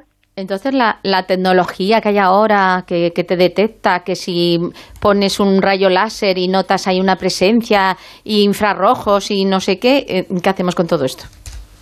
Pues mira, es muy interesante que saques ese punto, porque yo le dedico un capítulo muy amplio eh, a ver, eh, hasta hace relativamente poco, pues no podías ir a un sitio donde decían que había presencias y que se veían fantasmas, eh, porque, mm, bueno, pues tenías que, fiarte de lo que decían las personas que habían ido allí, ¿no? Y, y aseguraban haber tenido algún tipo de experiencia. Tú vas ahora con un magnetómetro, por ejemplo, y miras los campos que hay alrededor y a veces lo que hay, si por ejemplo es un sitio cerrado y hay un cableado eléctrico que no se ve, porque está invisible dentro de las paredes, pues a veces eso produce una carga eléctrica muy fuerte, que en personas muy sensibles, y eso también hay que decirlo, porque mm, volviendo al principio del todo, lo que habéis planteado, la gente que dice, ah, no, es que yo no creo en fantasmas, porque como no creo en el más allá, pues no creo en los fantasmas. Vamos a ver, muchos escépticos lo niegan porque no los han visto. Pero eso no justifica que la gente no pueda verlos, porque si hay mucha gente que los ve, es porque los ve. Y tiene mucho que ver con el perfil psicológico de la persona y luego también de si efectivamente hay algunos elementos exógenos que favorecen la experiencia. Y estamos hablando de esa, ese tipo de experiencias que tú puedes con determinados aparatos determinar si en el entorno hay algo que puede estar provocando eso. Hay una serie de, fenómenos eh, que se pueden captar eh, de forma tecnológica, como por ejemplo eh, comenzó la captación de este tipo de fenómenos con las psicofonías hace algo más de un siglo, luego llegaron otras formas tecnológicas de captar ese más allá, las psicoimágenes. ¿Sigue habiendo un aporte por parte de la tecnología, ahora que vivimos una auténtica revolución tecnológica. ¿Sigue habiendo en los tiempos actuales un aporte a este tipo de fenómenos? Mira, una de las últimas cosas que yo creo que está ahora decayendo, ¿eh? pero hace unos años, cuando empezaron a abaratarse las cámaras digitales de fotografía, empezaban a aparecer unas esferas de luz, ¿no? llamados orbes, y eh, ahí ha habido teorías de todas clases. Eh, yo hice unos reportajes hace años, entrevisté además a un científico defensor a ultranza del fenómeno y para él estas imágenes, estas esferas de luz semitransparentes son emanaciones de los espíritus. Claro, te viene un científico de otra cuerda, entre comillas, y entonces dice, no, es que las cámaras digitales lo que no pueden captar eh, es un problema de la cercanía del foco, ¿no? Y entonces cuando en el ambiente hay partículas de polvo que no se ven, la cámara las capta y las reproduce como una esfera de luz y de color. Y hay, es muy curioso porque, vamos, una, amiga me mandó una foto de la cueva de y estaba llena de esferas. Claro, vas allí con la idea de que es que allí había quelarres y ves eso y ya está haciendo espíritus por todas partes. Claro. En las cuevas lo que hay es muchísimo polvo. Claro, Entonces, polvo y humedad, máquinas- eh, eh, mala combinación para pensar que son fantasmas. No, eh, es eh, la realidad eh, que ha cogido esa forma, pero no es otra cosa, tiene perfecta explicación. Claro, pues lo mismo que tú has dicho antes de las psicofonías, eh, empezaron a grabarse en una época en que las grabadoras eran muy imperfectas y captaban sonidos que tú no, no percibías, porque el oído percibe hasta un punto, ¿no? Pero hay oriental que tú no captas, y en cambio la cámara, la- las, las grabadoras estas las, lo cogían y luego, claro, como además se mezclaba con otros sonidos, pues luego el oído humano lo que hace es interpretar todo ese sonido y le da la forma que quiere. Es decir, si te dicen que en ese lugar ahí ha habido alguna muerte o ha muerto un niño, tal, pues tú oyes un ruidito ahí mezclado y claro, no sabes muy bien lo que es y al final acabas oyendo el llanto de un niño. Pero es un constructo de la mente. Absolutamente, vamos, yo estoy convencida porque yo he escuchado psicofonías y es que no me ha convencido ninguna. Precisamente las psicofonías eh, son un fenómeno que, bueno, que tiene mucho que ver con la percepción. Nos dicen que se va a escuchar A y se oye A. Nos dicen que se va a escuchar B y se oye B. Las psicofonías, en muchas ocasiones, como este tipo de fenómenos, eh, tienen que ver con el, bueno, pues influir en lo que después se, se va a pensar o decir sobre ese fenómeno. Completamente de acuerdo, Bruno. Eh, yo participo de esa idea. Y, es que hay un elemento de, de sugestión también en, en- muchos de estos casos. Y no solamente a la hora de interpretar un- unas supuestas voces que se han grabado en un sitio especial donde no había nadie, pero se oyen unas voces. Primero, nunca se sabe de dónde vienen. A veces son, bueno, algunos dicen que son voces de radio extraviadas. Bueno, lo que sea, da lo mismo. Pero es que nos pasa igual con la visión de, de fantasmas. Porque hay gente que los ve en el mismo lugar y gente que está al lado no. Porque hay gente que está ya sugestionada, que cree que va a haber algo y no y no yo no digo que se lo invente en absoluto, algo ve, pero es que es como un producto de su imaginación, porque la sugestión tiene un, un es un factor determinante en esto y ahora no tenemos tiempo para explicarlo, pero hay unos experimentos interesantísimos que hizo Richard Wiseman hace unos años recreando sesiones de espiritismo en alguna cripta subterránea y bueno, fue interesantísimo lo que descubrió. El factor sugestión fue determinante incluso en la gente que no creía en fantasmas.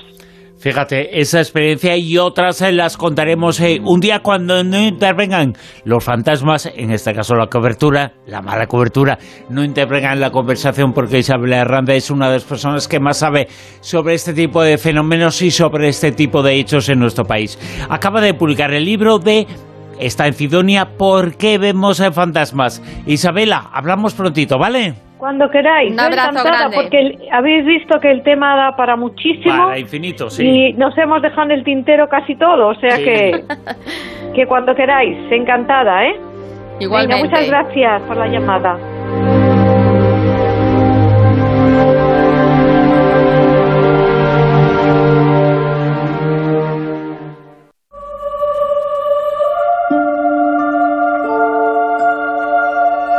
Cuéntame cómo pasó.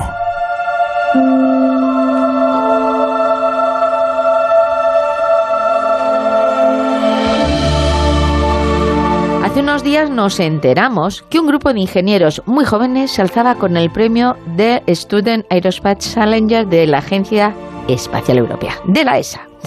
Bueno, pues estos cerebritos de la aeronáutica presentaron un vehículo muy especial que podría competir, atentos, con los creados por Jeff Bezos de Amazon, sí, y Richard Branson de Virgin.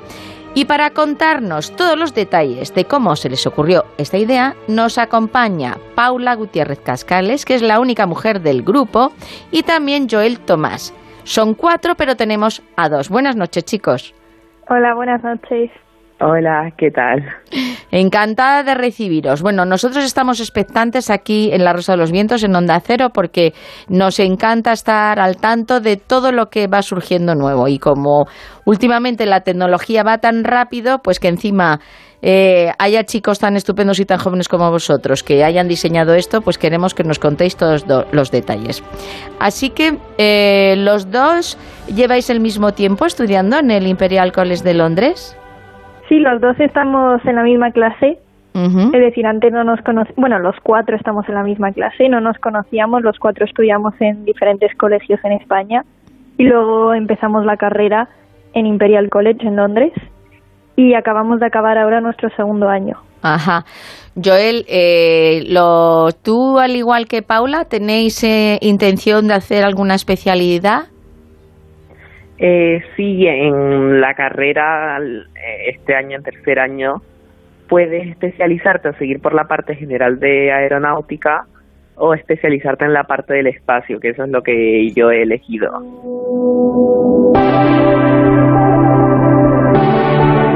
¿A quién de los cuatro se les ocurrió presentaros al concurso de la ESA con esta idea?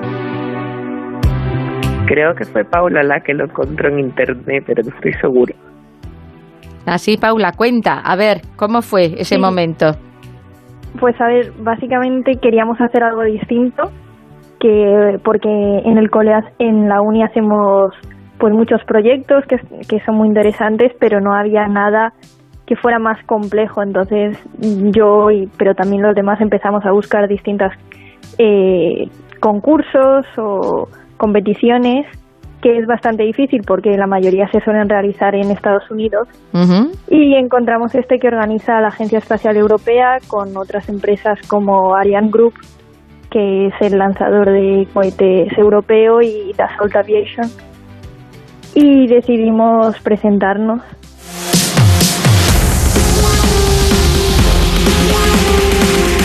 Contadnos un poco cómo diseñasteis y por qué sería eh, mejor cuando hicisteis ese proyecto de idea. Me imagino que lo presentaríais primero en vuestra universidad, en el college, ¿no? Sí, básicamente necesitábamos un supervisor de la universidad, entonces se lo propusimos al jefe del departamento y obviamente ellos nos querían ayudar con todo, lo único que nos dijeron es que esto suele ser proyectos bastante más avanzados, puesto que todavía no hemos dado la mayor parte del contenido para realizar un avión entero, mm. y menos un avión que sube hasta el espacio que tiene que es muchísimo más complejo.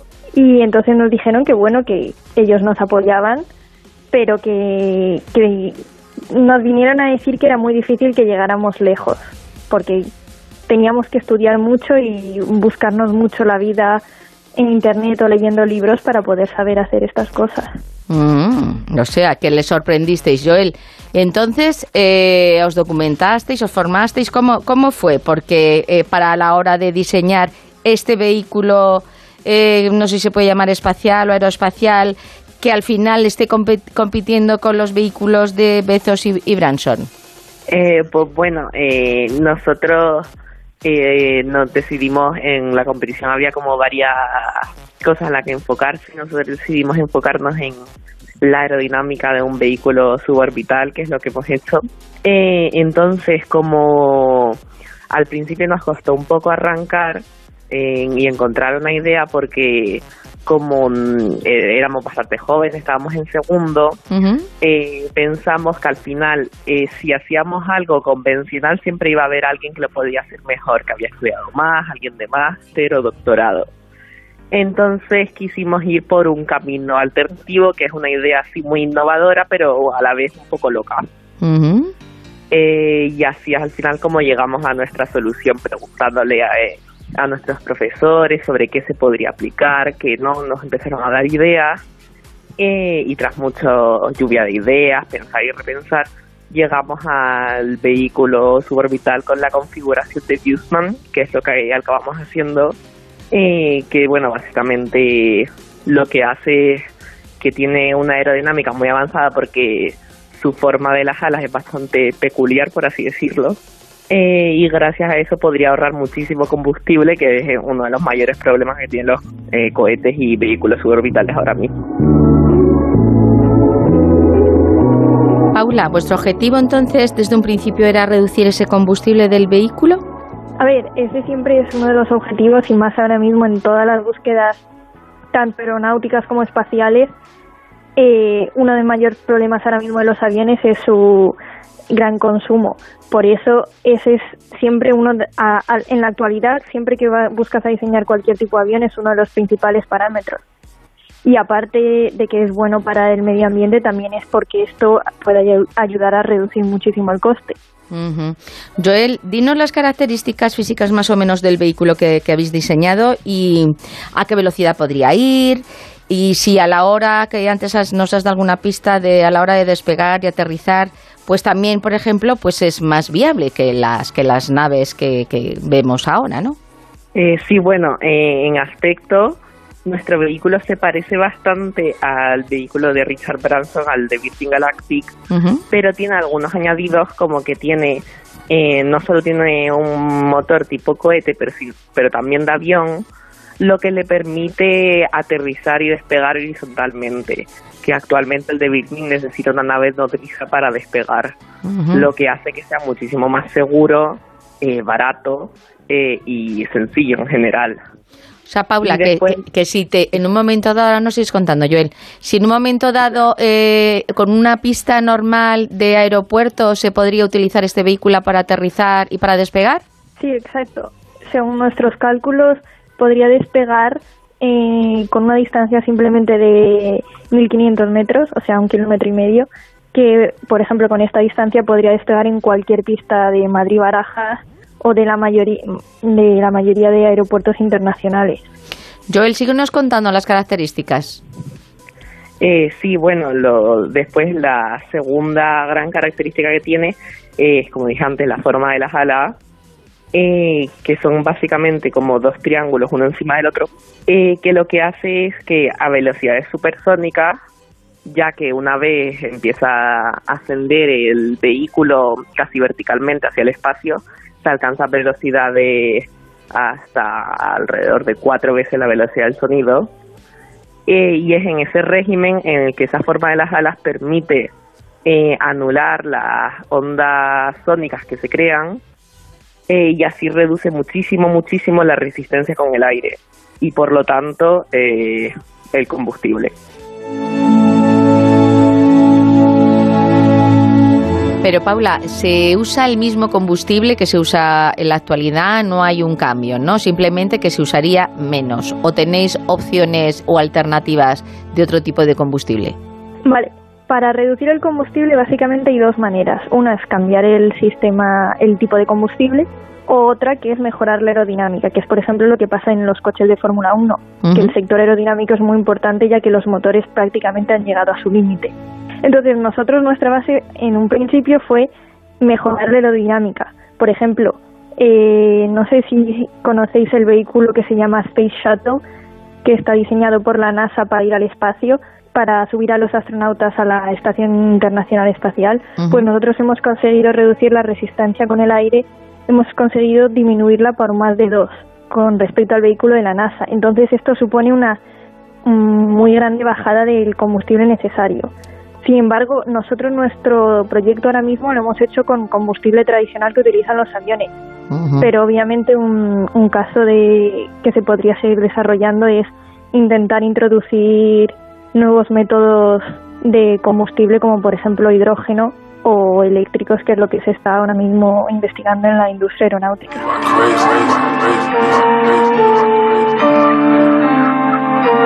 Joel, también habláis de que este modelo que habéis diseñado podría ser un avión eh, similar al, al Concorde, ¿no? Al malogrado Concorde. Si lo comparas con, con ese antiguo Concorde y el, nuevo avión que podría ser un nuevo avión supersónico que habéis diseñado vosotros, ¿en, en qué habría mejorado? Eh, sí, bueno, básicamente como mm, las alas que nosotros hemos usado, eh, la configuración de Viewsman, eh, hace que se reduzca la resistencia con el aire cuando se va a velocidades supersónicas. Si se aplicara un diseño como el Concorde, que esa es una de las principales aplicaciones de lo que hemos hecho, eh, claro, se podría lograr, lograr un avión supersónico de transporte que reduce muchísimo la resistencia con el aire que es la principal causa de cuando van a velocidad de crucero de gasto de combustible, por lo que sería muchísimo más eficiente, eh, que fue uno de los motivos, el elevado gasto de combustible que tenía el Concorde, uno de los motivos de su retirada. Con el Concorde sí que lo hemos comparado y, por ejemplo, en resultados de lift en inglés, que es básicamente la fuerza de sustentación, que es la que permite al avión volar, eh, sacamos un resultado muchísimo más alto que ellos, por lo cual también sería muchísimo más fácil para el despegue y hasta llegar a, a una altura de 10 kilómetros. Y también a nivel aerodinámico, cuando se supera la velocidad del sonido, nuestra resistencia es muchísimo menor, ya que conseguimos eliminar las ondas eh, sónicas.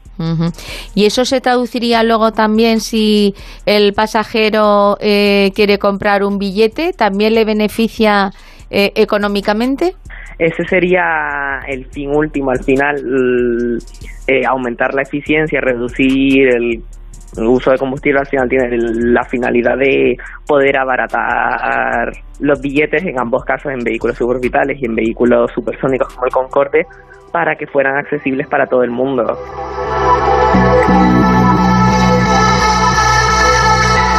¿Existe alguna otra funcionalidad que le podríais dar al, proyecto que habéis diseñado, aparte de sustituir al Concorde o ser un vehículo similar, pero mucho más práctico, ¿no? Efectos prácticos de ahorrar, eh, como el de Bezos o el de Branson. Sí, es decir, aparte del Concorde, que es para pasajeros, también se puede utilizar para cualquier tipo de vehículo supersónico, tanto para jets como para militares o cualquier vehículo supersónico. Y aparte de eso, pues también tiene aplicaciones para llevar transporte a los satélites. Es una cosa que ahora mismo, por ejemplo, SpaceX está invirtiendo muchísimo dinero en ello, pero sin embargo lo hace con cohetes.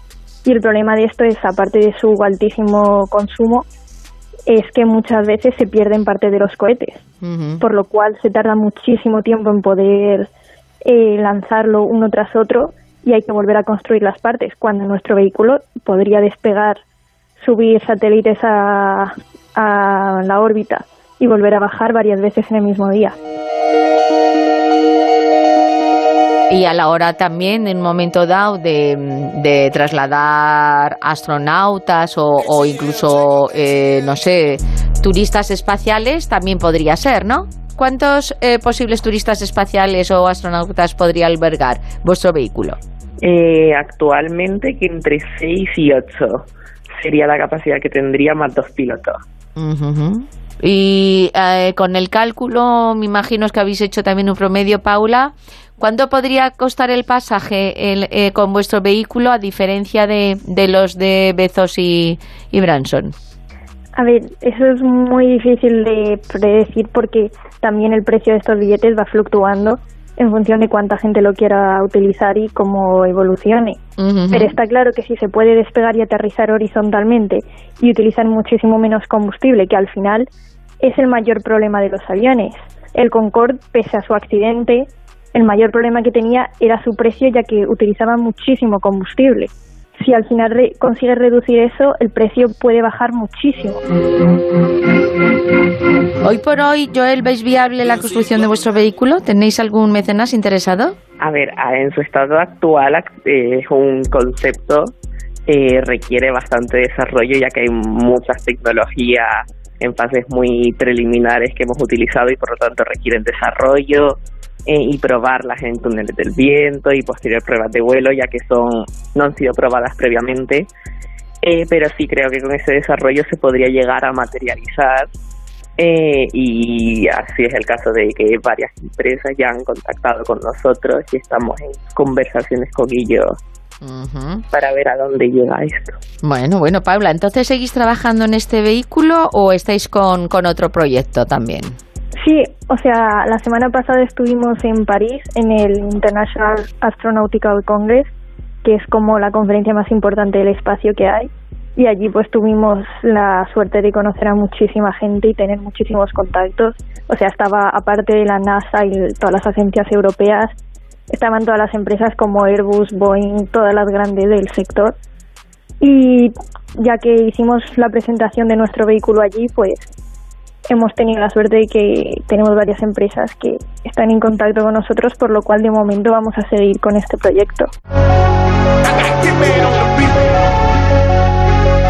Me alegro muchísimo, muchísimas gracias Paula, Joel, por compartir vuestro logro con nosotros y dar la enhorabuena también a vuestros dos compañeros que no nos han acompañado hoy, ¿vale? De nuestra parte.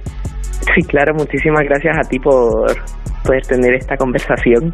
Bueno, y ojalá, queridos oyentes, podamos ver vuestro vehículo, el de Paula, Joel y los dos compis ingenieros, pues que lo tengamos lo más cerca posible en funcionamiento y sea todo un éxito. ¿Por qué? Pues porque para el turismo espacial cada vez estará más cerca de poder realizar esos viajes y que se abaraten un poquito más.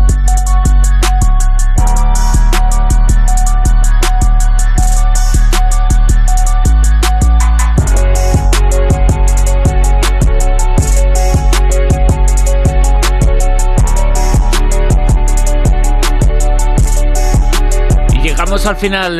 La Rosa de los Vientos eh, vuelve el próximo sábado por la noche a la una de la madrugada a las 12 en Canarias. Quedaos en la sintonía de Onda Cero Radio.